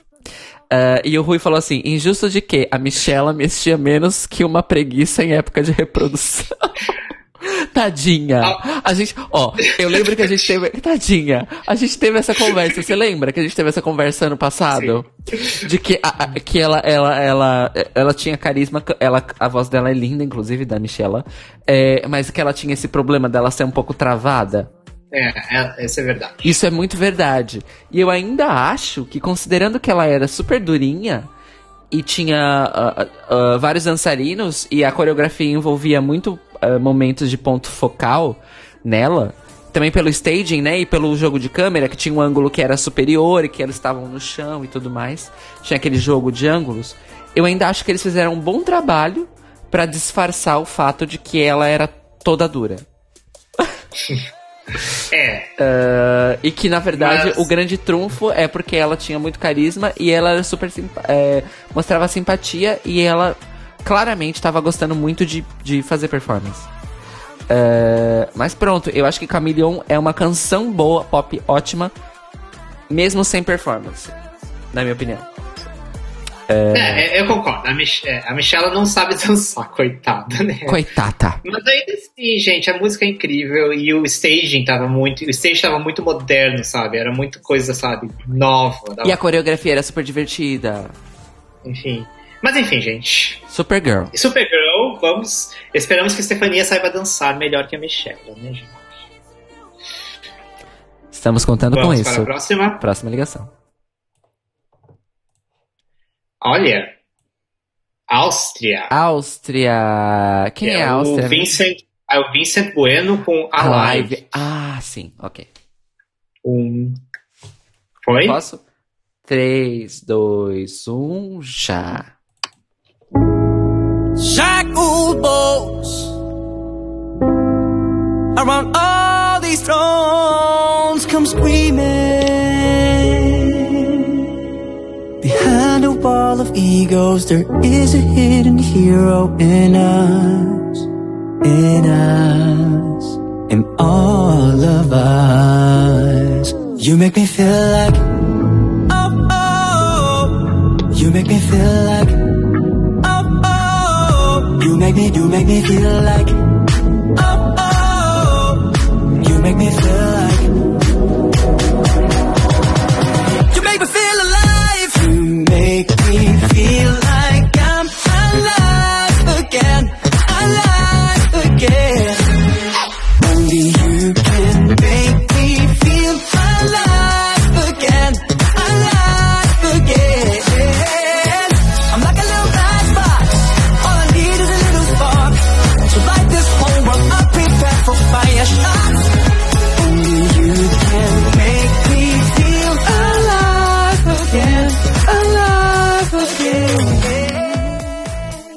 Vai, bicha. Eu, eu, né? Ahn, enfim, a Vincent Bueno ah, também escolha interna, se não me engano. Ahn, ele é um cantor, acho que de origem filipina. Ele é o. ahn, e, gente, eu amei. Eu, eu, eu, tenho, eu sempre gosto desse tipo de música, né, gente? Tipo, dancezinhos funkeados, assim, sabe, né? E. ahn, é, pelo videoclipe, da, assim, esse é o tipo de música que requer um artista que saiba dançar no palco. No entanto, ma- mas pelo clipe, deu pra ver pelo, ah, pelo clipe a gente acha que ele sabe dançar sim. Então acho que isso vai ser uma performance bem bafona. Ahn, por outro lado, mas assim, mas, ah, é uma coisa que eu esqueci de comentar, né, gente? Isso parece muito chupado da, da receita sueca também, né, gente? Ah, Amore, mas eh, todo mundo copia a Suécia em algum momento. É. Enfim, né, gente? É melhor. é, se for pra copiar alguém, pelo menos copia a Suécia. Não faz que nem a Finlândia que copiou o Reino Unido, né? Ah. Ehm, enfim. Eu não tenho muito o que falar, eu não, eu não acompanhei muito o que aconteceu na Áustria, pra falar a verdade. Então, eu amei a música, eu, isso está na CM2, eu acho que, eu acho que qualifica. Ah, porque se ele souber dançar, e eu, pelo visto, pelo clipe ele dança, eu acho que isso vai ser vai ser uma performance que vai ser bem única na CM2 e, e, e vai fazer ele passar. Ah, e, e é receitinha sueca, então o júri vai gostar disso também, né? É. Enfim, é isso. Bom, como já estabelecido aqui anteriormente, se é dance, house, funkeado ou disco, eu gosto. Eu obviamente gosto dessa. Essa tem um arranjo especialmente bonito, bem feito e bem pensado. A produção dessa música é linda, muito bem feita, muito, muito, muito bem feita, dá gosto de ouvir uma música dessa nos fones bem fodas. E, e gente, hit, hit, é hit. É música pra dançar na balada, pra cantar junto, pra dar o seu close, feeling alive again, chegar junto do boy e da girl e ali pá, e mandar uma real e dançar junto já e falar que Make Me Feel Alive Again nos próximos três minutos, no caso. Mas o que vale é a intenção. Eu também acho que qualifica e acho que pode ir bem na final. Acho que pode ir bem na final, acho. Mas nós temos uma questão. Neste ano, nós temos pelo menos mais duas ou três músicas que são parecidas com a live. Sim, Nós vamos. sim. Não sei se nós já falamos de uma delas. Não, não falamos. Não não. falamos de nenhuma, não é? Exato. Ah, então, que tem- só tem, tem uma, pelo menos, que é bem parecida, que a gente não chegou nela. então eu acho que pode rolar uma sensação de ah, repeteco Sim, para algumas pessoas. pode acontecer. Ah, então não sabemos como ela performaria numa final se qualificar. Mas pronto, veremos. Eu gosto muito dessa música, acho ela uma delícia de escutar. E é isso. É isso mesmo. É, o Rui fez um comentário aqui. A única coisa relevante da Alce é apresentar uma canção às seis da manhã de Lisboa, porque. Eu não entendi isso. Eu não percebi. Rui, explica pra nós, faz favor. Próxima Hum. ligação? Enquanto isso, enquanto isso, eu vou tirando aqui. Uhum. Vamos ver. Olha. Albânia. Albânia. Albânia é Arilena, né? A, é a cantora, a Ariranha Aranha. Ela é da Albânia, Arilena Ara. É uma literação. Nossa, eu tô botando direto na câmera. Pera aí, só um pouquinho. Cadê?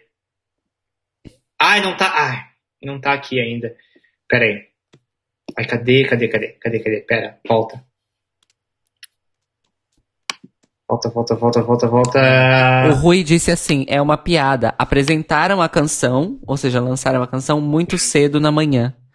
Ah, ok, percebi. Percebi agora. Ok, tô pronto. Então, 3, 2, 1, já.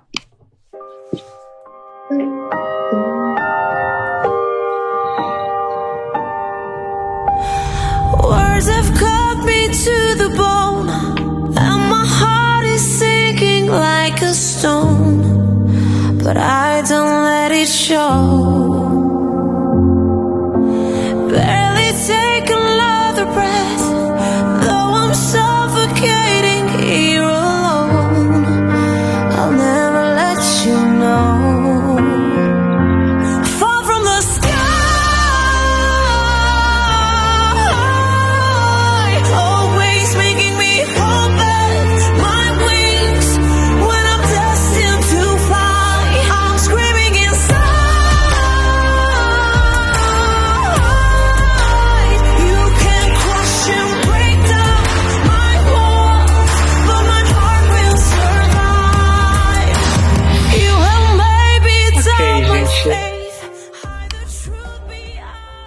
Deu? Deu, deu. Sou eu? É você. Então, a primeira consideração sobre essa música. Eu. Eu gosto, mas nem tanto. Eu gosto do drama, mas não gosto necessariamente da música. Mas te digo uma coisa: muitas drags vão fazer show com essa música. Muitas drags vão fazer show com essa música. Tenho certeza que muitas drags vão fazer show com essa música. É, é- ela, ela tem todos os, os elementos de uma música dramática perfeita pra dublagem, pra lip sync. É, então estou aguardando os vídeos das drags performando Fall From The Sky da Arilena Ara. É, mas não é muito minha pegada, assim. Ela canta pra caralho, isso é óbvio. Mas. É isso. Quero ver o staging. Sim. Ahn, é, bom, contexto. Ah, so, a o nome. a- essa foi uma NF, inclusive foi a primeira música que foi lançada no Eurovision, foi ainda no ano passado, em dezembro. Na época, ganhou a versão em. Como é que fala? Albanês? Pode ser. Albanesa. Enfim. Que chamava-se Shy. Que se- significa grito, berro. Ah, e, e ela ganhou com uma, ve- com uma versão. Uma versão bem diferente. Então, essa, o Fall from the Sky é um, é um, é um revamp da, da versão que ganhou na NF albanesa. Inclusive, Ah. eu, tenho, eu tenho aqui a Shai ah, da NF para mostrar para os nossos espectadores, caso eles queiram. E é- é- eu acho relevante. O Rui acabou de, de comentar aqui o seguinte: ah, parabéns à RTSH, que é a emissora albanesa, ah, por terem cagado.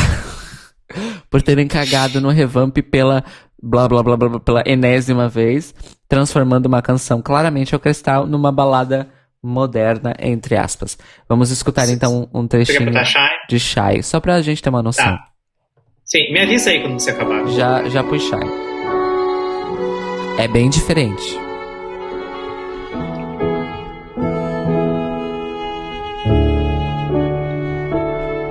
Nuk e di atë ka ndodh Të goditesh brënda fort Ka një shkëndim E bukur dhe trisht.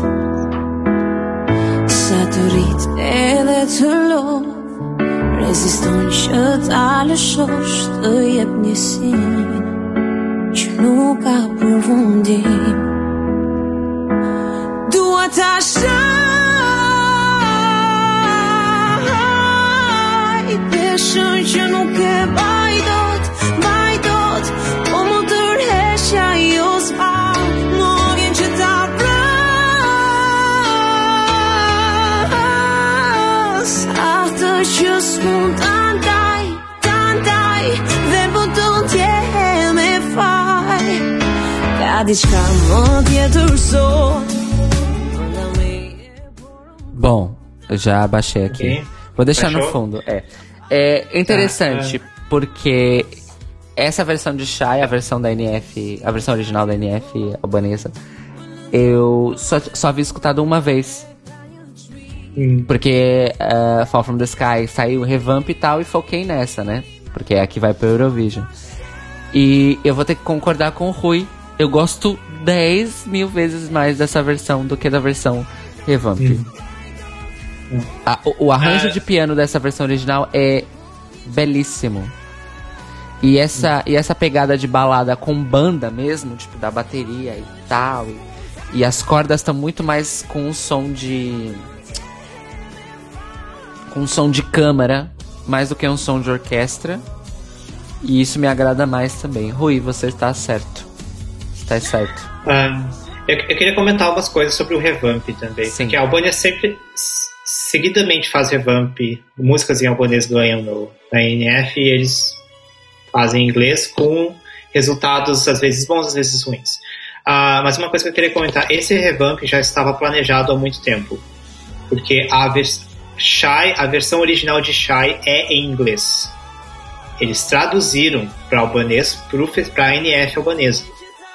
Eu não sei se a versão original de Shy é Fall from the Sky, isso a gente não sabe, mas, a mas isso foi uma coisa que a própria Arilena falou, que a versão original de Shy é em inglês e que ela já estava planejando cantar em inglês porque ela preferia a versão em inglês. Então, isso é uma coisa que. Então, não é um revamp que surgiu com vários. A maioria dos revamps é uma coisa que fazem meio que logo depois da NF por motivos. Não, isso já estava planejado. Ahn, e dá pra ver porque eles realmente trocaram a música inteira. Sim, trocaram toda a estética da música, a própria estética da Arilena também. No, se você olhar o vídeo da, da NF albanesa, ela tá de, de preto, com uma. ela- é, bem, é bem legal a NF, a, a live. Tipo, ela tá com uma roupa de latex, tipo, de preta, umas. Tipo, muito interessante. E aí, já, se você olhar a capa do single de Fall from the Sky, é tipo, é tudo. É, é completo, é o oposto, é branco, ela de cabelo branco, parece, sei Sim. lá, a Aurora, aquela cantora norueguesa. Ah, e ela já comentou que parece que vão fazer ela voar no céu na, na, na performance. Não sei se é verdade. Ah, as minhas opiniões, assim, ah, eu acho que eu não fiquei tão assim decepcionado com o revamp. Ah, realmente eu gosto mais da parte da orquestra, da, da orquestra que tem dos, das cordas. Mas tem uma parte de Shy que eu não gostava, que é o- os backings. Eu não gostava, eu não gosto dos backings de Shy. E eles tiraram em Falcon Sky, isso eu gostei. Ah, então, então é assim, eu acho que eu eu, eu, eu não sei. Ahn, mas assim, eu confesso que eu já não gostava muito de Shy. Então, pra mim, Falcon, então pra mim ficou mais ou menos a mesma coisa. Assim. Ah, tá, beleza. E qualific chances. ahn, eu acho que pode ganhar, pode, pode arrastar o voto dos júris, talvez, por conta da voz, porque a Adelina tem uma voz fantástica. Ahn, mas eu não sei, eu não me arrisco a dizer que é uma. Eu acho que tá ali no meio. Ahn, mas tá na semi-2. Ou seja. Não sei dizer, eu diria que é uns 50%. NQ 50% qualifica. Eu acho que das, das Power Ballads desse ano, ela está no grupo bom, mas não ótimo. Bom, mas não melhor, pra mim. É. Enfim, é isso. É isso. Ah, podemos. Próxima vamos. ligação. Próxima ligação. Ai, gente, sério? Estônia. Qual é a da Estônia? É o. Puta. É o É David, o Love, alguma coisa. Não, não é o David. É o. é o What Love Is, do Uko Suviste. Uh, where is this?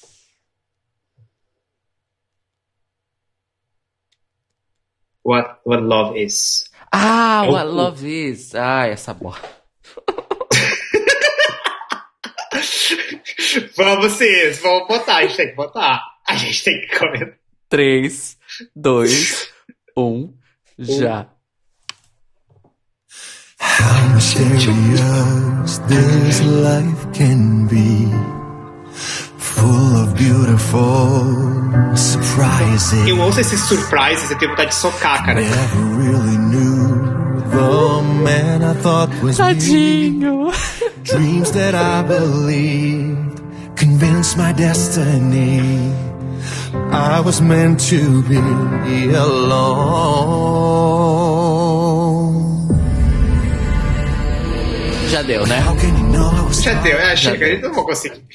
É você Ah, ou sou eu? ah, é eu, é eu. Ai, que ótimo, porque eu vou fazer xixi. Tá. ahn, Estônia, gente. ahn, bom, também foi uma NF. Ah, por sinal, foi uma que. Uma outra NF que o, fav- o favorito não ganhou. Ah, então foi uma, tem que uma surpresa.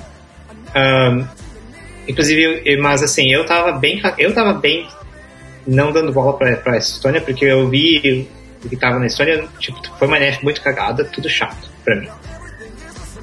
Eu não vi tudo da Estônia, mas eu vi o que tava mais ou menos no topo e olhei, gente, eu não acredito que uma dessas coisas, uma dessas coisas vai ser eleita. Ahn, enf- mas, enfim.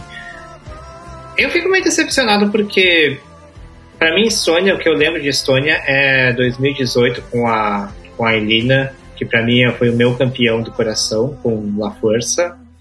La Força. E. E a Estônia parece ser uma coisa assim, e tipo, 2018 foi aquela performance incrível, ficou em oitavo lugar, que eu fiquei assim, gente, pelo amor de Deus. Sim, quero isso pro Eurovision pra sempre. E aí, ano passado, mandou o Victor Cronic uma música cagada com uma. com, uma, com um stage breguíssima de Storm, que eu não entendi como que aquilo qualificou. E aí esse ano, eu não, e aí esse ano eu já não sei mais. É tipo. Não tem o que falar. Pra mim é que nem a França. É uma coisa. É, é uma é uma das músicas que, que eu pulo quando eu tô ouvindo na playlist, porque assim que ele fala surprises, eu, eu, eu, eu, perco dois anos da minha vida. E. Eu sei, eu sei, eu tô muito decepcionado com a Estônia. Eu, eu gostava da Estônia. E agora parece que esses últimos anos elas não têm trazido coisas muito legais, assim. E E assim, em termos de chances, tá na, se não me engano, tá, na- tá na semi 2. E assim, gente, eu gostaria que não qualificasse, porque eu acho a música chatérrima. Mas se Victor Crone qualifi- qualificou ano passado com aquela porcaria de Storm, então eu duvido que isso qualifique esse ano também. É isso, Cis. Bom, eu não, não Eu- escutei. agora eu vou no banheiro. Ah, vai lá, arrasa. É, mas é rápido, porque eu não tenho muito o que dizer. Ai, gente, eu não, não tava aqui, não escutei o que, que a Cis disse, mas eu odeio essa música. Foi uma das que eu odiei a primeira ouvida. É... Ela é uma balada, mas eu não sei, eu vejo ela num, num universo estético. Como posso dizer? Que não é exatamente como o das Power Ballads que nós comentamos até agora. E das outras que estão no, no concurso. Ahn, Mas não sei, gente. Eu não gosto. Eu simplesmente não gosto. E eu acho um lixo radioativo. E espero que não qualifique. É isso. É, mas o que, eu, o que eu tava falando é que se o ano passado o Victor Crone qualificou, eu, acho, eu não duvido que isso qualifique. É, gente. pois, né? Enfim, próxima ligação. Vamos pra próxima, gente, que a gente não perde muito tempo, né? Vamos ver o que, que saiu agora. Hum. Ucrânia. Tudo pra mim. Co- Começa, Cis. Vamos, ah, não, vamos ouvir primeiro, né? Três. Cadê? Oh. Ah, peraí. Primeiro, ah, o nome da banda é Go A, acho que é assim que fala. Ou E o Go nome da música A. Go A, eu acho. E o nome da música é Solovey, que significa Roshinol, Em ucraniano, no caso, né, gente? em ucraniano. Vamos lá. Três, dois, um, já.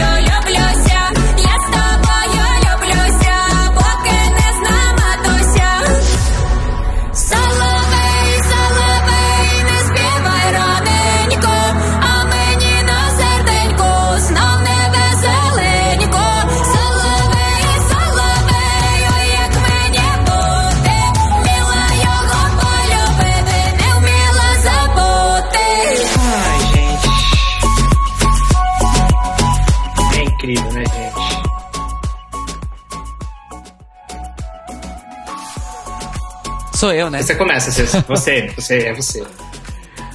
Gente, quando saiu essa vencedora na NF ucraniana, minha querida irmã me mandou e nós ficamos o quê? Surtando. Foi basicamente isso. Foi basicamente isso. E eu lembro que eh, foi alguns dias depois de, de On Fire, do The Roop, da Lituânia. E aí a gente, a gente tava na, na época da substituição, né? Porque cada uma melhor que surgia depois da outra era a nossa favorita. Mas essa música é incrível. Meu Deus, como essa música é incrível. É, o que a gente escutou é o revamp que vai pro Eurovision, de fato. Mas o revamp que, so, que Solovey sofreu é um revamp de produção musical. É, eu tenho o original aqui pra vocês. Eu tenho. Eu amo. Eu, pra mim, o revamp não me tirou nada. Não, não me tirou nada. É, Quer dizer, não me incomodou. ah, mas tem uma coisa que eu preferia na versão original do que no revamp. Deixa eu terminar o original no, no fundo. Aliás, essa também é outra das contemporâneas ah, que junta aí elementos tradicionais do, do país de origem, musicais, e mistura com um, um pop eletrônico ah, contemporâneo e faz isso muito bem. Ah, eu vou mostrar então, pera lá. Tá. Me avisa aí quando eu Bom, Sim. você continua falando. Eu vou passar um pouco pra frente. Porque Porque o que me, o que mais que me faz falta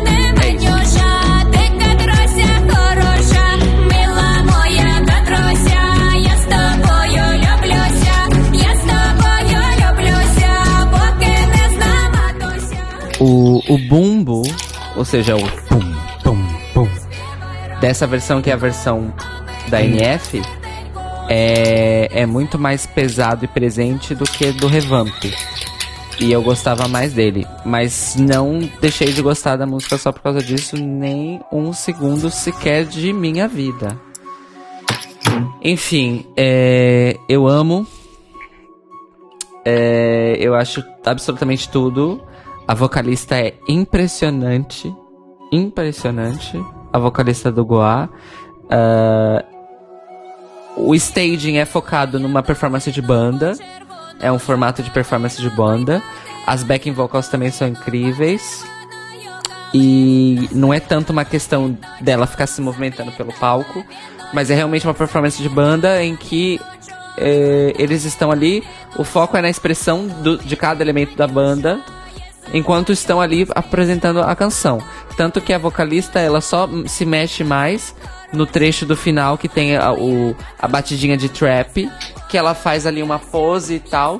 Mas assim, essa música é linda. Essa música é linda. Linda, linda, linda, linda, linda. É, antes de passar pra, pra você, Cis, o, o Rui disse assim: pra mim ganharia de cara a mistura perfeita de modernidade e tradição. Problemas, dinheiro e situação política, e já bastou a organização de 2017. É. Uh, para quem não lembra, o Eurovision de 2017 foi em. Ai, como é que é o nome da capital da Ucrânia, gente? Eu esqueci. Kiev. Kiev. Foi em Kiev. Ah, pencas de tretas na organização do Eurovision de Kiev. É, e eu concordo com o Rui. Ah, é a mistura perfeita no sentido de equilíbrio, não só de equilíbrio de elementos, mas de junção de elementos, de como eles foram casados na composição, na produção e tudo mais, entre modernidade e tradição. E assim, é, é lindíssima essa música. É lindíssima. Eu espero. Ela merece ser qualificada, ela merece ser qualificada numa boa posição e ela merece ficar numa, numa, numa boa posição na final. Eu, infelizmente, por causa das tendências atuais, dos últimos anos do Eurovision, eu não acho que ela tem chance de ganhar. Mas eu ficaria muito surpreendido positivamente se ela ganhasse. E, enfim, é uma das minhas favoritas disparadas esse ano. Enfim, ah, eu queria falar um pouco. A da Ucrânia merece a gente falar um pouquinho mais, assim, Sim. porque o comentou que teve 2017. Eu acho que, acho que uma coisa interessante é falar o que aconteceu no ano passado. Ah, a Ucrânia não participou do Eurovision no ano passado. Ah, e e isso- a, a- a Ucrânia tradicionalmente faz NFs. Então, esse ano foi uma NF, ano passado também foi uma NF.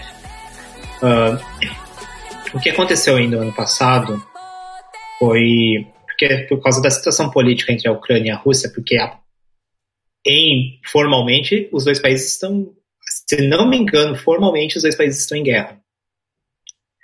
E o, a, quem ganhou ano passado foi a cantora Amaruvi, que inclusive com uma performance incrível, que infeliz fez muita falta em Tel Aviv aquela performance com Siren Song.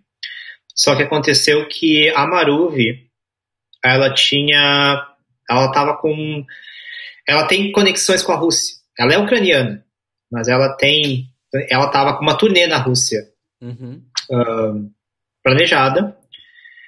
Teve papo, para quem não sabe, também teve a questão da Crimeia, que é o, que é o principal cat- ah, catalisador da, da fala vocês. E que nos deu o, o momento que hoje em dia é icônico, que é um momento muito cringe, muito desconfortável, vergonha alheia, que é a, num dos momentos lá de intervalo que eles entrevistam os cantores e tal, que a apresentadora pergunta Is Crimea Ukraine? E a cantora Isso responde foi a Jamala. No. Não- ah, não, eu não lembro. Não, não, mas não foi a Maruvi, né? Não, não, eu tô falando, eu tô falando do do do Eurovision de 2017 em Kiev. Ah, isso não, eu não lembrava, eu não sabia disso. Is Crimea Ukraine? E aí a, e aí a cantora responde No.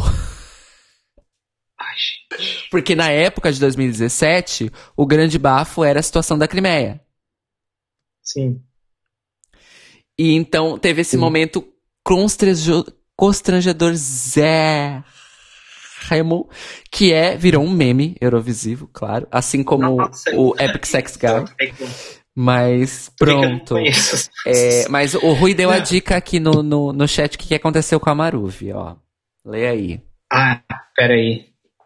Ah, não. Ah, aqui. É, então. Ah, ah, então. Vou contar um pouquinho mais sobre. Então, uma- isso aconteceu no. Mas esse- essa pergunta. Não, não, não, pera, pera, aconteceu. pera, pera, pera, pera, pera. Ó, tá vendo? Eu acredito em, em vídeos do YouTube É, então, e- essa é a e história tenho que a informação errada. É, a história que eu conheço é que a Jamala fazia parte do júri do, da NF do ano passado, perguntou pra Maruvi, porque ela é, tipo, tem um esquema do Vitbeer, que é que eles fingem ser jornalistas, fazendo perguntas pros artistas pra ver como eles vão reagir. Sim. E a Jamala fingiu ser uma jornalista e fez uma pergunta: Is Crimea Ukraine? E a Maruvi falou: Yes, of course. E aí, o, esse foi o bafafá, porque muita gente falou: Ah, a Jamala tá trazendo política, não sei o quê.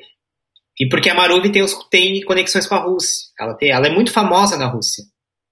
Ah, muitas pessoas dizendo que a Jamala estava querendo criticar a Maruvi, que a Jamala não queria a Maruvi. Outras pessoas falaram o contrário, falaram que a Jamala fez aquilo para salvar a vida da Maruvi, para fazer as pessoas votarem nela. E a Jamala já deu entrevista falando que, na verdade, eu não, eu não sei se isso é verdade, mas a Jamala, depois de tempo, deu entrevista falando que ela e a Maruvi, na verdade, são amigas. Inclusive, a Jamala contribuiu com a performance da Maruvi. Elementos da performance da Maruvi, a guitarra na final da performance da Maruvi, se você vê, foi uma coisa que a Jamala deu a dica para ela. Aparentemente, elas se conhecem, são amigas. Então, assim, se isso é verdade, eu não sei. Mas o que aconteceu é, então, o, o Rui falou assim, o Rui falou aqui que o, o problema, no final, ela foi escolhida, e daí teve a questão de assinar o contrato. E o Rui falou aqui que ela não quis porque implicar, ela estava com uma turnê planejada na Rússia. E aqui o contrato implicava em ela cancelar os concertos, concertos na Rússia.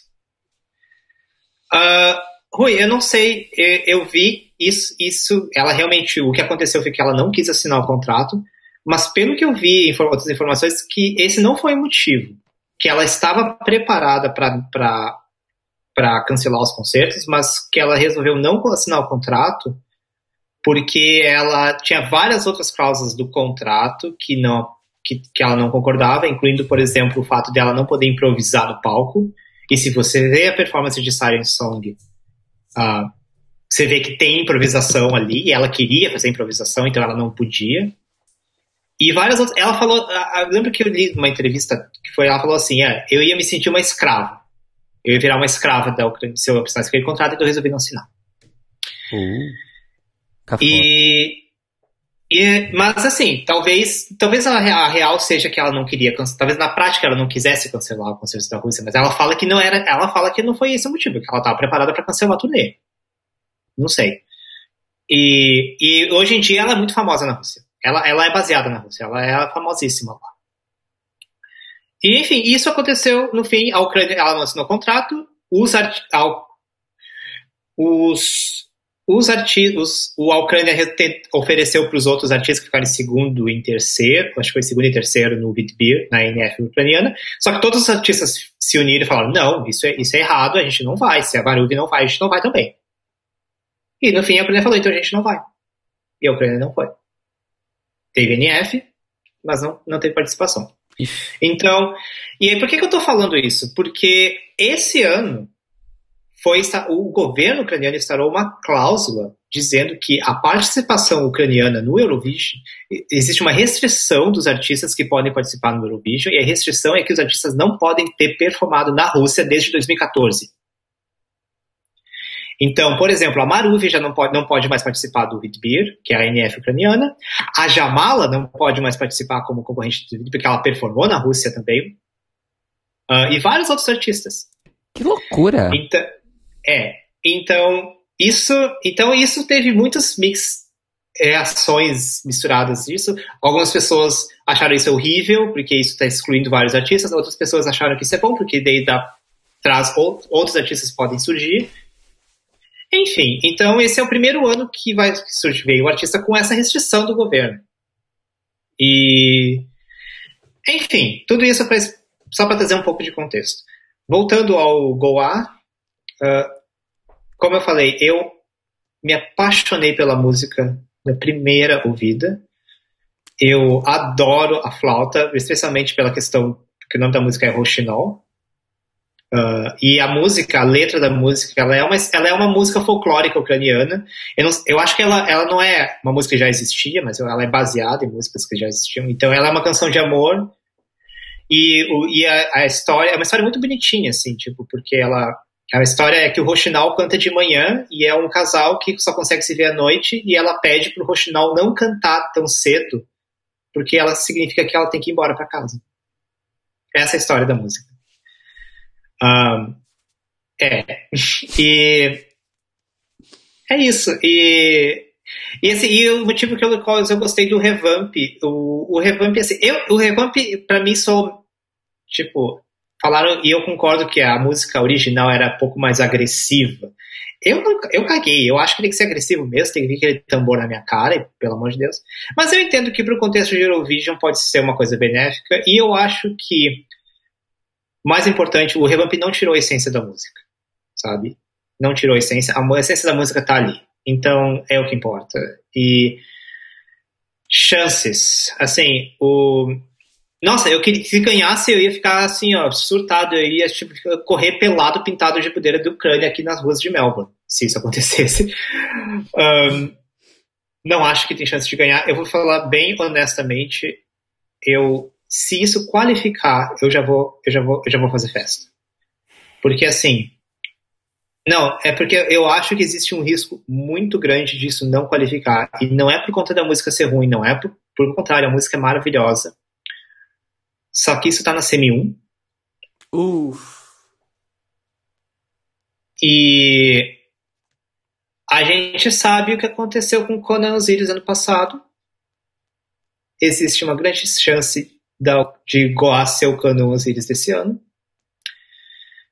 E também tem outra coisa, uma outra música que não qualificou no passado foi a da Polônia, uh, Paliché, que tinha uma pegada muito parecida de folclore moderno. Inclusive, eu, Eu amo- amo Paliché. Eu amo Paliché. E o pessoal tá falando que Paliché pode ser. que uh, Solovey pode ser o Paliché desse ano e não entrar. Ah, Ah, eu, eu acho que o paralelo é muito válido, mas eu devo dizer que Solovey é uma música muito melhor que Paliché e com uma produção muito melhor. Então eu acho que existe as chances são maiores. Mas está na semi 1. E nós sabemos o que aconteceu com Conan Osiris ano passado. Então, assim, eu tô tentando não levar tá, minhas expectativas. Infelizmente. Se isso qualifica. Mas, assim, isso precisa qualificar, porque essa é uma música que merece estar na final, merece estar na final do Eurovision, o mundo inteiro ver. É isso, e isso. E na boa, eu acho que assim, para mim é. Se eu fosse. o- A coisa que eu mais quero nesse Eurovision é de todas, eu tenho. É essa música qualificando e indo pra final. É isso, e se isso acontecer, eu já vou estar feliz. É isso. Ah, gente. Muita É- coisa, né? é isso, Mores. Solovey é a, o diamante do ano. Não tenho o que falar sobre isso. Nossa, sinceramente. E pronto, vamos pra próxima, né? Vamos pra próxima. Escutem Solovey. Próxima. Escutem Solovey, gente. Continuando assim, no topo do topo do topo, nós temos a Armênia. Armênia, que é quem mesmo? É a Chains on Vamos ouvir! Vamos ouvir Chains on You. 3, 2, 1, já.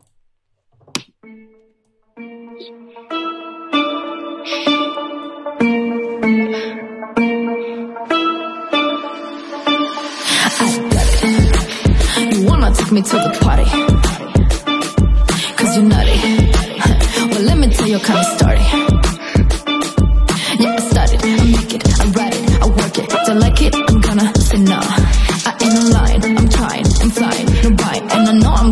to the top.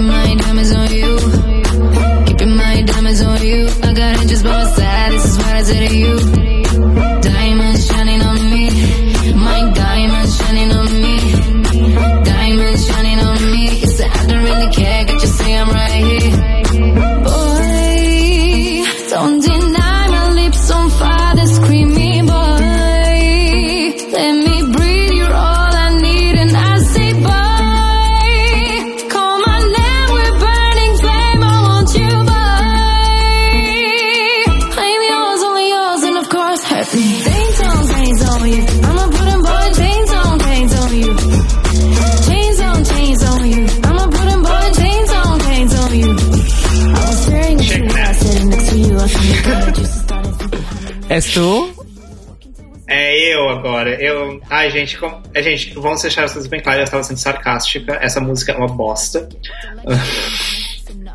Depois de ouvir Solovey e ouvir Chains on You, não é fácil, né, gente? Ahn, gente, eu não vou nem comentar. Pra mim, é- assim, só perde pra uma outra que não saiu ainda. Mas pra mim é a segunda pior música do ano. Ahn, eu não sei o que comentar, gente. Ahn, O Rui fez, o Rui fez um comentário genial. Alguém. Ah, ai, não apareceu aqui ainda, pera.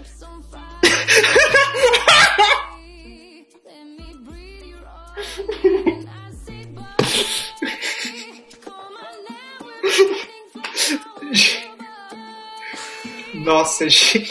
Eu não posso rir alto. Gente, olha, gente. Por olha, favor, faça as honras de ler o comentário. Por favor. Tá, eu vou ler. Rui Gonçalves são. Armênia Shakira no Super Bowl versão 3 segundos. Ai, gente. Ai, assim, olha, eu, eu acho que a única coisa, tipo, interess- levemente interessante dessa música é você ver a performance da Atena, o nome dela, ah, nome da, o nome da música é Chains on You, o nome da, da cantora é Atena Manoukian. Ahn, a única coisa interessante é que, é que ela, você vê a performance, é, ela te- tem uma confiança e ela acha que ela tá arrasando, ela acha que ela tá assim, diva, diva do controle do universo. E, e, gente, assim, eu quero, eu, eu quero, eu até quero ver isso no Eurovision. Tipo, eu quero muito ver ela, assim, tipo, achando que ela tá arrebentando. Olha, é... Mas assim, gente, ah, isso está na Semi 2. Não sabemos o que pode acontecer. E, importante falar, a música vai sofrer um revamp. Não saiu o revamp ainda. exatamente. Mas, E- enfim, Cis, continue. Mas então, gente, essa é a merda grudenta do ano do Eurovision. É a canção ruim que vai ficar em nossas cabeças. Eu, eu e Cis também já prevemos que até maio nós estaremos andando na rua, nas nossas cidades, e do nada vai começar a tocar na nossa cabeça. Chains on chains on you. I'm gonna chains on chains on you. Eu tenho que admitir que durante essa semana eu comecei a gostar mais da música. Eu continuo a achar ela um lixo. ah, mas eu acho que pra dançar numa festa ela funciona super. Ah, o Rui Gonçalves disse que o Revamp saiu hoje, estamos atualizadas. Ah, Eu tava num trabalho o dia inteiro e enquanto eu tava no trabalho, a Cis estava dormindo, né? Então, hum, saberemos do Revamp ah, depois. Mas enfim, é, é uma das piores disparado desse ano, assim, sem sombra de dúvidas. Próxima ligação. Vamos lá, gente. É, não vamos perder muito tempo com- a querida, né, gente? Olha, Cis, essa é pra você. Você vai começar, né? Dinamarca. É, quem é mesmo? É o Yes! É Yes, é o bem. então. Ah, é, é o meu, meu gu- guilty pleasure do- desse ano. Aqui. Eu tô pronto. Pode? 3, Uhum. 2, 1, já.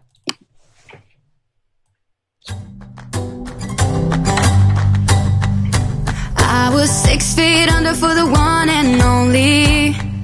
Spent the nights feeling bitter, sad, and lonely. Didn't fear controlled me until you came and loved me like I'm holy. Now I'm ready to give life one more chance.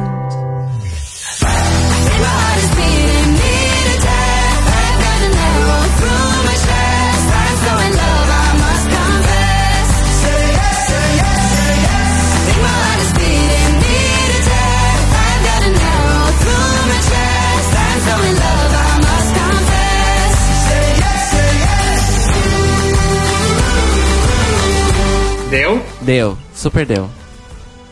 Você começa. Ah, é. Então, ah, Dinamarca. Não é o tipo de música que eu, que eu costumo gostar, mas eu confesso que eu gostei dessa. Ia ser mais uma que eu e Assis discordamos. É, eu não resisto, gente, a esse refrão, desculpa lá. Eu sei que essa música é um, um, um pastiche de Mumford Sons. E que- Mumford Sons, que é uma banda que eu detesto. Ah, mas eu gostei, me conquistou. O que, que eu posso fazer, né? Say yes, say É yes, say yes, Mores. É, eu confesso que eu tenho minhas dúvidas com relação a, a- a classificar. Tá em qual semi, Cis? Semi 2. Então vai, vai passar. Vai, Vai passar. passar. Ah, mas eu não acho que vai ficar bem colocada na final, não, viu? Não acho. Ah, o Rui aqui comentando uma coisa importante. Ah, isso foi NF dinamarquesa, Sábado passado E- também. sábado passado, e por conta do, corona, do coronavírus, eles fizeram show sem audiência. Então, o Rui aqui comentou que ver aquela arena vazia deu-me pena. Porque os shows estavam sem audiência e, e eu acho que eles não tiveram tempo de reformular o jogo de câmera e aí a câmera mostrava a arena vazia mesmo, assim. E realmente deu muita pena ver aquilo, assim. Ah, a gente vai comentar mais sobre os coronavírus no final. Ah, eu, vou te Coronavirus. contar uma, eu vou te contar uma coisa. Eu só ouvindo a música, eu comecei meio que a gostar. Ela começou a crescer um pouco em mim. Eu já não desgosto tanto. Eu, eu, não, eu não gosto deles. Ver. Eles, pra, mim, eles são, eles- pra mim, eles são anticarismáticos. Pra mim é isso. Eu olho assim, a gente, pelo amor de Deus, gente, sai. É, o Rui falou uma coisa Sai que, palco. o Rui falou uma coisa que é verdade também, eu tenho que admitir, que a voz dela é fraca. Isso é muito verdade. E aí, eu tenho outro problema também com o desequilíbrio entre Ben, aliás, a gente nem falou, Ben e Tan, esse nome horroroso de dupla, Ben e Tan, e o nome da música é Yes.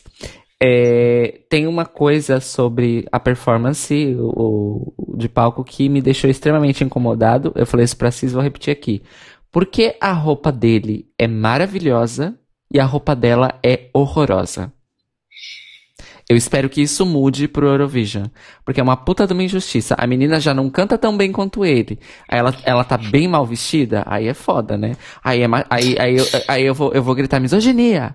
Porque, nossa, gente, coitada. Coitada da moça. Vai passar a moça passar. Vai fazer a moça passar vergonha na frente de bilhões de pessoas? Não, né? Porra. Achei É, injusto. Achei Coitada. 2019. Achei muito 2019. Muito 2019, muito injusto.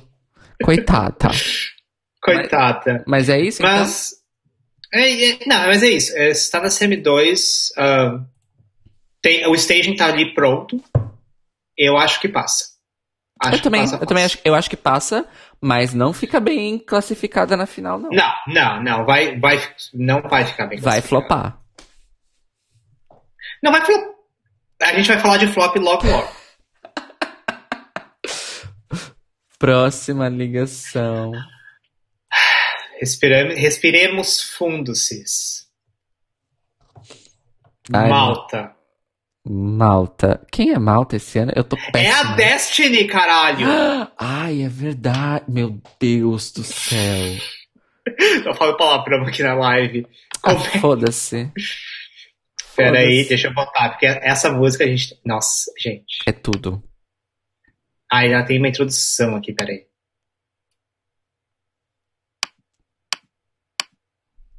Ok, pronto. 3, 2, 1, já. Ai, gente.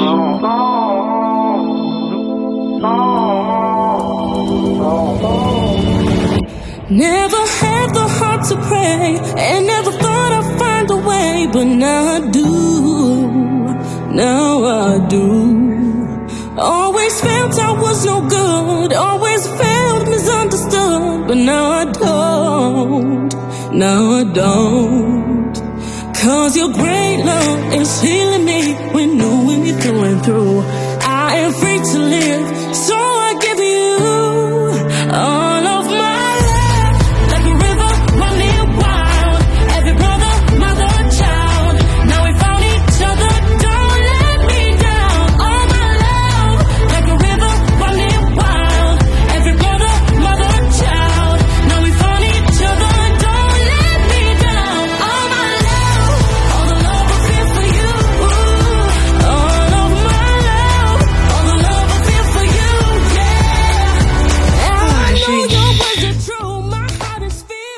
Precisamos parar. Por mais que eu queira ouvir essa música até o final, gente. Sim. E é tua vez, bora. Ai, gente. Gente. Tá, peraí, calma. Eu, eu, eu, eu, tô, eu tô meio com lágrima aqui, gente. Essa... Enfim, pausa. Ahn, Malta, cantora, a Destiny, ai, não sei se falei exato, com a música All of My Love. Ah, essa foi, isso foi a música foi escolhida internamente, mas ela foi escolhida no. Ah, eu, eu não lembro se foi X Factor. Acho que foi X Factor desse ano, do ano passado. Só que assim, tinha muita expectativa com a, com a Destiny, porque a Destiny foi a vencedora do Junior Eurovision de 2015. Por, ah, e assim, ela tinha 12 anos na época. Ela tem 17 agora. Isso foi no Jesk? No, no é, o Jessica de 2015 ela ganhou. Se você ver a performance, é uma performance in- incrível. A voz dessa menina, que agora não é mais menina, é, é, é uma coisa de outro mundo. É outro mundo. Eu, e aí você vê outros vídeos dela mais pra frente, no X Factor. Ela também tava no Britain's Got Talent. Ela, ela é, é- é inexplicável. Só te- assistam, assi- procurem tudo dessa, dessa, dessa menina e tal. Ahn, ah, eu não- assim, então tinha muita expectativa, porque é a vencedora do JESC. Será que vamos ter, vamos ter a primeira vencedora do JESC e do ESC também? A canção é fantástica, é, é, é certeira, eles acertaram em cheio na canção. É, é assim, a produção tá incrível. Ahn, tipo, e assim, um pequeno comentário, tipo, um bônus é que tem parkour no vídeo, e pra quem não me conhece, eu faço parkour. Então eu fiquei, ai, gente. Ah, ela é a própria. Ela, no caso, tu, é a própria Sport Spice, amores. Ah, eu. É.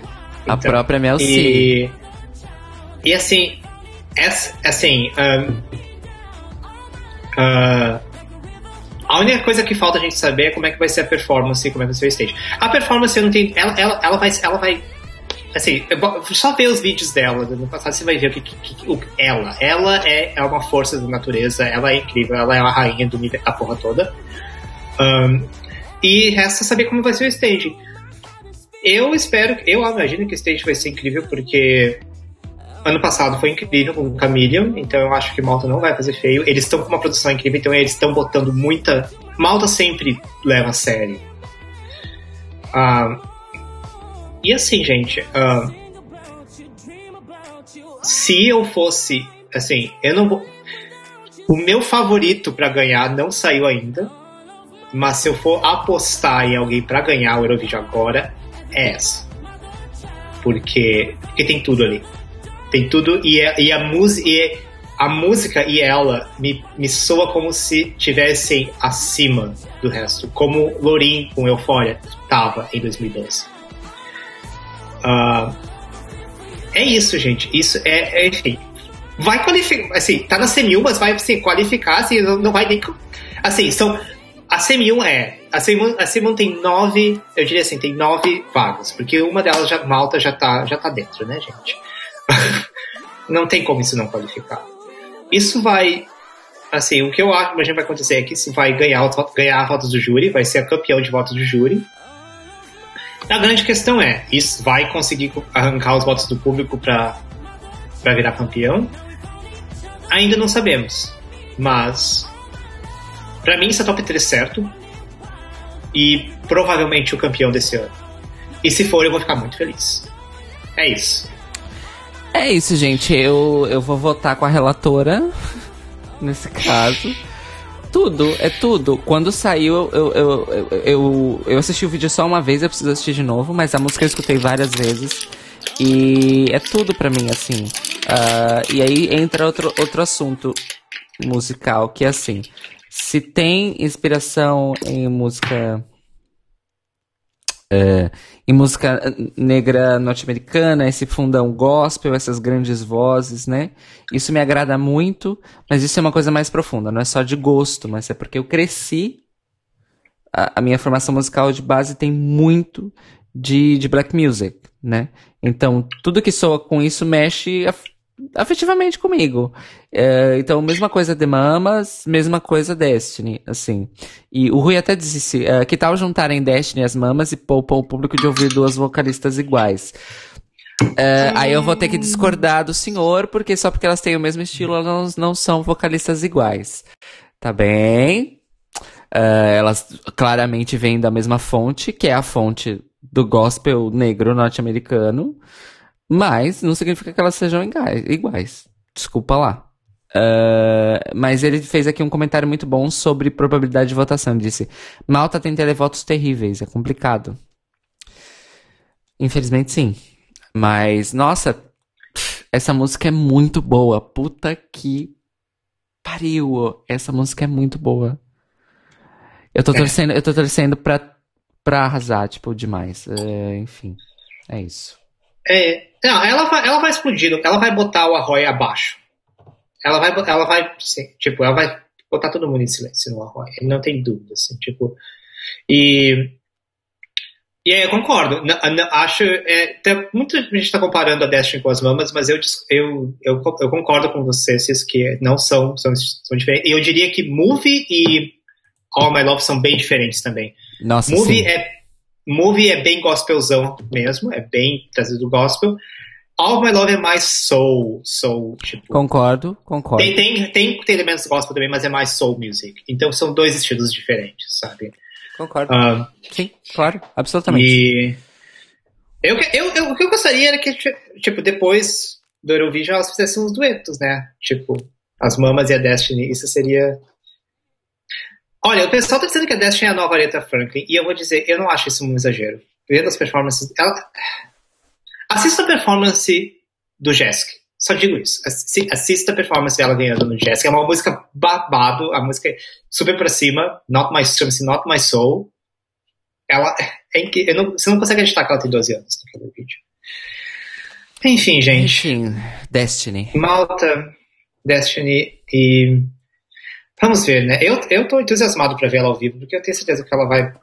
Eu também. Eu tô muito animado e espero que as pessoas gostem dela e, enfim, arrasa. Beijos, Destiny. Próximo. Beijos, Destiny. Vamos lá. Próxima. Polônia.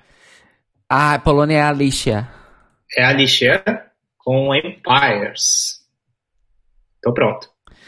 3, 2, 1, já.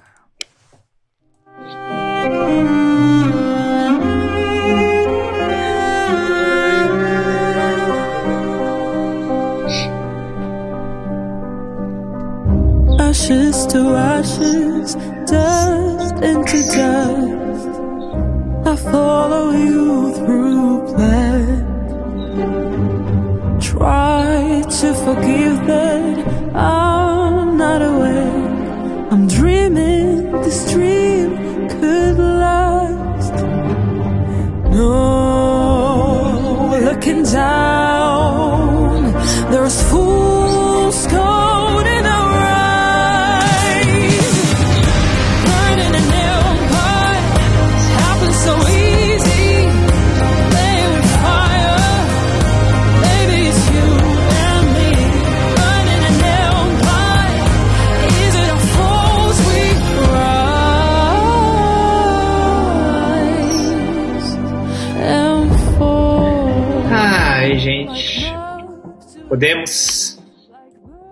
É, só eu, tu? É você com uma outra cantora de 17 anos, diga-se de passagem. Olha lá. Ah, então, eu gosto da música. Não é das minhas favoritas, não me empolga super. Ah, mas a coisa que mais me chamou a atenção nessa música é a voz da Lixa. A voz da Lixa é linda. Tipo, uau. Muito linda. Ah, tô curioso pela performance. Ah, parece. A, a- a música tem uma produção super interessante, inclusive, uns momentos surpreendentes. eh, que eu tô curioso pra ver na performance, óbvio. Mas não tá assim no meu top 10, não. Assim, precisaria ter alguma outra coisa, não sei. É, eu, eu li comentários, mas não fui atrás, de que a letra tem algum tipo de fundo político, alguma coisa assim. Mas não sei detalhes. Mas gosto. Gosto. Ahn, é, eu gosto também, gosto muito. Uma música que tá crescendo, uma das músicas que cresceu em mim também.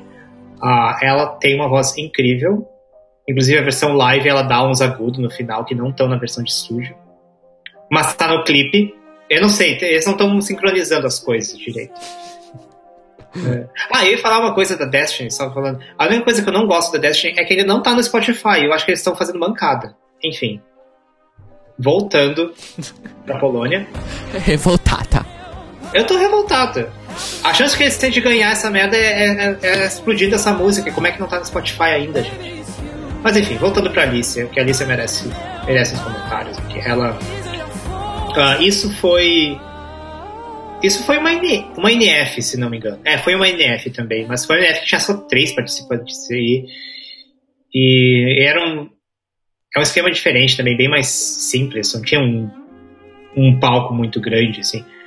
Ahn, mas é isso, ela, a voz dela é muito. é- é- Eu não sei se a, a letra eu acho que é uma coisa bem genérica de coisas tipo de impé, é, fala tipo de é, impérios caindo e tal, então tem toda essa vibe tipo desastres acontecendo agora, blá blá blá. Vai, vai cair muito bem na questão de coronavírus, eu diria. assim. Ela- essa, essa é a vibe da música, de desastres e de impérios que crescem e caem.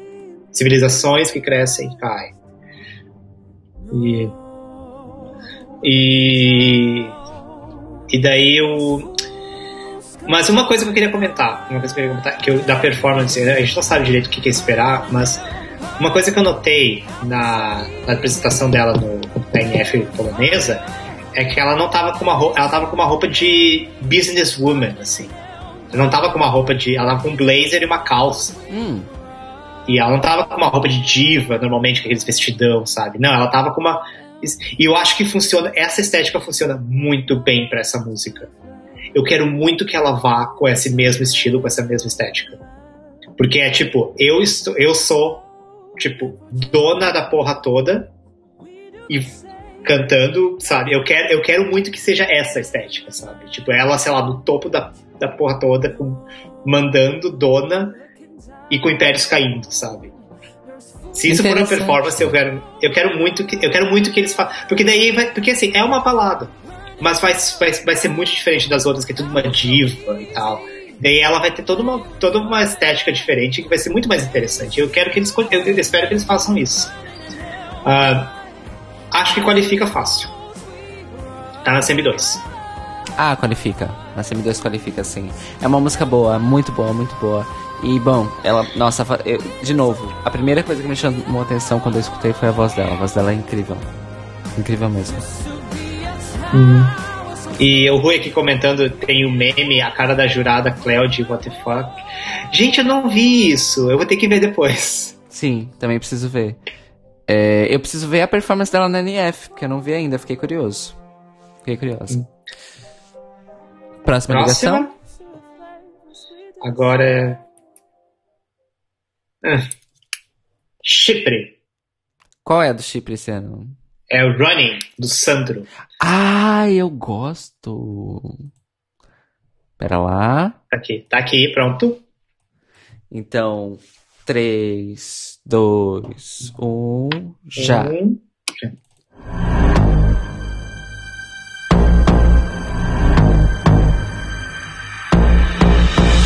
I don't feel like talking. Let me sit here alone. The phone's got a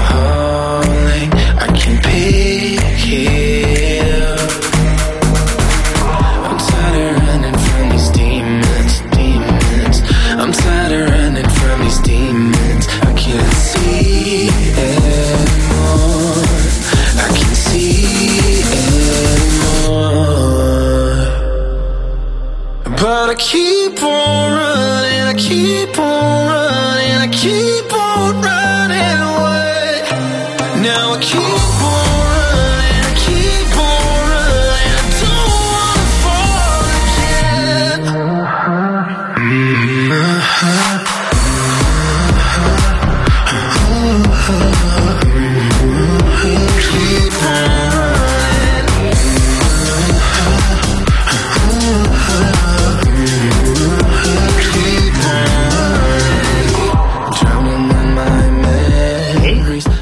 Vai, bicha. Sou eu, né? Uhum. Tá. Ah. Tá, só pra te comentar aqui que o meu celular deu. Travou de vez aqui, então eu não tô te vendo direito. Nossa, mas, enfim. eu super tô te vendo. Não, meu celular travou aqui. Enfim, eu. mas Eu vou resolvendo aqui enquanto eu vou falando. Ahn, Running, do Sandro Chipre. ah, acho bem mais ou menos. Não me causou muito furor. Ah, e. Nossa, eu não tô conseguindo nem desligar o celular. Isso é muito bizarro, vocês, porque eu tô- o seu, a sua transmissão do seu vídeo tá de boa, tá continuando. Isso é Eu não- bizarro. Sério. Bom, Dá- eu vou ter que. Dá um eu force, que- eu- dá um force tentando. reboot. Eu tô tentando. Ahn, enfim. Enfim, continua. Ah, Enfim, Sa- Sandro, ahn, ele, eu acho assim, eu, eu achei bem, assim, eu- se tinha tocar na balada, eu dançaria, acho gostoso de dançar, mas eu não sei, dos dancezinhos eu achei talvez um dos piorzinhos esse ano, assim, eu não, não me causou furor, assim, não me... Ahn, ah, a seleção foi, se não me engano, interna também. Ah, porque eu acho um pouco de pena, assim, tipo, porque o Chipre, desde. Desde Fuego, Fuego, desde Furor de Fuego, e ano passado também com a Tanta, com Replay, eu acho que foi muito. Foi muito injustiçado, mas foi, mas é porque foi 2019, né, gente? Então eu tava esperando mais o Chipre, eu diria, assim, e eu. E então, sei lá. Sei lá, não, não, gost- não e acho que. E, e chances, tá na semi-1, vai, vai ficar ali. É o que eu acho. É, então, pra mim é ah, mais uma farofa crocante desse ano, mas não é a farofa mais crocante. O que eu gosto mais dessa música é a produção. É, eu falo muito de produção de, pessoal, porque eu também sou produtor musical, então eu presto atenção nessas coisas. Mas a questão é, essa é a, essa é o dance desse ano que tem mais aspectos de house music dos anos 90 de todas. E é a minha, minha, minha época, meu estilo de dance music favorito. Então é uma coisa que me puxa bastante.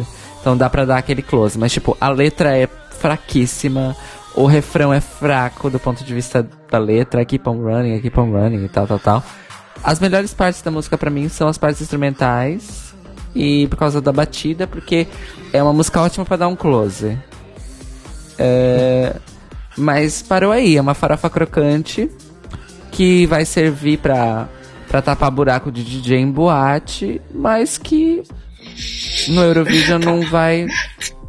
Tapar buraco de. DJ em boate. É, porque, tipo, ah, às vezes, principalmente DJs de, de música pra dançar, não especificamente dance music eletrônica, mas de qualquer música pra dançar, você tem uns coringuinhas que você deixa ali que não são Ah. tão conhecidos, não são tão populares e tal, que às vezes você fica, putz, o que, que eu vou tocar agora?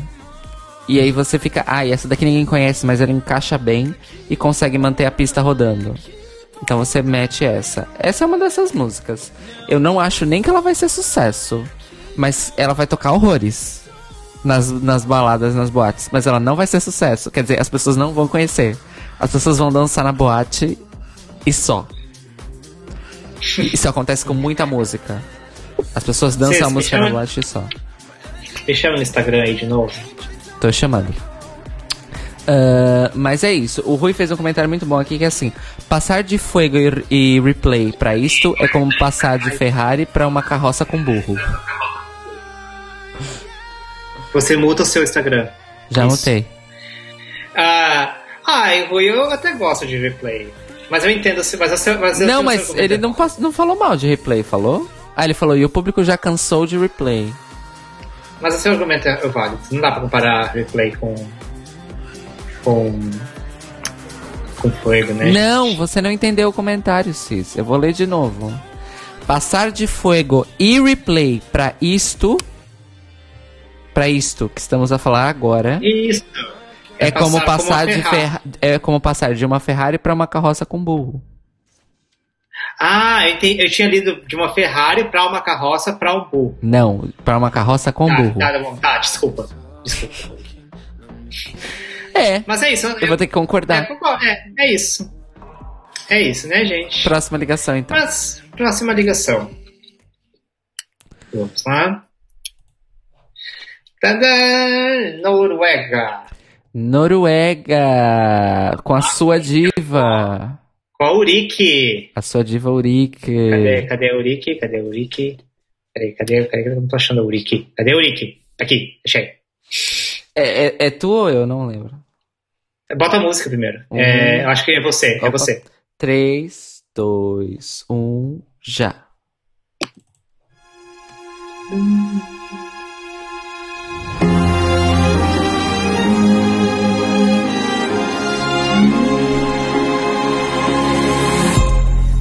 myself longing for attention. I'm not myself doing what I do. I know I may have hurt someone I love along the way. It wasn't my intention. I lost myself doing what I do.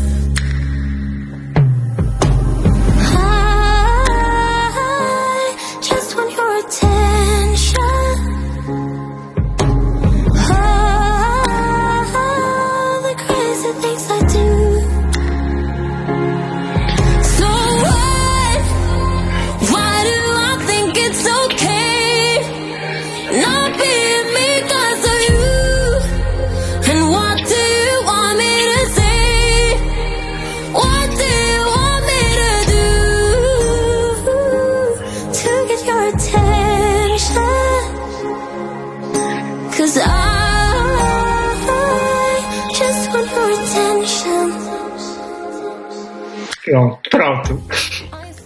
Momentos. Momento, gente. É, mas é você que começa. Então, amores, é. É. É interessante porque, tipo, essa é uma power ballad, mas ela não é uma power ballad inspiracional. Ela é uma power ballad romântica. É, E com um refrão gritado e tal. Essa é outra que muitas drag queens vão dublar Esse ano. De certeza. De certeza. E, e- e essa é a que tá crescendo comigo essa semana. Cada vez que eu, que eu escuto, eu decoro uma partezinha da letra, fico ali. hum, hum, mas não tô torcendo pra ela. Nem de perto, nem de longe. Desculpa lá, Urique. Desculpa lá. Mas é, É. isso. Mas gosto da gata. A gata canta pra caralho. Pra caralho. E tô curioso pra ver a performance dela. Bastante. Porque eu não vi a ONF.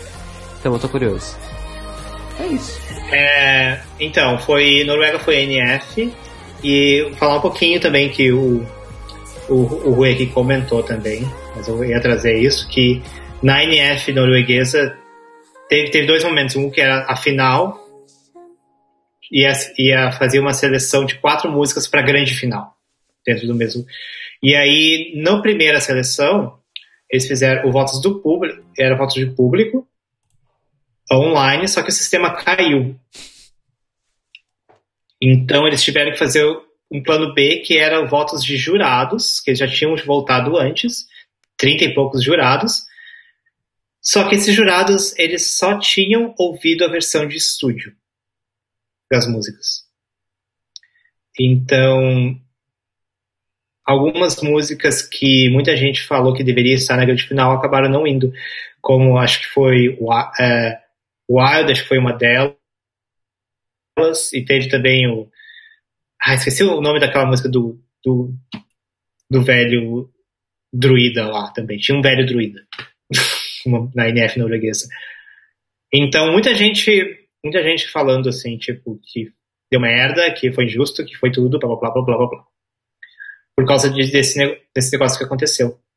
Ahn, e é, realmente, as músicas que estavam na grande final não. Meh. Ah, inclusive, a Urique quase perdeu para uma outra música que era bem meh, que eu esqueci já. Foram bem poucas diferenças de votos. Mas dito isso, eu vou dizer que para mim ainda assim ganhou a melhor música da NF. Da final, pelo menos. Eu acho que a Attention é. Eu, eu acho, mas assim, também entendo outras. Não é uma coisa assim. Não vou, eu não vou defender essa música com, com a minha vida, mas eu acho que era a melhor. Então eu acho que no fim acabou sendo. eh, Sei lá. E, e é isso. Eu, é, pra mim é o tipo de balada assim, que eu ouço da primeira vez. Eu vi da, literalmente, assim. Primeira vez que eu ouvi, eu falei, ai, gente, balada, sério, Noruega. Segunda vez que eu ouvi, gente, ah, a Eurique tem uma voz legal, ela canta bem pra caralho, né? Terceira vez que eu ouvi, eu já tava gritando com a Eurique aqui. Why do you think it's okay? E eu tenho certeza que vai chegar, vai chegar na, vai chegar na, na cena no Eurovision e eu vou gritar e vou chorar.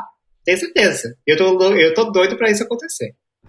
Ahn, e em termos de chances, ahn, tá na semi-1, mas eu acho que tem grandes chances de qualificar, sim, porque já a performance já tem uma, já tem um staging ali, já tem tudo preparado, já tem não sei se vai ser, acho que tem coisas a melhorar, mas já tem, mas a base já tá ali pronta. Ela ela canta muito bem, ela canta com emoção.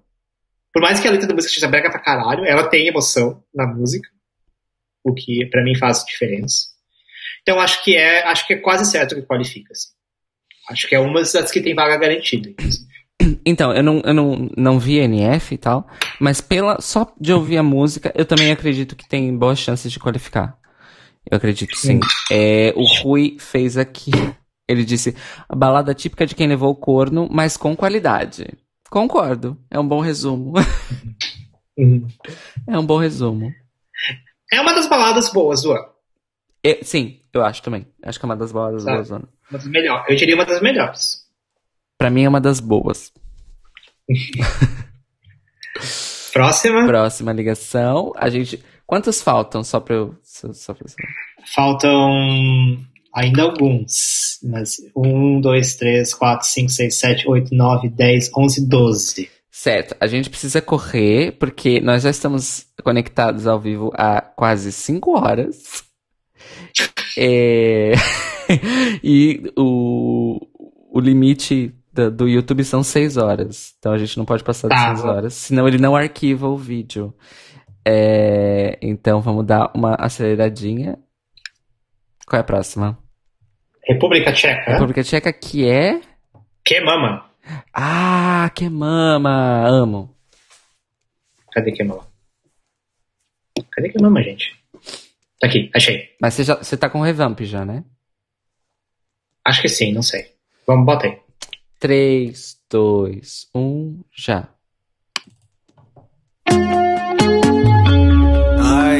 A minha não é revamp. Mas eu ouvi as duas já.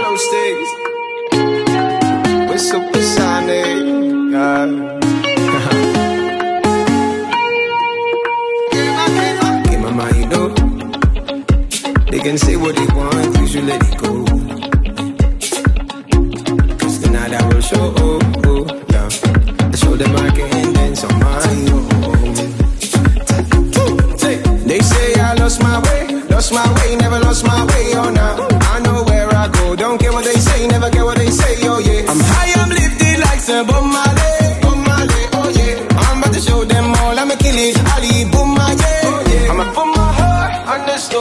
Joe.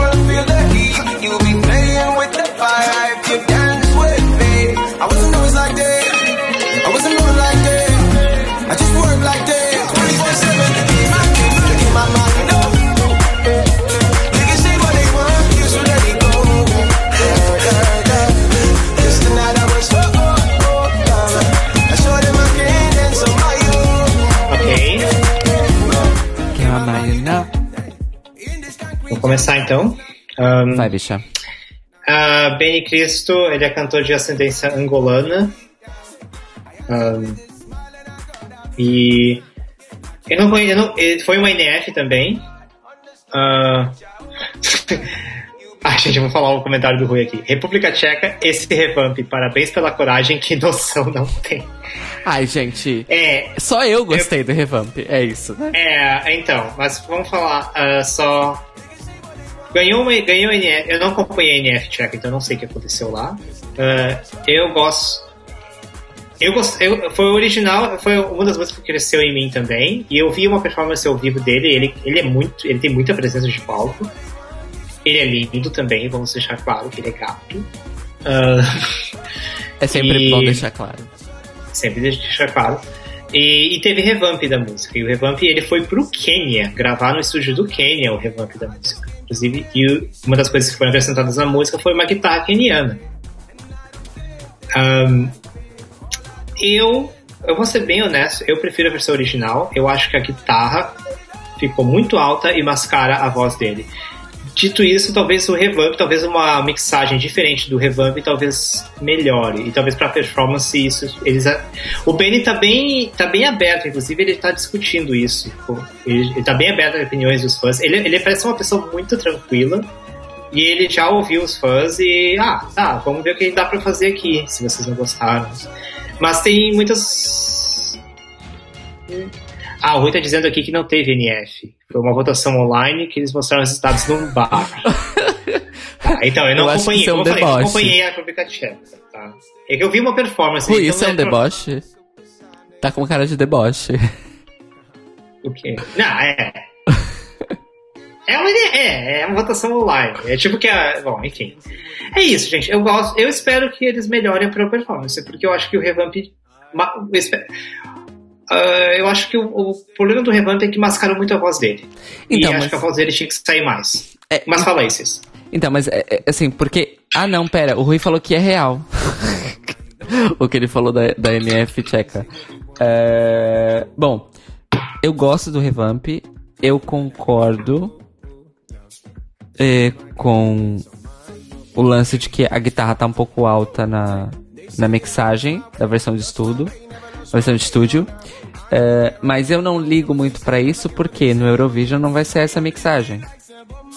Quer dizer, a voz dele vai estar mixada diferente em relação a, a- enfim, a backing track. É, mas pra mim, no revamp, a voz dele tá muito melhor do que no original. É, só que uma uma coisa no revamp me deixou incomodado. Eu tô tocando a original no fundo, eu vou só aumentar um pouco.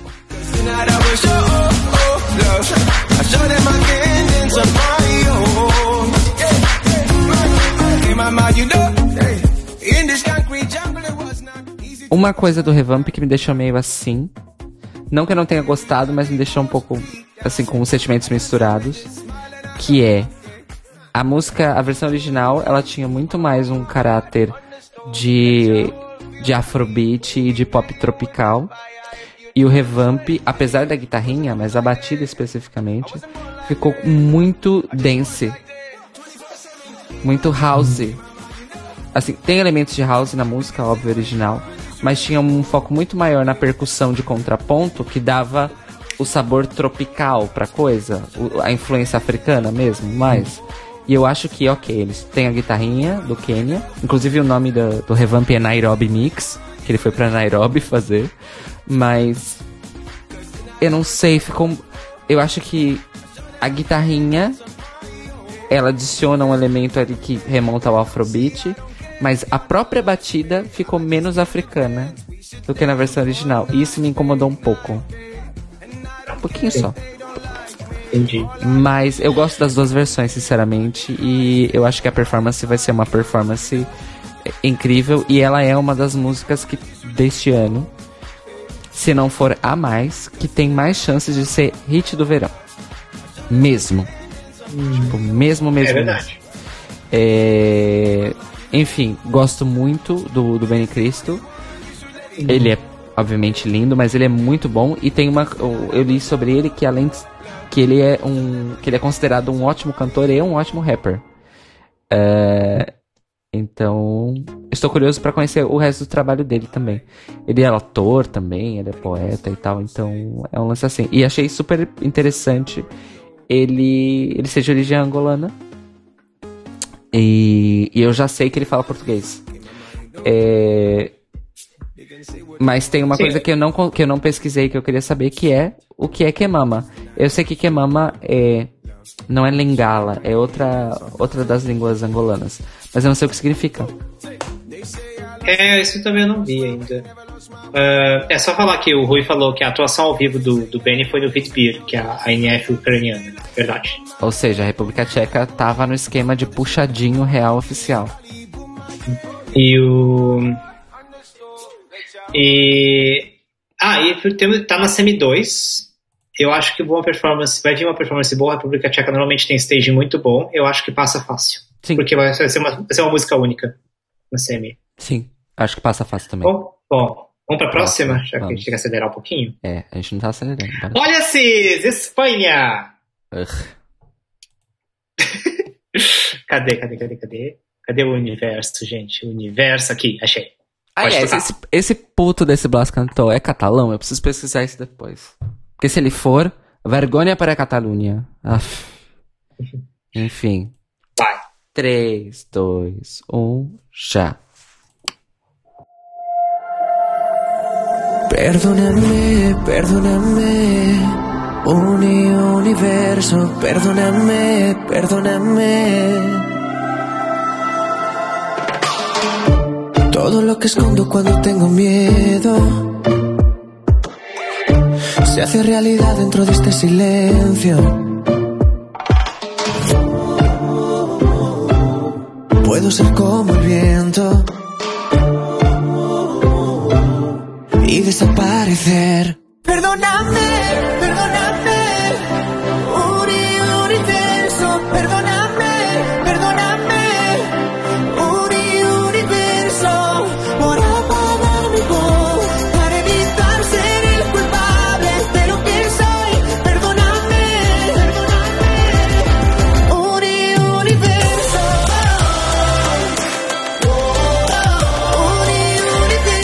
Nossa, deu horrores. Começa, é sua vez, Cis. Ah, se jura? Uf. É Espanha, vai lá, arrasa. Ai, gente. Então, Você ama a Espanha. C- Contexto, Cis Cairo ama a Espanha, ama tudo, né? Inclusive as músicas, por exemplo, essa. o Blas é de Múrcia. Ainda bem. Ainda, é- dependendo da região de Múrcia que ele for, ele é de uma região ca- catalana parlante. Però almenys não és vergonha da Catalunha, és vergonha da Múrcia. Doncs... eh, bom... É...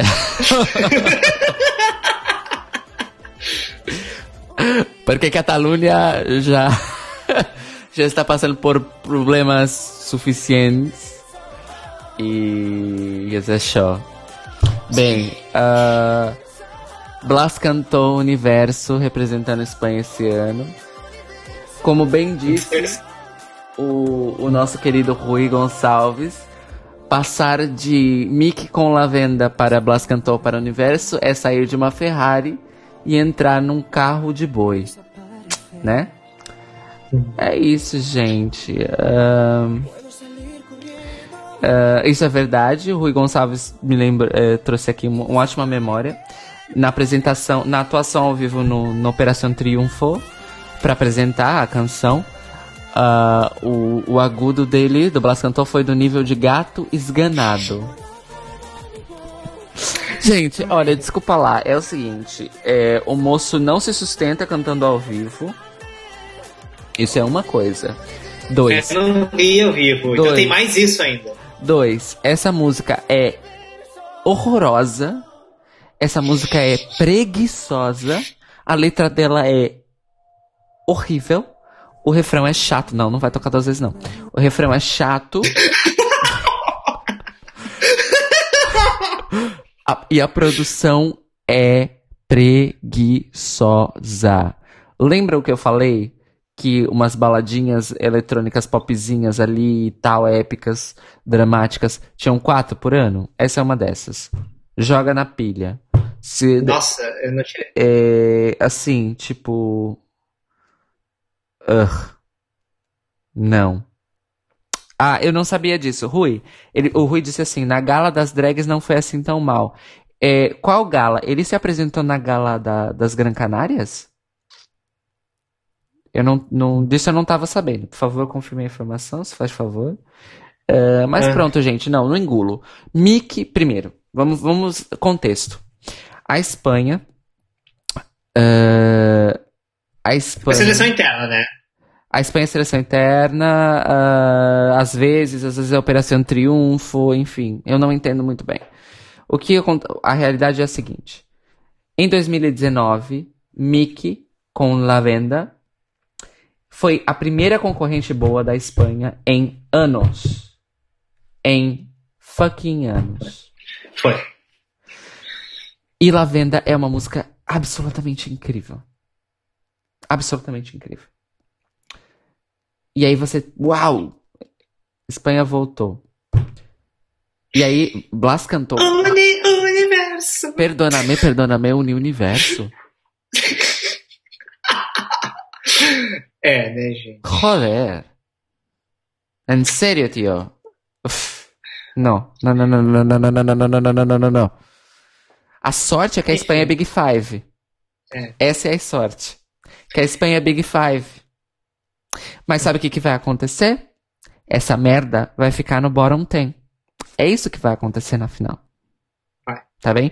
E eu tô, eu tô aguardando muito, muito, um zero points. Ou de televoto ou de júri pra essa bosta. É, Enfim. É, ah, não vai ganhar zero voto. Zero voto. Eu não sei. Acho que não ganha zero voto, mas é uma, mas é uma aposta. É, é- eu não vou. É, é isso, gente. É uma merda. É, é uma das músicas que eu dou skip na minha playlist, porque eu não aguento mais. O Perdona-me. É isso. Eu, eu- a gente tem que, como a gente tem que acelerar, eu não eu acho que Cairo falou tudo. É, e eu acho que Tudo assim, que eu, o, penso, eu concordo 100% com você. o Perdona-me Universo é ele pedindo perdão ao universo por ter feito essa merda. Próxima ligação. Tá. Vamos ver. Qual é a próxima? Isso vai ter que. A gente, esse a gente tem que passar um pouco mais de tempo. Ah, não, rápido. Romênia. Romênia, sim, mas eu queria só adicionar uma coisa sobre o, o Blas cantou. O Rui falou, né? Cada um faz o coming out da sua maneira. Pra, pra ajudar na merda toda, Blas cantou é bicha. É bicha. É bicha. E vai Ah, então a representar que- mal a as tem que uma bichas. chance. Não, Então vou a dar chance que dar- nenhuma, não. Foda-se. é bicha, mas era melhor se não fosse. Tá? Era melhor se não fosse. Puta que pariu. Ai, gente. Romênia, quem é Romênia? É a Roxane com álcool Rio. Ai, melhor álcool você. Que- Álcool você, visionária, já previu aí a necessidade do álcool diariamente pra você. pra prevenir o coronavírus, olha só. Exatamente. Roxane. Vamos, põe aí. Tô pronto. Roxane. You don't have to put on the red lights. 3, 2, 1, já.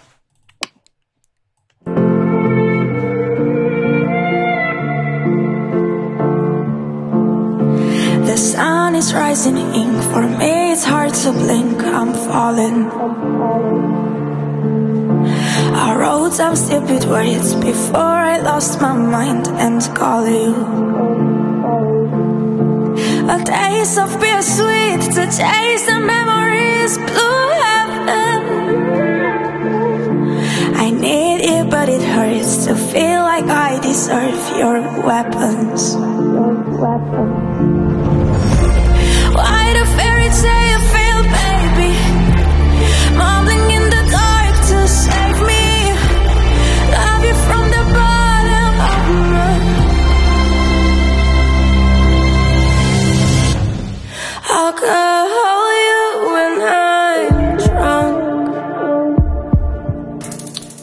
Enfim, Enfim. és tu? ok. É eu.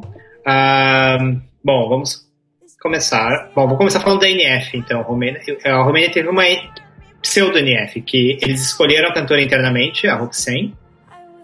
Ahn, e aí fizeram que nem Israel, uma, uma NF com as músicas. Tiveram cinco músicas. E a escolhida foi Alcohol You. Ah, eu quero falar um pouquinho da NF antes, porque foi muito interessante, assim, tipo...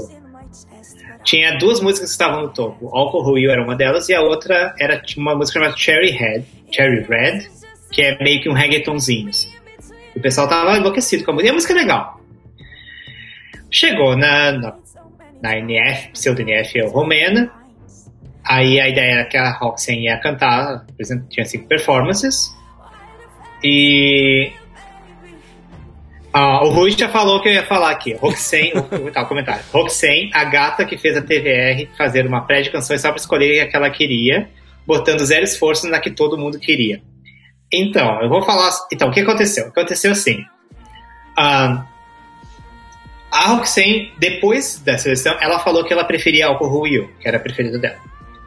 A outra música que tava era Cherry Red, que era um reggaeton. E assim, a música é boa. E ela, e se você olhar a versão estúdio, a música é boa, e ela canta bem, é, é gostosa a música. Mas a performance de Cherry Red, é que o Rui falou, já vi mortos se mexerem mais que a Roxane em Cherry Red. Foi esse o nível. Outros, eu vi no YouTube alguém falando assim, que a, que a Roxane fez escola de dança do Alipa. assim, a performance de Cherry. Porque é um reggaeton, requer dança, requer coisas. E a performance, tipo, ela, ela tá ali, tipo, fazendo assim, sabe? E aí, mas pra piorar, vem danças. Vem quatro capoeiristas jogar capoeira na performance durante o break da música. É, é, assim, é atroz. É, a, a performance é uma atrocidade. É assim. É uma coisa assim, tu olha, e é assim, tu, tu não acredita que aquilo que aquilo existiu, assim. E, obviamente, a performance de Alcohol You era uma performance mais intimista, com ela cantando só, com um vestido horrível, pelo amor de Deus, não me põe aquele vestido nela no Eurovision, pelo amor de Deus. Mas, é, foi muito melhor. Apesar do vestido, foi muito melhor. Tinha uma produção melhor e tal. Só que daí, o que aconteceu? Como a Cherry Head tava no topo, o pessoal falou, ah, ela sabotou. A pessoa começou a dizer que ela sabotou a performance. Porque ela preferia Alcohol You. Assim, eu vou falar o que eu acho. Eu não acho que foi sabotagem. Eu acho que ela chegou. Eu acho que ela falou assim. Eu acho que ela chegou assim, gente, eu sei cantar, mas eu não sei dançar. Então, eu não, eu não, vou, eu não sei dançar, gente, desculpa. Aí a produção chegou e falou assim: tá, beleza, então a gente vai fazer algum, vai, vai tentar botar algumas coisas pra ajudar você na Cherry Red. E aí me botaram os capoeiristas. E tipo assim, e a Roxane já não, já não sabe dançar. Já não é a melhor música. É óbvio que a performance já não é a música preferida dela, é óbvio que ela não. Tipo, não dá pra. Você não pode.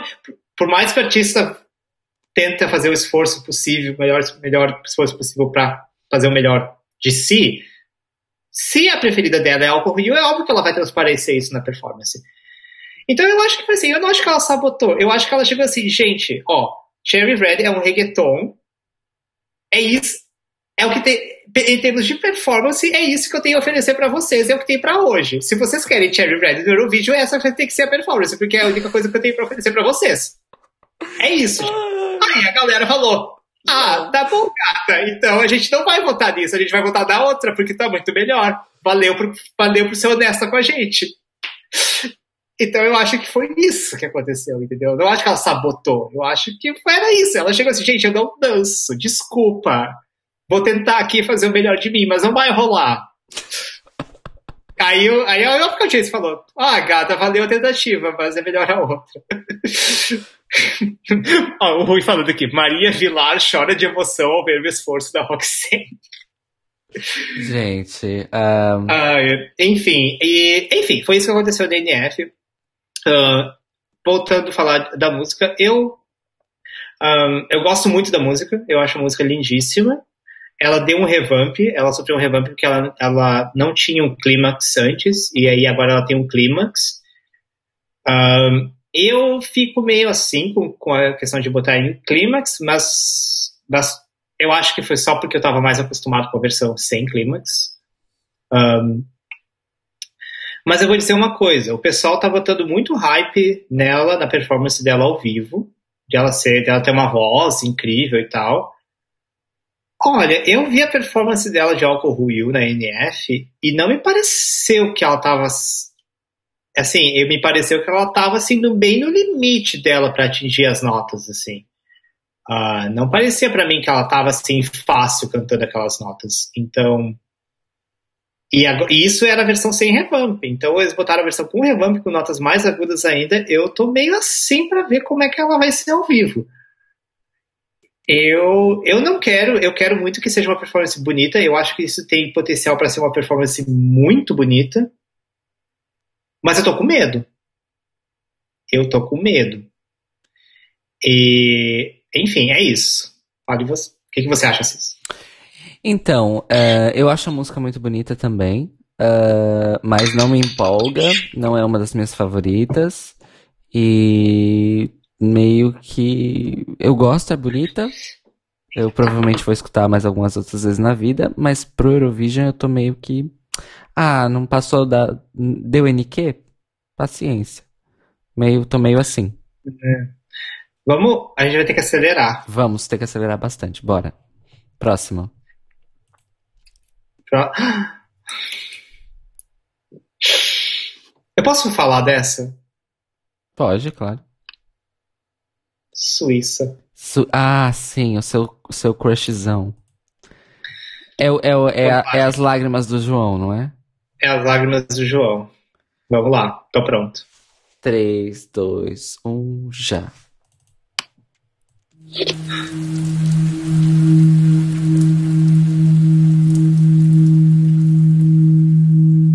Pourquoi la pluie et les nuages aussi et les nuages aussi Pourquoi le soir tu t'endors dans mon lit t'endors dans mon lit. Ah pourquoi on dort si loin de la famille dans un autre pays? Ah pourquoi la mort vient après la vie, vient après la vie? Je t'appelle en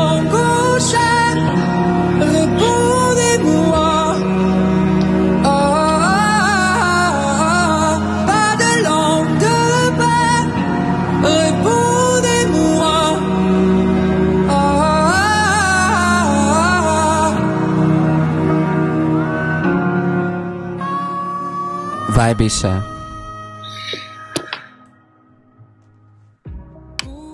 Tá, botou o agudo dele. Enfim. Gente. Começa você falando. Fala você, o que, que você acha? Então, eh, esse, esse é o Guion Steers. É, é John. John Steers. Uh, Répondez-moi, da Suíça. Significa Eh, re- me responda. Me responde, viado. É... A voz dele é uau, é incrível. É muito foda.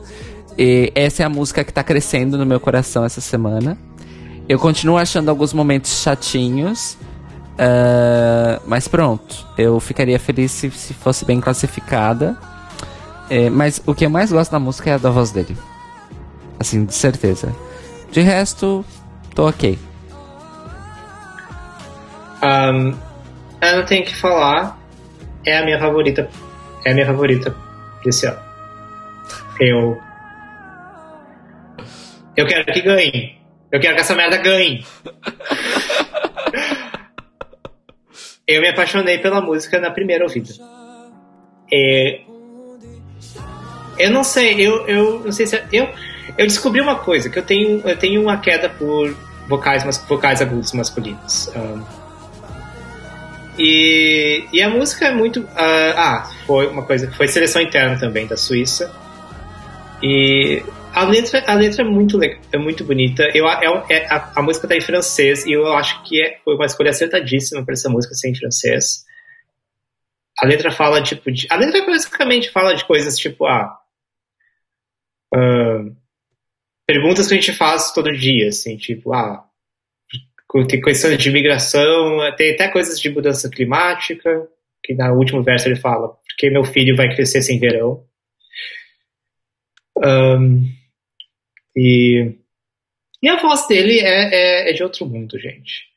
Eu ponho, eu ponho ele no mesmo nível da Destiny, de voz, assim, de outro mundo. E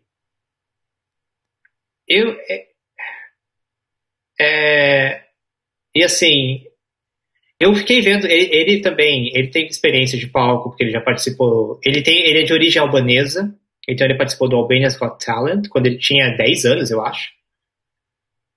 E, tipo a Destiny também, assim, cantando absurdamente bem. E ele foi do The, Vo- da, do The Voice da França, foi, que ele foi, o coach dele foi o Mika. Ahn, e, e é isso. E assim, gente, é- eu não sei. Eu, eu não, não sei o que dizer, só sentir. É o meu favorito. Eu não quero falar muito porque a gente tá s- acabando o tempo aqui. Sim. Mas vou falar o. O Rui falou que se a Suíça meter dinheiro, a Sasha faz um stage bom, senão ainda leva um stage tipo Apollo. Eu acho que a Suíça vai vir com stage bom, porque o que fizer, vieram com stage muito bom com o Luca Rani ano passado, que ficou em quarto lugar. Então, vai. Eu acho. Porque, é, assim, eu acho que não, é um, não precisa de muita coisa, assim. Só precisa de alguma coisa que eleve ele, assim. E. Tá na semi 2, qualificou certo, passou direto pra final, não tem dúvidas. Isso, o júri vai enlouquecer com isso. Na semi. E. Eu arrisco dizer um top 5.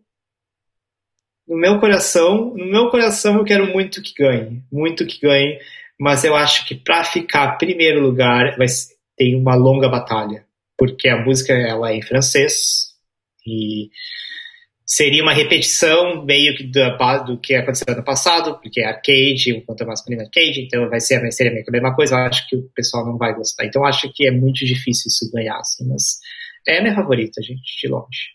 De longe, de longe. Gosto muito da Destiny, mas isso é, é o meu coração.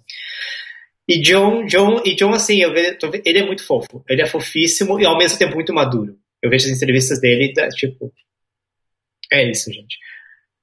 Próxima, gente. Próxima. A gente tem mesmo que acelerar. Sérvia. Hasta la vista. Ai, amo. Cadê minhas Hurricanes? Ok. Cadê aqui? Achei. 3, 2, 1, já.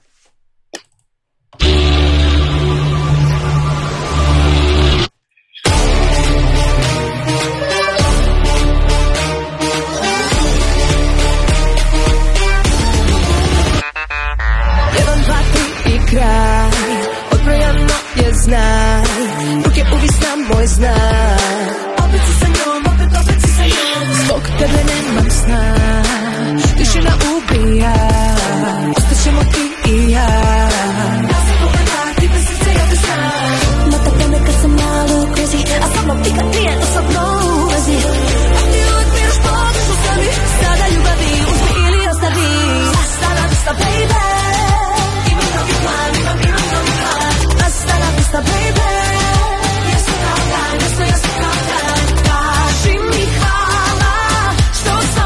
Já deu, que a gente tem que economizar tempo. Vamos So- lá. É tu. Então, é eu. Hurricane da Service foi NF. Ahn, não acompanhei NF Server, mas. ah, O que, que eu posso dizer? Farofão, né, gente? Farofão dos. Farofão bom. Ah, eu acho. Mas não é. Sei lá. Ahn, eu gosto, é uma das músicas que cresceu também na minha playlist. Gosto de ouvir, mas. Mas é que eu acho que das farofas tem coisas melhores. Então, por exemplo, eu prefiro muito mais Grécia e Azerbaijão do que do que a do que o Hurricane. Ah, não tem muito o que falar. Acho que você ah, qualificar tá na semi 2, eu não sei dizer. Acho que por conta de produção, acho que tem grandes chances. Mas não sei. Cis, o que, que você acha? Você acha que vai? O que, que você acha? Eu acho que pode qualificar sim na semi 2, mas na final vai, vai fracassar miseravelmente. mas assim, elas são as minhas ah, ah, queridinhas do, do Guilty Pleasure, entre aspas. Porque é uma farofa crocantíssima. E, e o, o Rui falou, são as Spice Girls versão low cost. Inclusive é tão low cost que tem duas integrantes a menos, né? São três ao invés de cinco. Então, e essa música é muito é muito acelerada, tipo assim, a, a batida não é, não é um, um beat por minuto alto, mas a música é muito agitada e tudo mais. Eu gosto bastante, eu acho que tem potencial de hit aí, vai tocar nas baladas no verão, sim. Hasta la vista, baby. E fora que esse Hasta la vista, baby, né? Tipo, é super catchy. E, e eu gosto porque eu quero um hit em sérvio na minha pista de dança pra ontem. É isso, mano. Só comentar que uma coisa que aconteceu que eu fiquei muito feliz da, na NF Serva é que a Maria Sina, eu não sei se vou falar o nome, sobrenome dela certo, Sevirovic, Sevirovic, ah, que foi a vencedora de, do Eurovision 2007 com o Molitva, o meu vencedor favorito. Ela cantou de novo na, na NF Serva deste ano. E é muito legal ver ela, porque ela, ela é lésbica, ela é sapatão. No Eurovision 2007, ela tava assim, sapatão em crescimento, ela tinha, sei lá, 20 e poucos anos, e agora ela tá com 35 e ela tá, tipo, fanchona master, diva maravilhosa. E é muito legal ver a performance, a diferença da performance, com aquela voz incrível que eu amo. Ah, Mas pro, enfim, gente. Pro Rui, que, que é Tuga e tá, tá nos ver, ah, Sapatão e Fanchona é fufa, tá, meu amor? Fufa. É, fufa. Aqui em Portugal é fufa. Próxima Tá. ligação. Próxima, próxima ligação é a Alemanha. Acho que é a última, acho que é a última das Big Five. É o é o Ben Dolit. Ah, é, o Violent Thing. Vale Enfim. Ok. Então, sim? Vai. 3, 2, 1, já.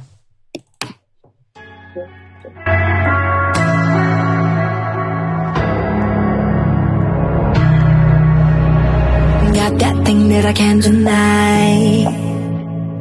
Killing me soft with the big brown eyes.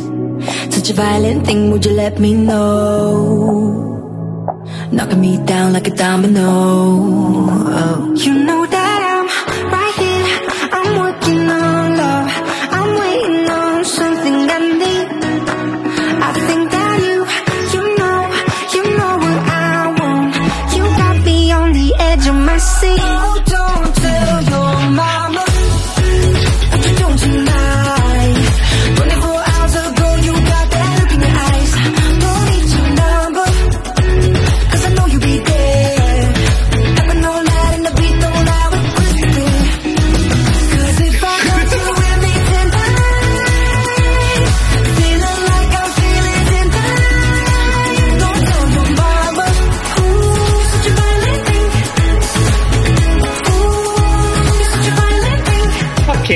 Gente.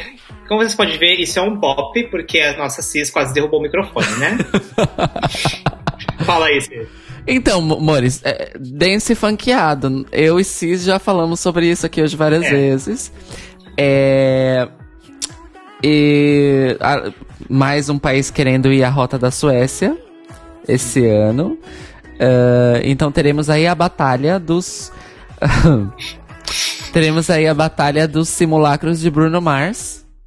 Que já dura aí alguns anos no, no Eurovision, desde que o Robin Bengtson fez I Can't Go On. É, Mas ainda tá pra aparecer alguém que vai fazer melhor que ele.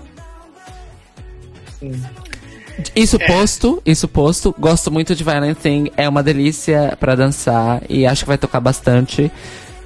Em relação ao desempenho no Eurovision, vai depender do staging completamente, porque, novamente, tem, tem mais umas duas músicas parecidas com essa esse ano, é o staging que vai fazer a diferença. Ah, vou falar aqui, é a minha preferida das Big Five, pela primeira vez, não é a Itália. Gosto mais de Violent Thing, que amo Fire mas Violent Thing é melhor pra mim.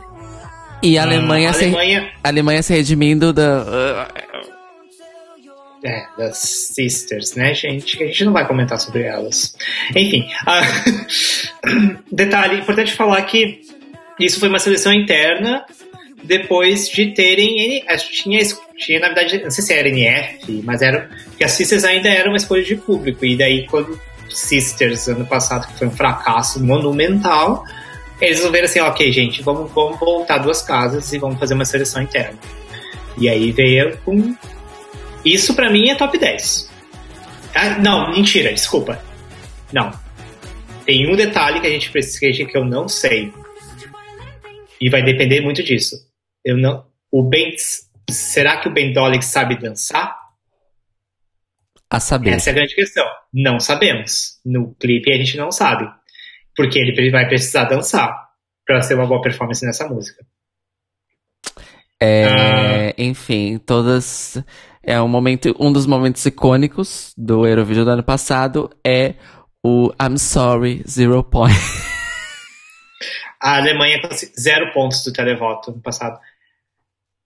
Uma das poucas Ai. coisas justas que aconteceu no ano passado. Uma das né? poucas coisas justas do ano passado. Gente, Sisters. E, e é uma tristeza, porque elas, a gente ficou. Eu lembro que ano passado a gente tava no bar e a gente ficou.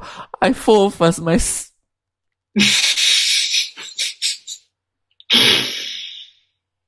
É isso, gente. I'm sorry, Zero Points. E eu lembro que a gente, a gente tava com. ah, com tanta raiva dessa merda que quando deu Sorry Zero Points a gente riu pra caralho. A gente riu muito. Ai, I'm sorry, zero points. É isso então, a Alemanha se redimindo. Se redimindo Ah, e muito bem. e muito Vamos bem. ver se o Ben sabe dançar. Eu espero que saiba, porque eu quero, eu quero que isso seja incrível no palco.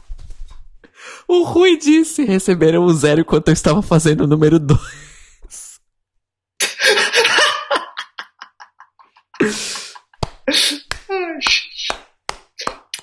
Palmas pra... Próxima. Eu tenho todo o tempo do mundo pra essa piada. Icônicas. Zero points icônicas. Próxima. Não, eu posso falar, eu tenho que falar aqui, porque a gente cogitou fazer uma introdução desse, desse live com as sisters, que a gente se chama de sisters. E a gente queria fazer uma introdução com as sisters e com o, o Zero Zero Point.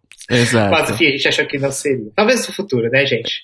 Próxima. Próxima. Próxima é a, Be a Bielorrússia com, finalmente, David Na. A gente sei que estava falando Ah. de David Na, que significa até o amanhecer. Olha só. Tipo a gente. É. E, a, e o, a, uma dupla de músicos chamada Val. Tô pronto. Pera, o Rui disse que assim, não é piada. Elas estavam mesmo no banheiro.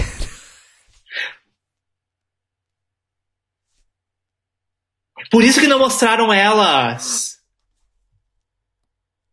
Só melhora. Só melhora a situação. Porque, Rui, o que nós percebemos é que, tipo, elas fizeram uma cagada monumental e receberam um zero. Mas não, elas estavam literalmente na Cagando. casa de banho. Gente, icônicas demais. Ficou lendárias, gente. Ai, ai, ai. Vamos lá então? Enfim, gente. 3, Vamos, Davi. 2, 1, já.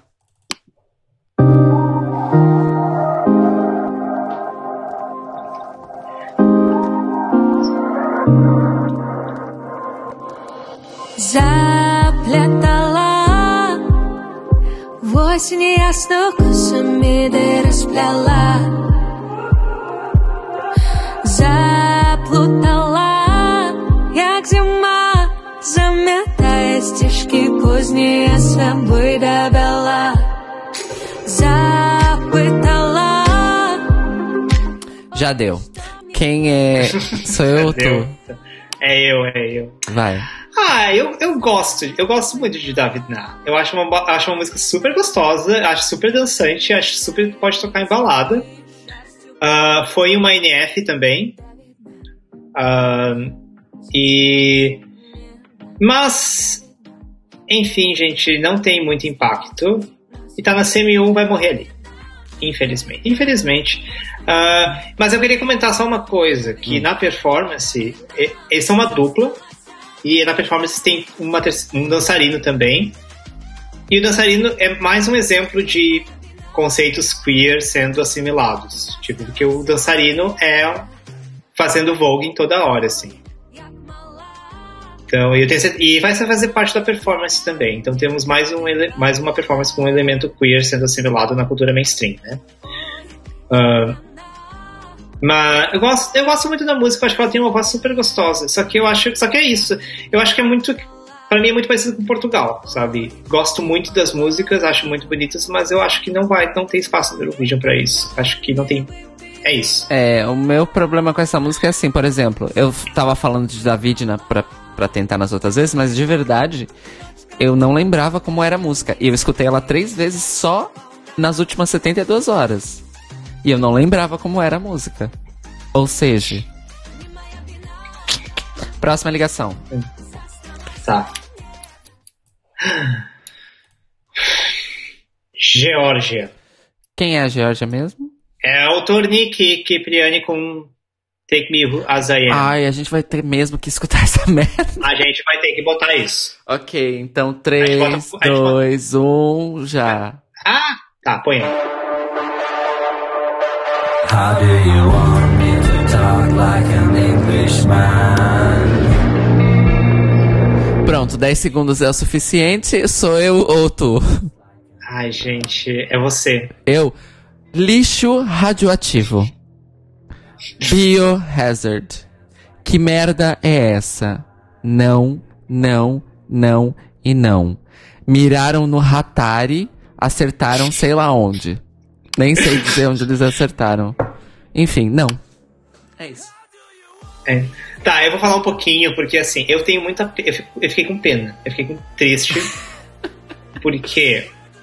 Porque assim, o Tornique, ele tem. e- Ah, de novo, ó, foi tipo. Foi uma seleção via X Factor. Não, Georgian Idol. Ele ganhou o Georgian Idol no ano passado e aí, e aí ele compôs a música e foi.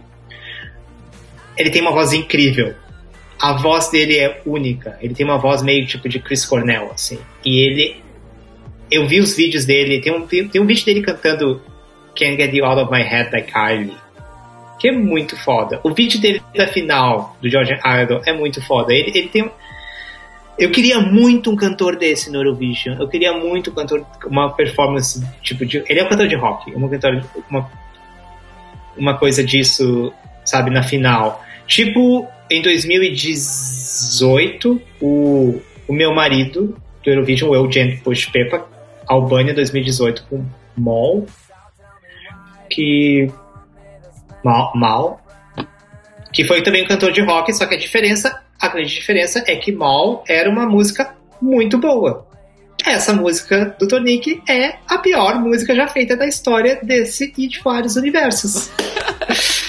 Então, é, chegamos então ao momento em que eu revelo que ah, Chains on You é a segunda pior e esta é definitivamente a pior música do Eurovision desse ano, mas assim, com Flying Colors. ah, É isso, uma grandíssima de uma merda.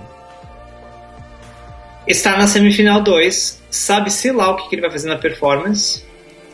Gente, se, Não sei o que esperar. se isso passar, Eu acho que não, eu acho que não passa. Eu acho que isso não vai atrair nenhum dos públicos. Nem o público nem júri.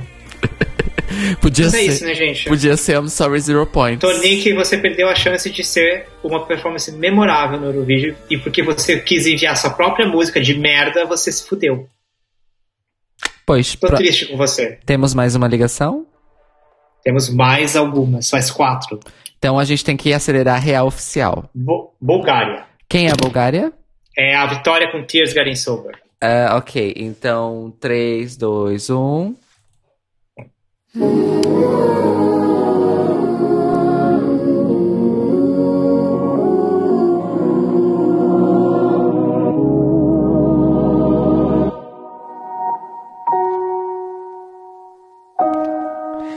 bem, 15 segundos. Não deu tempo dela cantar, mas tá ótimo. Bora. É tu. É, sou eu.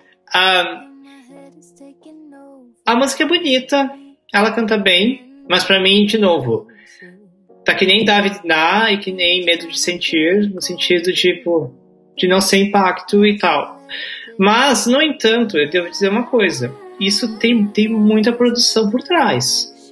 Eu tô muito curioso pra ver o que, que eles vão fazer na performance, porque tem muito mais produção que David Na e Medo de Sentir pelo clipe. E e assim, nos, no- nas apostas, isso está em primeiro para ganhar o povo do concurso. Eu não sei o que está acontecendo, eu não sei. E assim, às vezes eles têm eles têm informações de dentro. Eu não sei o que, que eles estão, o que, que tem acontecido. Então assim, eu estou muito curioso para ver o que, o que vai acontecer. Eu não sei o que dizer.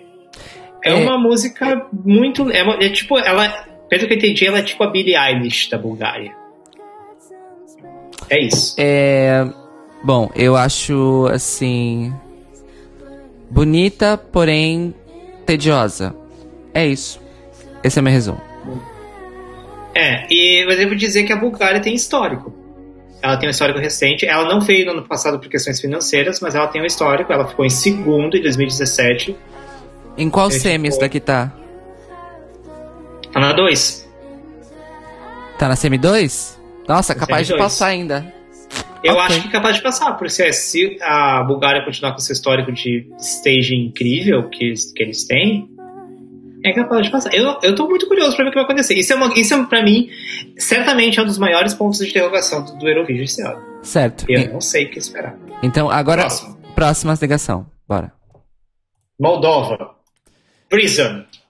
Ah, Da, outro lixo. Prison da Natália Gordienko. Então, um, dois, três.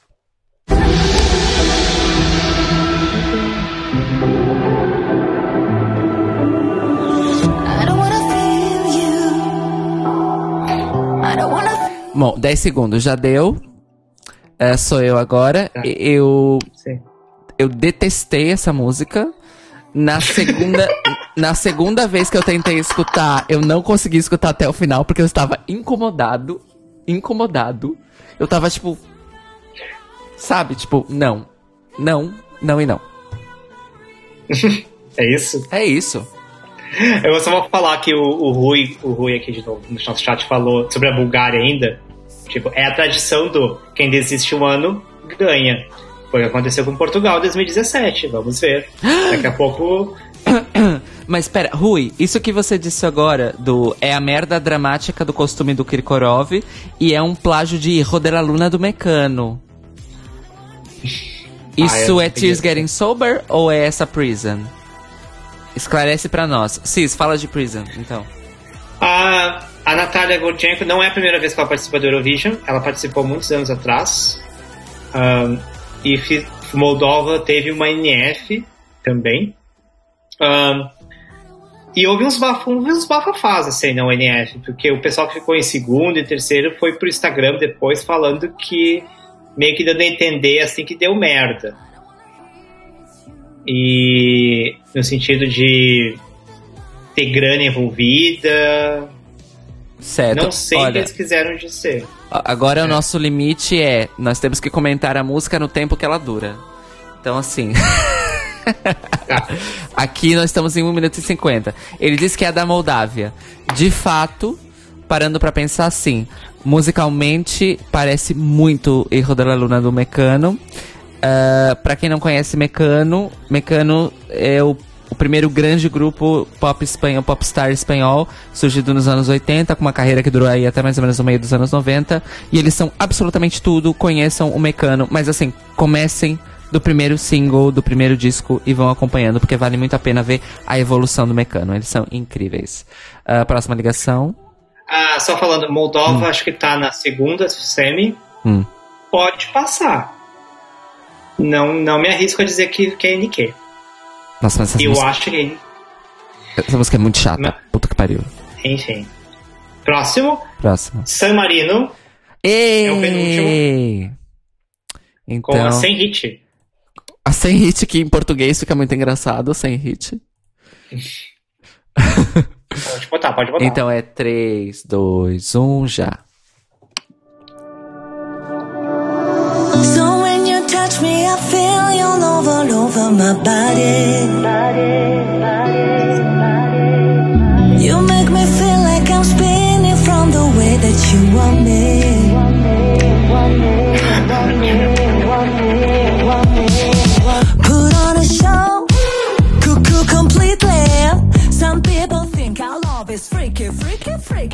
Bom, és tu ou sou eu? É, é, é isso. Ah, sou eu. Ah, sem hit, Sama, é, é a, é a segunda vez que ela participa do Eurovision pelo San Marino. Ela, ela foi escolhida pela seleção interna, mas houve uma seleção de música entre duas músicas. Ahn, e foi inclusive digital, online, todo mundo podia votar. E quem ganhou foi a Freak. Eu gostava das duas, eu preferia a outra, preferia Obsessed, mas Freak é legal também. A Senhit é meio que uma lenda, assim, da, da- na Itália, assim. Ela, ela é uma diva, ela participa de musicais, ela participou do musical do Rei Leão, coisas assim. Então ela tem uma carreira, ela tem uma carreira, ela tem uma carreira muito sólida já, ela já tem o rolê dela. E ao mesmo tempo, ela parece ser uma pessoa super fofa, super approachable. Já vi várias entrevistas dela. E ela parece estar. ela. O Eu, quero, eu tô muito querendo ver a performance dela porque ela parece ser o tipo de pessoa que vai se divertir no palco, especialmente considerando essa música. É. Pode falar. É, eu acho que vai existir a discussão de San Marino mora- mos- mandar mais uma música parecida pelo segundo ano consecutivo. Mas a diferença é que nós vamos ter uma pessoa que sabe cantar bem no palco, ao contrário do ano passado. Não é Serhat. Inclusive Serhat sem hit. É, enfim. E eu gosto muito de Freak, gente. É disco pop, então eu amo. É muito simples. E a letra é super divertida e o jeito que ela canta a música é super divertido. Enfim, eu amo, amo, amo, amo. Espero que classifique e é, haja uma redenção da vergonha que foi, da decepção que foi ah, sem Nananá no passado, que na versão de estúdio era tudo e foi assassinada na performance do Eurovision. É isso. Cis, é o último. E eu não acredito que esse é o último. Vamos lá. Austrália. Ah, que lindo! Foi aí. Já tô preparadíssimo aqui. Não, mas dessa vamos juntos, ó. 3, 2, 1, já.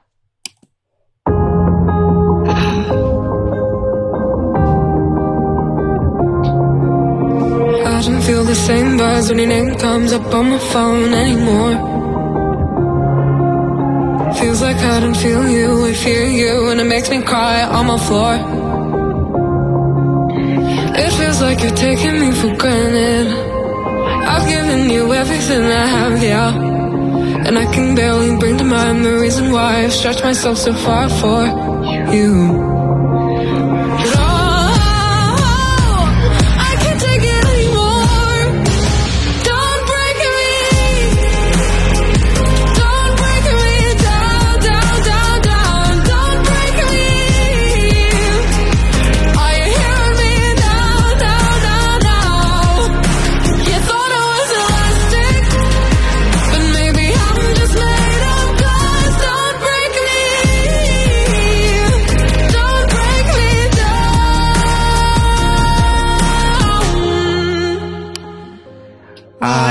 Gente, Tudo. é você. Comece. Eu vou, eu vou ter muita coisa pra falar sobre isso, então começa você. É, mas eu tenho muita coisa pra falar, mas você vai ter que falar acelerado. Edit. Eu sei. Vai pensando aí. Seguinte. A Mr. Mime, mais amada do planeta, Montaigne, com Don't Break Me, que é basicamente uma música sobre relacionamento abusivo. E esse verso do You thought I was elastic, but maybe I'm, uh, maybe I'm just made of glass é tipo. Gata, você quer destruir as nossas vidas. E tipo. É tudo, é absolutamente tudo. Essa música é muito boa. É uma das baladas dramáticas mais favoritas pra mim esse ano. Ela não é uma power ballad porque ela não é ela é- já é mid up tempo, ela tem uma- um andamento mais rápido. A proposta da performance em plano sequência é incrível. Espero que seja alinhadíssima, arredondada por Eurovision, porque merece, merece, merece, merece. Ah, o vocal dela no Australia Decides, ela tava super nervosa. Ah, nas notas mais graves, ela tava. ah, a voz dela tava um pouco tremida porque ela tava nervosa. Ela conseguiu entregar um pouco mais no vocal mais agudo, mas assim, que ela canta, todo mundo sabe. Isso não é uma questão. É uma questão de respirar fundo e arrasar e vai, vai qualificar e vai ficar muito bem colocada na final e Montaigne. É isso. Então, gente, a Austrália, Montaigne foi uma NF aqui, o Australia Decides. Um, a Montaigne já tem uma carreira, ela tem uma carreira indie bem consoli- consolidada já.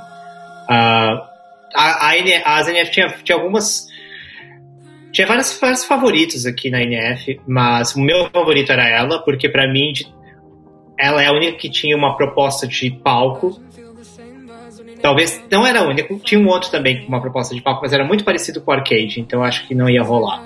Mas a Montaigne era pra mim. Porque outras tinham cantoras muito boas, a Vanessa Amorosa era uma cantora muito boa, a Casey era uma cantora muito boa, mas elas só cantavam. A Montaigne veio com voz e, e- e palco.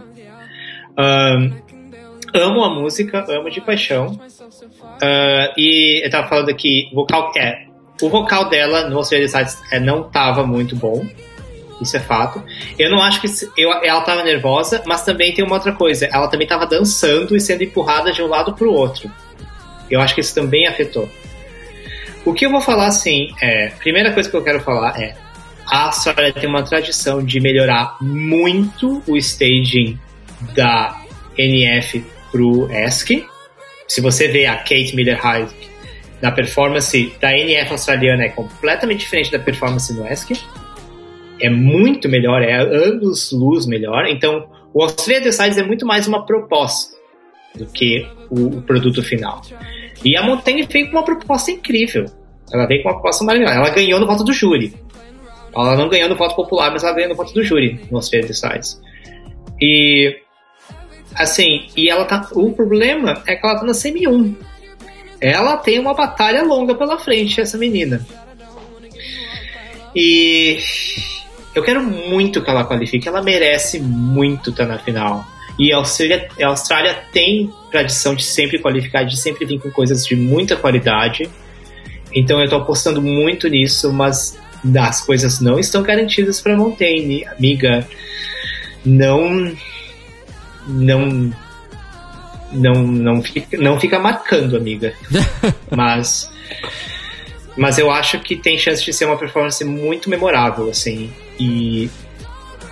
E é isso. Eu, queremos ela na final. É isso. É isso. É, mas infelizmente corremos o risco de Don't Break Me ser a Telemóveis esse ano. Ah, eu acho que isso vai ser o Solovei. Ah. Enfim, muito difícil. Essa semifinal 1 tá muito difícil. Bom, eu vou então deixar a Montaigne terminar de cantar aqui. A gente tem basicamente 10 minutos. É, do nosso roteirinho não vai dar pra fazer tudo que a gente tinha planejado, infelizmente. É, Ah. Mas vamos, apenas a título de informação, nós podemos recapitular quem está em cada semi. Cis? Tá, ah, fala você da semi Eu não tenho a lista aqui comigo. Ai, Você vai falar das então duas. peraí. Tá, já abre. Ah, já faço aqui. Ah,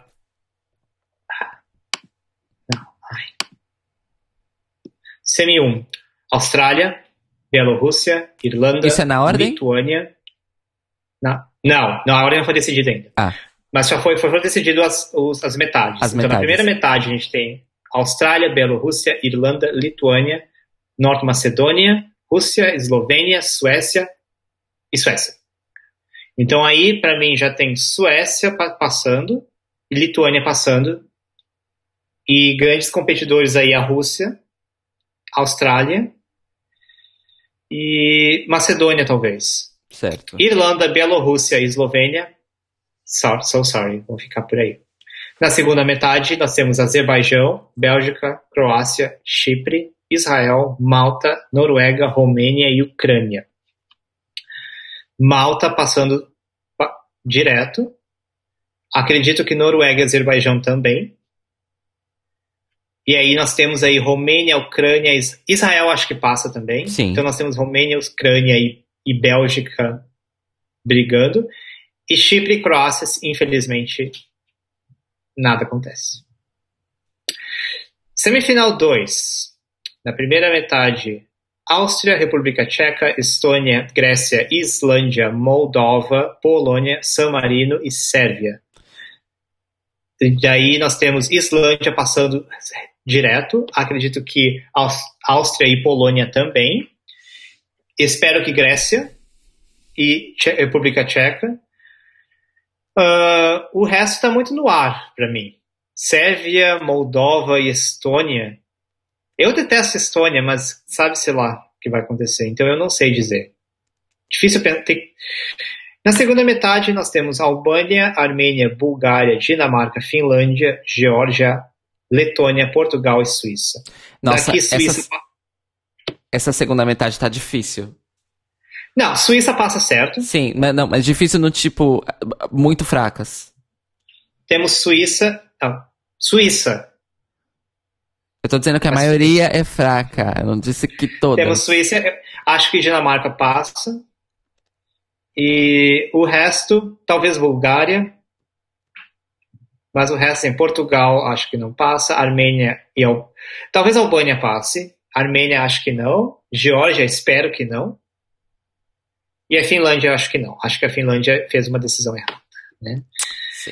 E é isso. E é isso. Ah, eu queria comentar, acho que comentar do coronavírus também. É, você tem rapidinho. tipo dois minutos, três minutos no máximo. Bora. Então, o pessoal já vai. A decisão sobre o que vai acontecer vai ser feita na primeira semana de abril. E a, provavelmente o que vai acontecer, as opções, já tem opções. Uma delas é, é fazer sem audiência, o que eu acho que vai ser bem tenso, mas é uma das opções. Uma outra opção é postergar, que eu acredito que seja melhor. Pessoalmente falando, eu acho que a melhor opção é postergar. E existe uma opção também de fazer tudo remoto com cada uma das bandas no seu, nos seus países. Eu acho que a logística de fazer isso vai ser muito complicada. Significa que cada país teria o seu estúdio e aí seria tipo uma colagem de todos, assim, ao vivo. Mas fazer a logística disso, de ficar alternando entre países, eh, o broadcasting, acho que vai ser bem complicado. Sinceramente, é menos complicado e menos custoso, principalmente, do que um ah, mover o evento inteiro para não ter público, o que significa que o evento não vai se pagar porque não vai ter ingressos vendidos, né? E, ah, e fazer ah, o adiamento também vai custar pencas de dinheiro. Fazer o adiamento vai custar pencas de dinheiro, porque pessoas que já compraram ingressos vão querer reembolsos. E eles vão ter que remarcar com vários tipos de elementos de produção, seja o local, seja a equipa, seja o que seja. E essas pessoas e essas entidades não vão simplesmente, ah, tudo bem, a gente devolve o dinheiro que vocês já pagaram. Não, né? Então, eu acho ainda que a opção mais inteligente do ponto de vista geral é justamente o esquema remoto, em que você vai ter um centro de, enfim, acontecimentos em Roterdã, na, na sede da emissora holandesa, e você vai ter cada apresentação no seu país, e quem sabe em cada país terá a plateia do país para assistir. Ah, isso também é possível, dependendo da situação do coronavírus na altura, né? Mas eu realmente acho que seria tanto em contenção de danos quanto em contenção de gastos, esse esquema multipaís, realmente. É muito mais simples e muito mais barato do que as outras opções. Pois é. é. Mas enfim, por enquanto não sabemos, porque o Eurovision está marcado para maio, então existe aí uma, um, um cronograma, como a Assis disse, eles vão anunciar no começo de abril, porque a primeira fase de quarentenas na Europa está marcada toda para acabar no, no final de março, né? E aí vai, obviamente, vamos acompanhar a situação e tudo mais, para saber se vai ser necessária a continuidade da quarentena, como é que se vai piorar, se vai conter a questão do vírus, enfim, isso está para saber, por isso que eles marcaram para o começo de abril.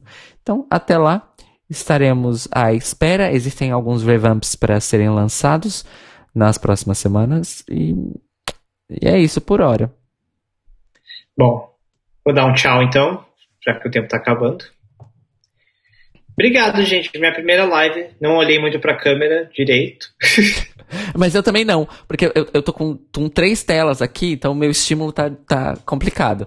Então, desculpem se eu não falei olhando nos olhos de vocês, como eu sempre gosto, mas estamos aqui. Quero agradecer muito ao Rui Gonçalves, que acompanha a Isso. gente. Ele, ele é daqui de Portugal, e Inteiro. são quase cinco da manhã e ele tá aqui conosco. Então, eu não sei se ele ainda tá ou estava, mas esteve a maior parte do tempo, tá ainda conosco. Foi uma adição essencial para essa nossa primeira live, ensinou várias coisas maravilhosas e contribuiu e arrasou muito. Muito obrigado, Rui Gonçalves. Muito obrigado mesmo. E. Cis, diga seus tchauz. Tchau, gente. Obrigado por acompanhar. Ah, isso vai estar gravado, espero. E aí eu vou publicar depois, mais pra frente. É isso, gente. Tchau. Beijo. Obrigado por ficarem com a gente tanto tempo. Gente, seis horas, gente. Pois, e era pra ser duas horas e meia no nosso plano original. A gente precisa é, ser mais um pouquinho estricto com o tempo na próxima. Mas A na gente tinha que ter feito duas partes. Ou limitar o tempo de cada comentário também. Tipo, ah, pra cada canção, X tempo. Mas enfim, na próxima a gente equaliza melhor. Então, beijos pra todos e não, não temos periodicidade, porque afinal estamos separados por vários continentes. Mas acompanhe nas redes sociais, arroba Cairo Braga no Instagram e no Twitter, arroba Back the Star Child no Instagram da CIS. E no meu YouTube aqui, então, youtube.com barra Cairo Braga. Até o próximo Eurobafos. Tchau. Beijos. Beijo de Portugal. Beijo, Austrália. Beijo, Brasil. Beijo, mundo. Adeus. Universo. Universo. Universo.